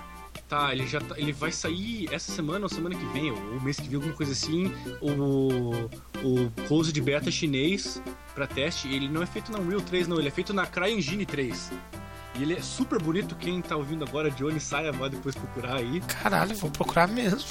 Nossa, é animal, assim, os vídeos saiu, saiu pouco vídeo, saiu vídeo só de, do mato, assim, dos monstros, mas ele vai sair, vai sair por coisa de beta chinês agora e depois é pra ele vir aqui pro ocidente, vai ser muito bom, muito bom mesmo, porque ele tinha, né, ele, teve já um Monster Hunter Online, não sei se vocês sabem, mas ele não tinha servidor aqui pra gente, ele tinha IP Tinha, Block. inclusive tinha no Play 3 também, cara. É, ele tinha o IP Block, que era uma bosta, agora vai sair esse super bonito, assim, então eu acho uma pegada, não sei se vai ter que comprar, é, inicialmente é ser free to play, É, inclusive a minha grande empolgação pro Monster Hunter 4 e Ultimate, cara, é justamente o fator online, cara. Porque o 3 não tinha, cara. É, e, e é um jogo que pede pra ser jogado online, cara. Pede pra ser jogado com pessoas, cara. E tô muito empolgado, cara. Vai, vai Ué, ser. E é bem isso mesmo. Eu tava jogando essa aqui, demo, acabei falando, ah, vou testar o multiplayer aí e tal, né? Eu ouvi falar que você mesmo falando que não tinha big lag nem nada. Fui. Tem um pequeno lagzinho uma vez ou outra assim, mas ele funciona muito bem. E a gente fez aquela caçada mais difícil do monstro, que eu me esqueci o nome lá, e a gente tava em quatro, depois na metade da caçada teve um cara que saiu, e a gente a gente não conseguiu terminar a caçada. Acabou o tempo e a gente não conseguiu. A gente não conseguiu matar o monstro. Não mataram, cara, que história. Não matamos. A gente tava com um Horn pra dar os buffs pra gente, um, um Great Sword e eu tava de, de Great Crossbow. E a gente não conseguiu matar ele. É, Eu joguei du- du- duas partidas contra esse online, no online aí, com duas pares diferentes. É, a primeira nós éramos em quatro, cara, que teve um, um cara do nosso grupo que teve a proeza de conseguir morrer as três vezes. Aí a gente perdeu, cara. Aí não. Porque alguém morre três vezes, perde. E aí na segunda vez que eu joguei com, é, com três pessoas só, aí nós conseguimos derrotar ele, cara. Mas é. É que pessoa que sabe jogar mesmo, né, cara? É que a gente tava com um atacante bem físico, né? Que é o Great Sword. Um que não é tanto e. A minha eu não sei jogar muito bem, vou dizer a verdade pra vocês. Eu me bato muito pra mexer a câmera. E. A gente. Eu tava atacando com o crossbow. O crossbow não é aquela coisa, né? Não, é a arma mais difícil se você não tem É. aquele analógico segundo lá, cara. Daí o outro era um arqueiro. Quando a gente tava jogando em 4. E ele devia ser muito noob, porque ele saiu no meio da partida, pô. Ele saiu quando faltava 15 minutos pra terminar. Tinha ido metade, talvez um pouco menos até da metade. Uhum. E. E o- a espadona é boa, mas o- não, é difícil acertar o inimigo. Não sei porque você acha, você que joga bastante.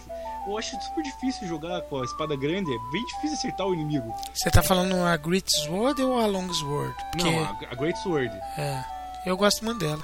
Ela é lenta, mas ela tem a capacidade de se defender. É uma das únicas armas que pode se É. defender, cara. Mas eu joguei com a Charged Blade lá e eu achei a Charged Blade bem boa. Por mais que eu acho que eu não consegui usar o Charge de ataque Uhum. direito. Direito eu sei que eu não consegui usar, mas é, ela é bem boa, bem boa. Eu joguei com a, Insect Gleave e não curti muito. Eu achei que é meio trabalhoso demais pra você fazer os poderzinhos, ganhar os buffs lá. É meio ruim mesmo, ela é complicada de dominar. Mas deve ter algum negro coreano que sabe jogar bem com ela. Mas assim, de- É. depois quando a gente terminar o podcast, eu vou pegar teu Nintendo Code aí, cara, pra gente testar uma junto, cara. Vai ser legal, hein? E ah, só, pra, só pra relembrar, pra quem não gosta de jogar muito, que nem o DNS, que não conseguiu se acertar muito bem, tem duas armas que são ótimas pra você jogar, porque elas funcionam.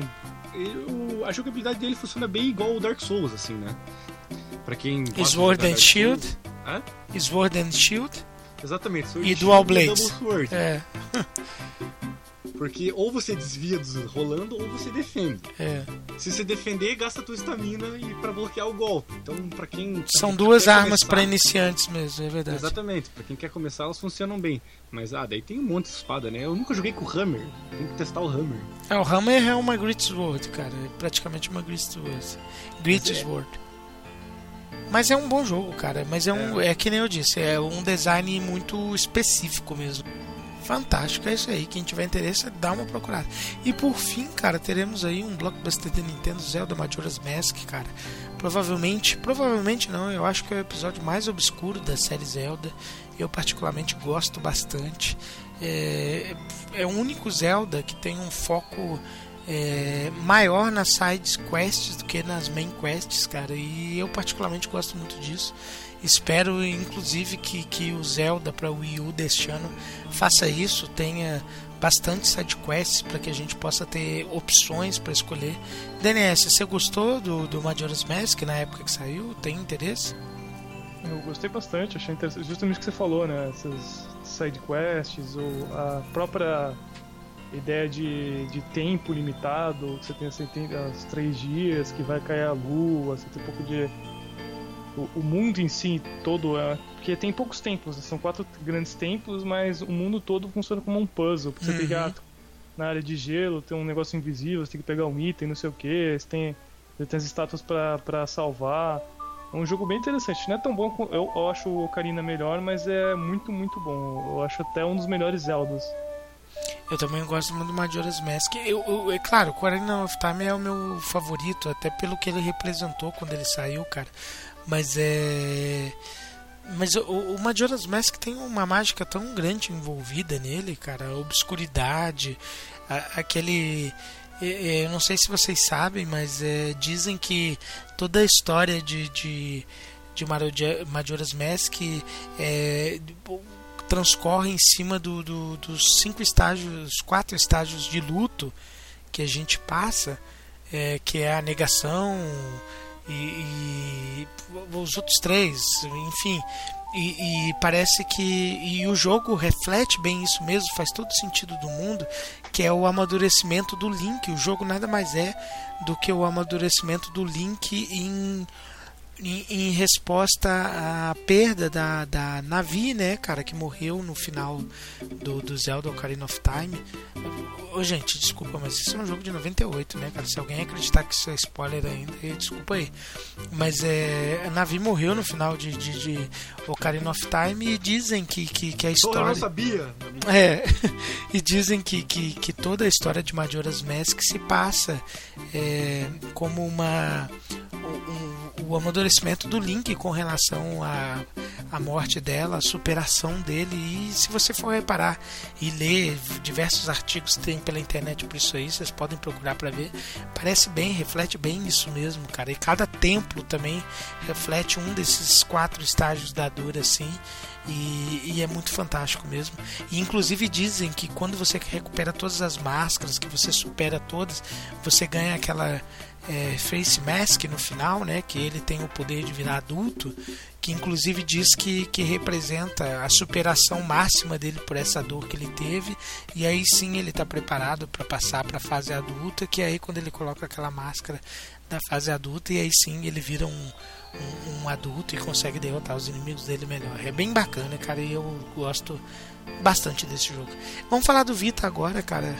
É, não é sacanagem, não é pegadinha, não é nada, mas a equipe do, do Rodando Planeta Game conseguiu encontrar um jogo, um jogo, um, sem mentira nenhuma, um jogo que parecia ter alguma é, relevância maior pro, pro Vita esse ano aí. Quando a gente diz relevância, assim, é um título que é exclusivo do Vita, que não vai sair para nenhuma outra plataforma, né? Porque é capaz de ter algum título que saia para PlayStation 3 ou algum jogo de PlayStation 4 com algum downgrade aí pro Vita, é bem provável que aconteça isso. Mas o único título relevante que nós vimos assim, exclusivo para a plataforma que vai sair é o Persona 4 não o Persona 4, né, que já saiu, mas o Persona 4 Dance All Night Teaser, que nada mais é do que um jogo de de ritmo, né, que vai ter jogo de dança, total, e você aperta os botões, tal qual um Guitar Hero ou tal qual um jogo de O Enda. é. Exatamente. E mas enfim, eu acho, infelizmente, é muito pouco pro pro, pro potencial que o Vita tem, né, cara?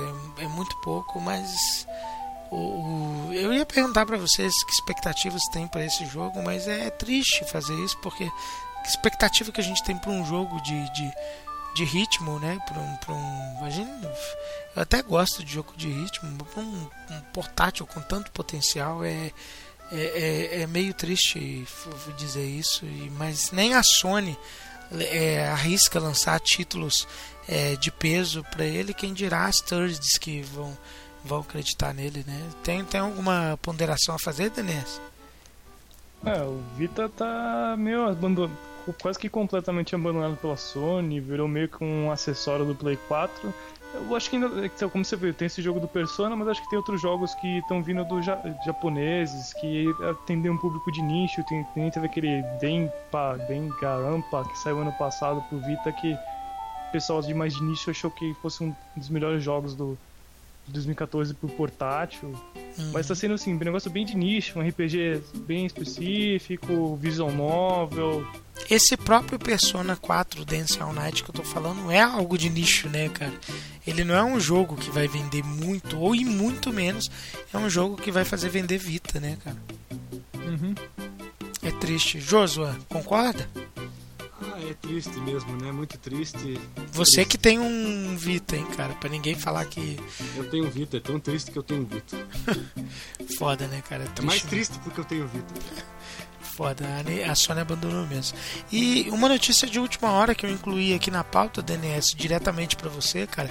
Eu gostaria que você falasse alguma coisa pra gente, cara, sobre o anúncio é, do fim do Clube Nintendo, cara. O que, que você pode dizer pra gente sobre isso? Foi anunciado essa semana, inclusive. É, o Clube Nintendo. A Nintendo fez uma Nintendo Direct e uma semana depois ela anunciou que aquela. Um Clube Nintendo assim, foi meio assim. Uma nota assim no site. Que ela, o Clube Nintendo é um. É um clube de. É como se fosse um. Ele. o- o- os membros ganham É alguns bônus por fazer pesquisa. Existe desde 2013. Então a pessoa vai lá, ah, registra o jogo, comprou um novo Mario, o cara registra lá, ganha umas moedas pra fazer a pesquisa e, e com isso a Nintendo ganha quer sua opinião sobre o jogo, o que, que você gostou, como é que você se É um clube de fidelização, né? Claro. É fidelização, daí você pode trocar por jogos digitais, e inclusive nos Estados Unidos, na Europa, lá os caras conseguem até bens físicos, sei lá, um- uma toalha do Zelda, um pôster, música. Só que a Nintendo falou que vai acabar com isso. Inclusive quem tiver ainda alguns cartõezinhos que vem com jogos para registrar vão correr, porque só vai até o dia 31 de março, se eu não me engano. Eu acho que eu. É, é isso mesmo. Registra até 31 de março, é isso mesmo. Uhum. Mas daí você vai poder resgatar, e, e mais pior que ainda, você vai poder só resgatar os seus pontos, né, com essas moedas, que chamamos de moedas, né, aqui nos Estados Unidos, acho que Star na, na Europa e no Japão. Você vai poder resgatar seus jogos até julho. E depois disso a Nintendo vai lançar um novo programa, que ela ainda não falou ainda, mas o, o Yata ano passado chegou a dar uma dica falando que ah, vai ser um negócio que. Estão pensando num negócio que você vai criar um sistema que conforme você mais compra, você consegue mais desconto, se você indicar para seus amigos você também pode ganhar desconto, outros bônus, então vamos ver, né? O mais importante é que espero que finalmente tenha um sistema de contas, né? Porque ainda tá no, no século XX ainda. né? Eu também, eu também Sim, sinceramente, eu espero que, que o mais importante seja anunciado um sistema de conta.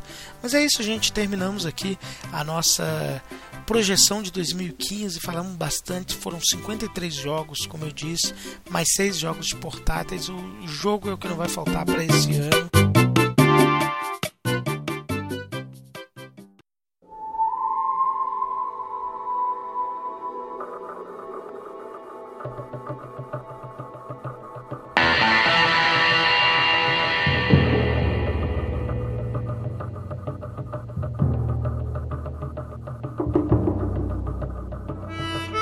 Voltamos então, gente. Vamos falar aqui.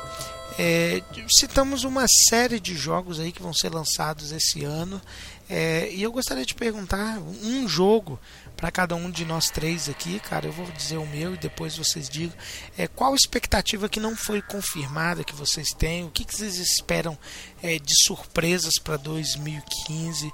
É, o que cada participante mais aguarda é, de, de relevante aí que, que, que pode surgir como uma expectativa é, de, de jogo surpresa para esse ano? Vou começar comigo mesmo. é, eu esperava que, que se tornasse realidade um jogo que eu já tinha falado no último episódio de, de, de retrospectiva. Eu tinha citado Red Dead Redemption 2, que é um jogo que eu gostei muito do original, né? Saiu para PlayStation 3 e Xbox exclusivo, ainda não saiu para PC. É, existe um burburinho que provavelmente a Rockstar pode vir a lançar o original para para PC e, e, tudo isso participaria de, de, de uma manobra de marketing para fazer com que as pessoas gostassem também no PC do original e depois o 2 sairia para a nova geração, inclusive para PC também. Essa é a minha expectativa para 2015. Eu espero que possa vir se confirmar, se Deus quiser, é um jogo que teremos aí para 2015. E você, DNS, tem algum joguinho que, que você espera que fuja aí do, do que não foi confirmado e apareça para 2015? Cara, o que eu realmente gostaria que fosse anunciado seria um, o que, que a Retro está fazendo. A Retro Studios, que fez o Metroid Prime, fez o, o Bacana. Donkey Kong Returns. Eu, eu gostaria que ele estivesse trabalhando em um jogo pro Wii U que fosse uma nova IP. Até uma IP que utilizasse bem o, o Gamepad. Eu até pensei assim, ah, se fosse um jogo, sei lá, um jogo de detetive, alguma coisa assim, eu acho que seria bem legal. Isso, é Bacana. bem, assim, bem, isso foi bem viajado, né? Porque devia Não. ter falado do Metroid, mas não, não quero Uma coisa nova, original, assim, né? Bem o, o- o Gamepad que eu acho que é surpreender todo mundo e realmente tá faltando. Não, não é viajado não, cara, é original, cara. De repente o que a Nintendo tá pre... não que a Nintendo tá precisando, que eu acho que 2014 foi um ótimo ano pra Nintendo, principalmente com o Wii U, cara.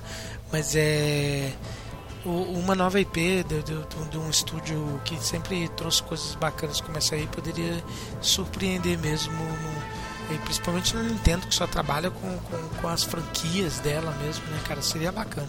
E você, Josua? Eu até imagino o que, que você vai dizer, cara, mas o que, que você espera de 2015 aí como surpresa não dita no programa? O que, que eu vou dizer, Johnny? Diga. Ah, você já até cantou no último episódio também. Fala aí pra nós, então. Pode falar daquele jeito que você falou lá em 2014, ano passado ainda. Aquilo que foi Black Desert. É, sabia que era Black Desert. Então, mais ou menos isso que eu tô esperando aí. Tô esperando aí, né? Black Desert é um MMO, pra quem gosta de MMOs, um- que parece que vai ser um, um MMO cheio de novidades, aí, cheio de coisinhas pra você fazer e tractar aí. É, parece bem legal mesmo, graficamente ele é super bonito. Vai precisar de uma máquina um pouquinho decente pra funcionar. mas- Será que a minha GTX 970 aguenta? Acho que não, hein, Johnny? Acho que não. Ostentador de merda, né, cara? É, chato, cara.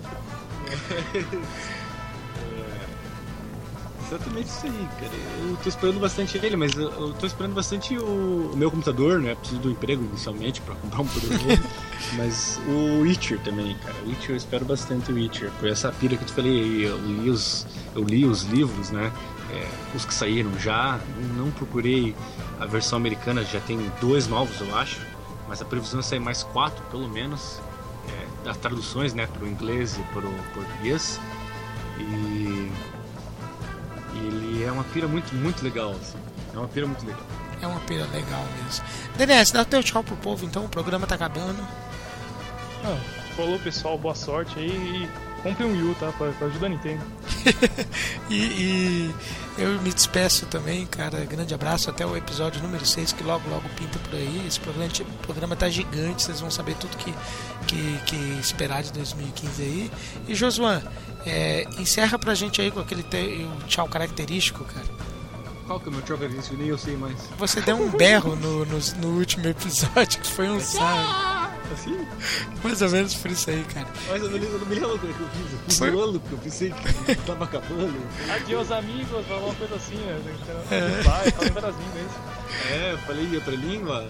Não, você deu tchauzinho bem gritado assim mesmo. cara. Então é isso, gente. Encerramos esse episódio aí, cara. Primeiro episódio de 2015 e logo, logo tamo junto. Grande abraço.